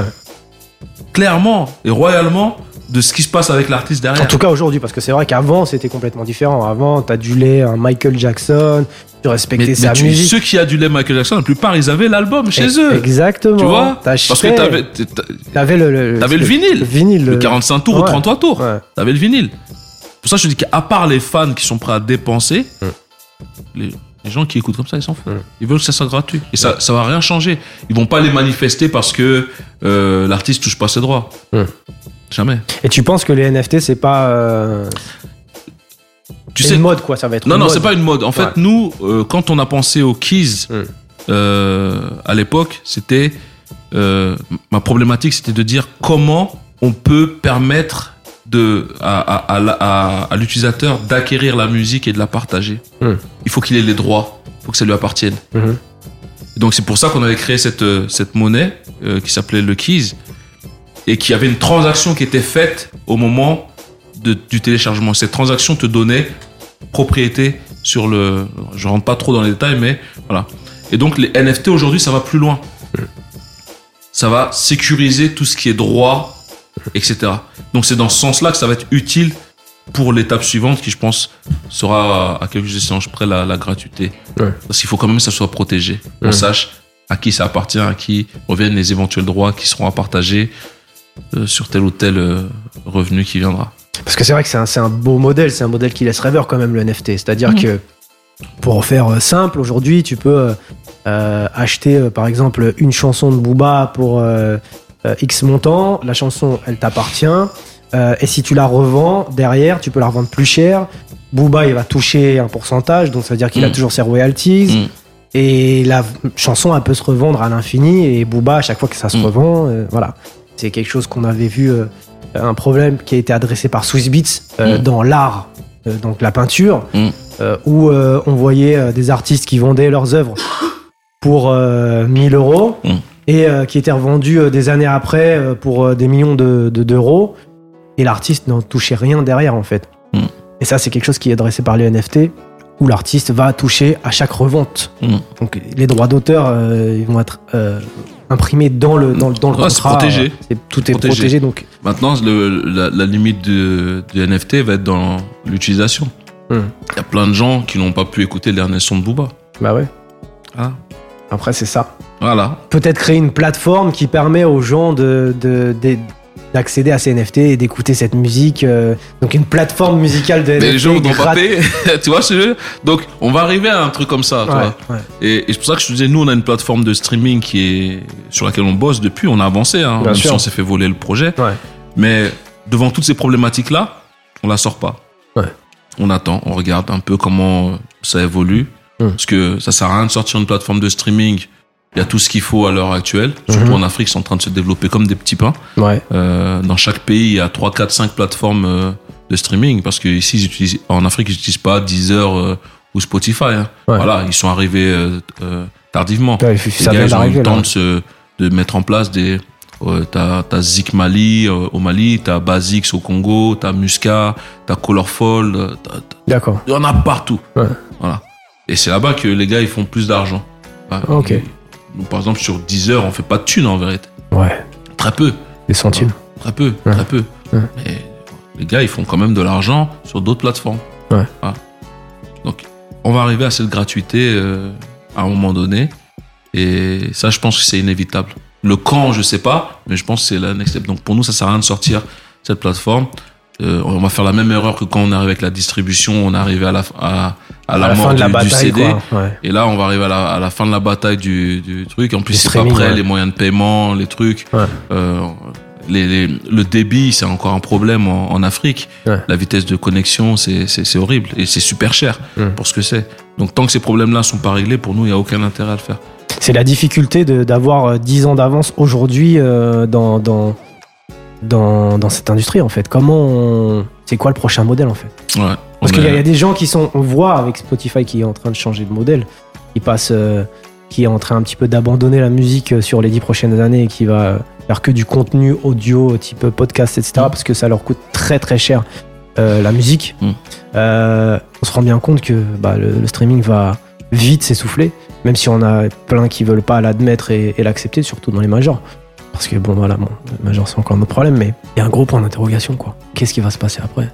Ah, on est en avance, hein, mais comme je dis, c'est pas facile. Hein. T'es, t'es incompris, tu peux pas faire de move.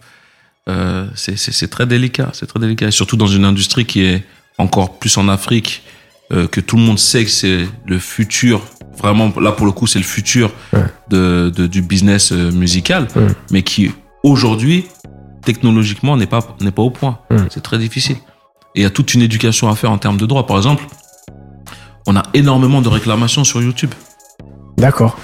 Parce que les gars n'ont pas la culture du droit. Les rappeurs sénégalais, maliens, tout ça, ils nous balancent des albums, ils ont pris les prods à gauche, à droite, machin, Ah, truc. Et on leur dit, t'as les droits Ouais, ouais, ouais, paf Après, il y a un autre beatmaker qui vient, qui nous insulte. Ouais, vous avez volé ma prod. Mais non, mon frère, c'est pas nous, c'est...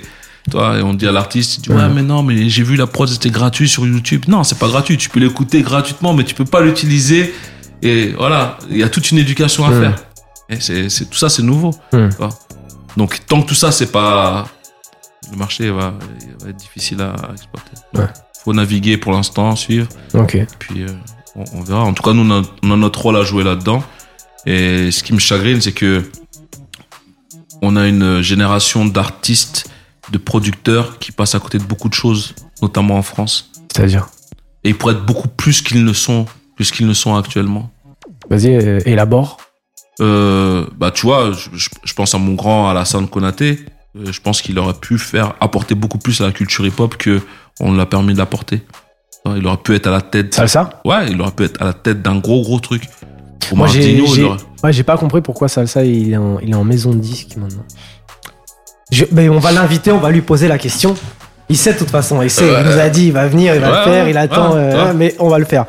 Mais moi, ma question, c'est pourquoi Salsa a fini en maison de disque C'est un truc qui me. Je sais pas, je- j'arrive pas à comprendre.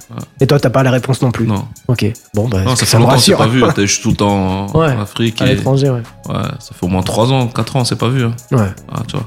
Et euh, a pas que lui. Hein. Euh, Non, bien sûr, bien sûr. On a plein, plein, plein, plein, plein, plein. Jean-Pierre Sec. euh. Jean-Pierre Sec, il a Olmed, il a. Ouais, mais ça, c'est leur label, en fait. Ouais. Je- Ça, Ouais, je- c'est un label, quoi. Voilà, Ouais. chacun a son label, chacun mène Ouais, sa barque, toi. mais ouais. être à des positions stratégiques, Ouais. décisionnelles, où tu peux avoir vraiment de l'incidence sur euh, l'avenir de, de ton industrie, Hum, on n'est pas là encore. hum. On n'est pas là encore. Avant que Yuma arrive, tu voyais pas de concert de rappeurs. Ouais. Ceux qui disent la vérité, ils savent très bien qu'ils ont jamais vu un concert de Nesbill, un concert de euh, tous les rappeurs de l'époque, là, 2005 à 2015. Hum. Vous les voyez pas. C'est depuis que Yuma s'est bien structuré, qui est bien monté, que vous voyez voilà, des, des- des concerts réguliers de rappeurs dans des bonnes salles, des vraies tournées. Sinon avant, Big up à Eric et. bien sûr. Il y a Rémi. Rémi. Yeah, il y a Rémi. Ouais. Bah, Rémi qui est ouais. Records. Ouais, bien sûr. Hein, tout, tout, tout, tout, tout, ramène à Ah, euh, Records. Tout revient à Hein. Dean Records finalement. Ah, ça, c'est le gourou. Tu vois. C'est, c'est ce qu'il faut, en fait. Et j'ai- j'aimerais bien voir, euh, par exemple, quand je vois euh, le, le petit jeune Feneux, Mm. euh, je suis content pour lui, mais j'ai peur pour lui. D'accord. Voilà. Je suis content de ce qui lui arrive, Mhm. mais je me dis, j'espère que tu vas pas tomber dans le panneau dans lequel les anciens sont tombés. Il y en a plein qui se sont fait avoir. Il y en a plein, plein, plein qui se sont fait avoir. Qui se sont fait avoir, c'est quoi? C'est- Contractuellement. Ouais. C'est parce qu'ils ils pensent que euh, t'as pas l'arsenal juridique, que t'as pas les connaissances juridiques.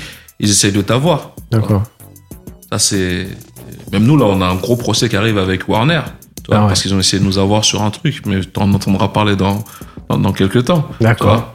Et ils essaient de faire des trucs comme ça tout le temps.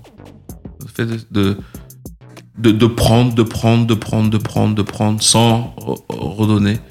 Et même quand je vois des gars qui arrivent à avoir des bons deals, je sais que le deal n'est pas optimisé. Ah ouais. Structurellement, tu sais que le deal n'est pas optimisé. Tu vois tout de suite. Ah, quand tu as compris comment le game fonctionne, tu sais tout de suite, ok, tu vas prendre un chèque, c'est vrai, tu vas gagner des points, c'est vrai, mais derrière, tu te fais. Il y a des choses que tu devrais toucher que tu touches pas, mais comme tu sais même pas ça existe, Hmm. tu. Ah, c'est ça le plus gros problème, en fait, ouais. c'est qu'il y a plein de choses. Ouais, tu Et puis c'est pas. tellement fait d'une façon aussi que. C'est- organisé, c'est structuré. Ah. Et Il y a des effets de levier à faire là pour avoir l'argent là, pour faire ci, pour faire ça. Et tout, ils ont, le game est pensé depuis longtemps. Bien Soit sûr. tu l'analyses bien et tu rentres dedans, soit tu fais de la surface et il y a beaucoup de surface aujourd'hui. Ouais. C'est ce qui est dommage. Ouais, c'est dommage. Après, un jour, plus, on va discuter entre personnes euh, sensées et posées, plus un jour ça va savoir. Un jour, on va réussir à, à s'asseoir autour d'une table, mettre les égos de côté, on se dire ah bon les gars, j'aime pas ta gueule, mais euh, franchement on va chercher le bif, tu vois. Écoute, j'ai des- j'émets des doutes quand même, parce que quand on voit la nouvelle école, euh, j'ai pas l'impression qu'il y ait plus de cohésion que, que l'ancienne école. Peut-être que je me trompe, hein, mais. Euh, le, le- le cassage de gueule fait comprendre beaucoup de choses. Hmm. L'erreur, quand tu te manges le mur, tu comprends beaucoup de choses. Ouais, les anciens se sont mangés les murs. Mais les. les- Ouais, ils les- vont se manger les murs aussi. Hein. Ouais, mais. Quand il faut remplir le frigo, il faut le remplir. hein. Ce qui est malheureux, ce qui est malheureux, c'est qu'ils n'utilisent pas justement, qu'il n'y ait pas cette communication, et ça on le dit Mm. aussi souvent, c'est qu'il n'y a pas de, il y a pas de, de, de legacy, euh, d'héritage Mm. qui est transmis. Mm. Donc du coup, on va faire continuellement les mêmes erreurs, alors qu'on devrait plus faire les erreurs qui ont, été faites par, Mm. par le passé. Mais il y en a qui vont comprendre. Il y en a qui vont comprendre. La vérité, c'est la vérité. Mm. Il y en a qui vont comprendre. On parlait tout à l'heure de Talbi qui, est, qui était mon artiste. Après, il y a eu des clashs, il est parti. Là, il est revenu. On a signé un partenariat avec lui en tant que producteur. Mm. Parce qu'il est venu, il m'a dit J'ai compris ce que tu voulais dire. Mm. Il y en a d'autres qui n'ont pas compris, qui ne sont pas revenus. Enfin, qui ont compris, mais qui ne sont pas revenus. Ouais. L'ego, tout ça. Ouais. Lui, il a dit Ok, j'ai compris. T'avais raison. C'est comme ça. Je te suis. On y va. Mm. Ah, Il va se passer la même chose. On va pas pouvoir sauver tout le monde, malheureusement. Ouais, Moi, c'est ce que j'ai compris. Ouais. À un moment donné, on essayait de. c'est vrai. Et, et, et Mathéo, un jour, il m'a dit ça, le jour où. euh, un peu avant la déclaration, il m'a dit hop, hop, hop, moi, je vais m'occuper de Street Skills, je suis pas là pour sauver le- les rappeurs français. Et euh, ils ont rien compris, toi, laisse tomber. Toi. Et lui, il est très pragmatique. Très C'était- C'était pragmatique. lui le plus pragmatique de nous tous. Ouais. toi. Malgré son jeune âge par rapport à nous, il est le plus pragmatique. Lui, c'est un franc égale un franc. Voilà. ne me dis pas un franc, Inch'Allah, 6, toi, c'est.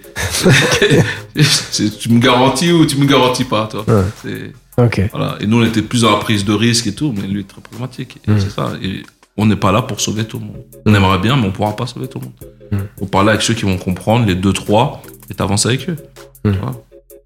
Ça marche. L'avenir de Kézit L'avenir de Kézit, bah, j'espère qu'il sera radieux. Là, on prépare une levée de fonds, là. D'accord. Euh, on a, on a fini la, on a travaillé cette année sur la valorisation de la société Mhm. et on prépare une levée de fonds euh, dans les mois à venir euh, qui va nous permettre euh, d'accélérer un peu euh, les ouvertures et le développement de, de la boîte. On peut parler chiffres je hein, On peut parler chiffres euh, c'est un peu confidentiel, mais on, on prépare plusieurs séries euh, D'accord. et c'est, c'est, c'est des gros montants. D'accord. Euh, mais euh, euh, ça me fait chier moi de devoir faire cette levée de fonds parce que en vérité on a les capacités en interne dans notre business de mobiliser les fonds pour nous développer. Mhm. Mais comme on est toujours dans cette division, on n'arrive pas. Et là, toi, je vais devoir faire peut-être appel à des gens qui ont rien à voir avec euh, notre industrie et pour avancer. C'est dommage. Comment tu pourrais, euh, on va dire, euh, comment tu pourrais rassembler ces fonds euh, sans faire appel justement à, à ces personnes extérieures Comment, comment En fait, j'ai pas besoin des fonds en réalité. D'accord. C'est juste qu'on veut aller plus vite. On veut accélérer. Sinon, la, la boîte, elle avance très bien. euh, on arrive à produire des artistes, euh, on arrive à se développer, on arrive à ouvrir des bureaux. C'est juste que ça va être un accélérateur. Mais euh, on pourrait faire beaucoup mieux si on centralisait tous nos efforts. Quand je dis centraliser tous nos efforts, c'est que, par exemple, euh, on s'assoit autour d'une table avec euh, Eric Yuma, euh, qui hésite, euh, je sais pas, d'autres structures, et on se met d'accord. On dit voilà, tous les artistes, c'est Eric Yuma qui s'occupe de leur euh, Tournée. tournée, Hmm. sans exception. Hmm. Tous les artistes, c'est Kizit qui s'occupe de leur distribution, Hmm. sans exception. C'est-à-dire, voilà. Je fais de l'édition, mais peut-être qu'il y a quelqu'un qui est plus apte que moi à faire de l'édition. Hmm. Bah, tous les artistes, c'est un tel qui fait édition ou On prend les coédition. meilleurs de. On prend les meilleurs, on fait des partenariats, des accords, on s'assoit, on signe le contrat Hmm. et chacun fait son taf. Hmm. Ça, ça a pour but quoi? De prendre du poids, de grossir et de devenir plus puissant. Après, chacun peut retourner à ses affaires une fois que c'est atteint. Mais tant qu'on n'a pas atteint ces tailles critiques, ça sert à rien de se faire la guerre. Il faut qu'on atteigne ces tailles critiques, qu'on devienne suffisamment gros pour pouvoir se dire après, ok, Yuma, peut-être après, il va dire, ok, maintenant que je suis assez gros et que de toi, Kizi, tu, tu, tu arrives à vivre tout seul et un tel, chacun peut continuer et puis on, on, on développe le business et de temps en temps on fait des partenariats. Mais il faut qu'on s'oblige pendant un moment à travailler ensemble. Sinon, moi, j'ai ma boîte euh, d'événementiel, hein, j'ai la licence entrepreneur du spectacle. Tous Mhm. mes concerts, je les ai faits euh, Ouais, bien sûr. euh, tout seul. Tous les sûr. concerts de Nov, de Sidiki, Ouais, etc. Ouais. C'est moi-même, je payais les salles, je payais les billets, je payais tout. Hum, hum. Voilà. Mais j'ai vu Eric, euh, Ouais. on se connaît depuis longtemps, mais on s'est vu euh, à, à Kinshasa en 2019, si je me trompe pas. Mm. Et je dis, ouais, faut qu'on parle. Quand j'aurai des artistes, je viendrai te voir, faut qu'on parle. Et il y a Rémi, qui est de Dean Records, qui est une- euh, un gars de mon équipe. Bien hein. sûr. Donc, à un moment donné, comment ça se fait qu'on n'arrive pas à travailler ensemble? Ouais. C'est- bizarre, toi. Et il faut qu'on casse ça et qu'on on arrive pendant un moment donné à dire, ok, on bosse ensemble. Sans se dire, ouais, mais il y a plus gros que Yuma. Hum. Ouais, mais il y a plus sinon, gros que- en fait, il y a. Ouais, sinon s'en sort pas. Ouais. Ouais, mais il y a plus gros que cuisine. Ouais. C'est Ouais. comme là, on, on a les mêmes attitudes qu'on reproche aux gens qui, qui, quand tu vas postuler pour un emploi, ils te demandent de l'expérience alors que tu n'en as pas. Ouais, ouais. Donne-moi mon premier job, j'aurai Mm. de l'expérience. Mm. Et ben nous c'est ça. Donnons à Yuma nos catalogues pour Mm. qu'ils deviennent un gros tourneur, Ouais. plus gros que tous les autres.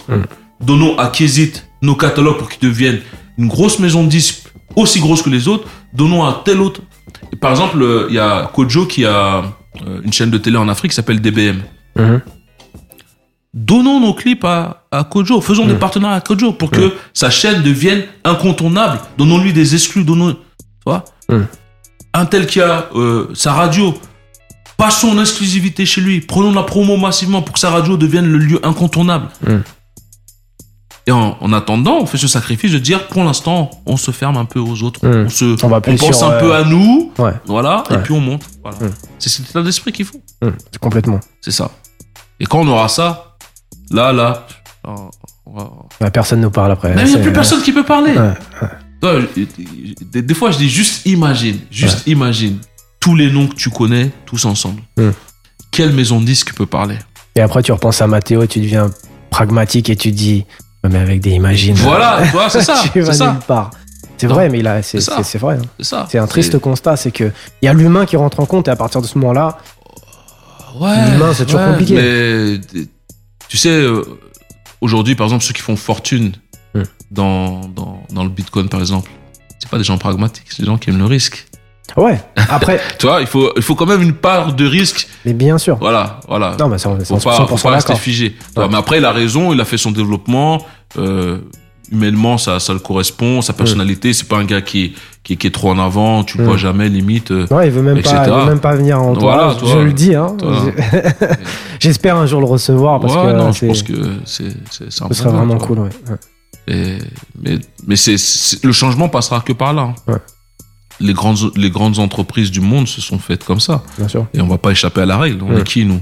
Parce qu'on fait du rap, parce qu'on vient du 7-8 ou du 9-3, à arrêter.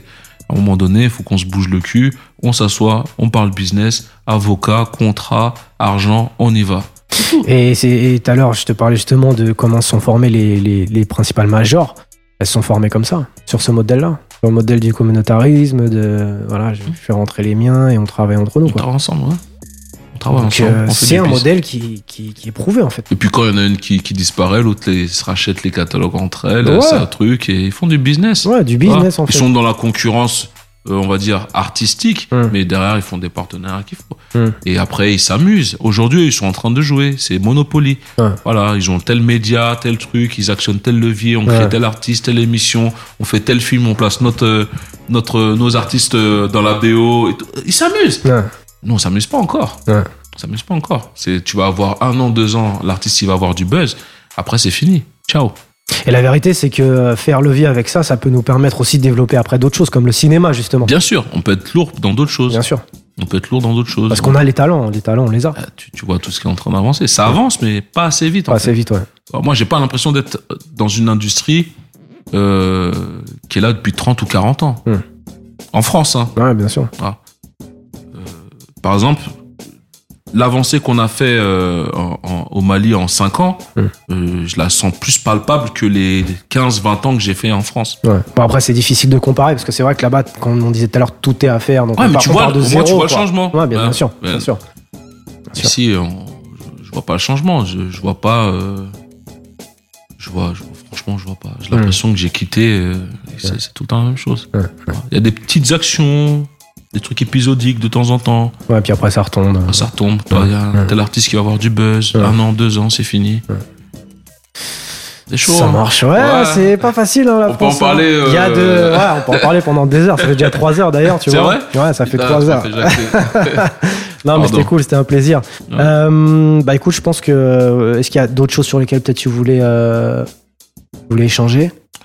Non, je pense qu'on a, on a dit l'essentiel. Après, euh, il y aura sûrement d'autres occasions. Bien sûr. Là, c'est c'est vraiment un plaisir d'être euh, reçu. On doit faire ça. De, on parle depuis cet été, hein, depuis juillet, août, là, de, ouais. de faire ça. Mais comme j'étais pas là, Ouais. et finalement, on a pu le faire. Euh, donc, c'est un plaisir, vraiment. J'écoute votre podcast. Stéphana qui m'avait euh, parlé de ça avec Ouais. Diego. Et puis, euh, c'est Kali.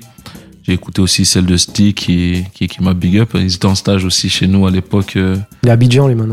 Voilà, il est à Abidjan, ouais. Ouais, Ouais, ouais. mais eux, j'étais, euh, ils étaient en stage chez nous euh, à l'époque où ils commençaient Demolition et tout. ouais. D'accord. C'est comme ça qu'on on a de Chez très bonnes relations. ou... C'était pendant la transition satellite euh, Kézit. D'accord. Voilà. C'était Screech et on a fait pas mal de choses ensemble. ouais. Ouais.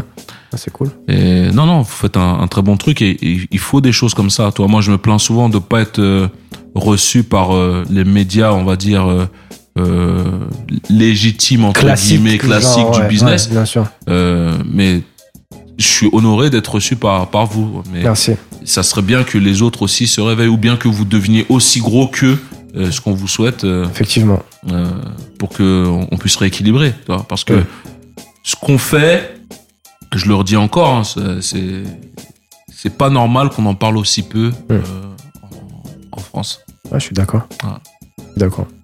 C'est pas normal. Après, on creuse le pourquoi du comment. Tu vas voir qu'il y a tel conflit avec telle personne Ouais, qui aime bon, pas le truc. là, mais t'inquiète peu pas, importe. On va commencer à faire le tour, tu sais, avec tous les Ouais. gens qu'on reçoit. hein. ouais. On commence à avoir une petite map monde de qu'est-ce qui se passe, pourquoi. Bah, moi, des fois, on me dit, ouais, tu passes pas. Je dis, ah, tu sais pas pourquoi, mais t'inquiète pas. Mais bon, c'est comme ça. Mais il faut qu'on arrive à voir au-delà des conflits, au-delà des désaccords, au-delà des prises de tête, tu vois, euh, au-delà des rumeurs, euh, et qu'on voit vraiment le concret, ce qui est fait.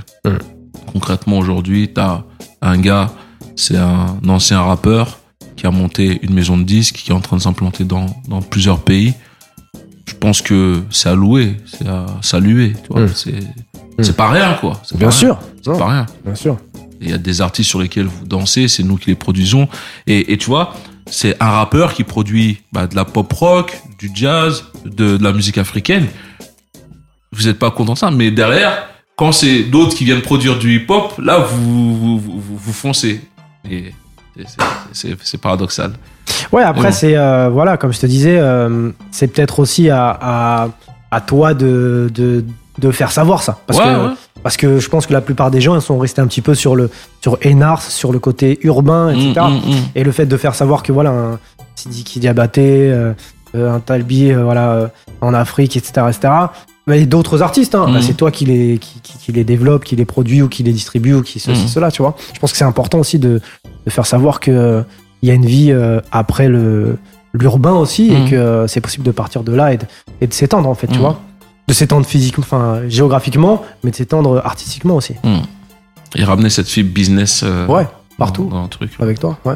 ouais. On va communiquer, on va essayer de peaufiner, on prépare des petites stratégies. On va Ouais, essayer. bon, en je- tout cas, Je c'est déjà, c'est déjà une bonne partie. Ouais, je pense, ouais. que ça va être relayé. et Ouais.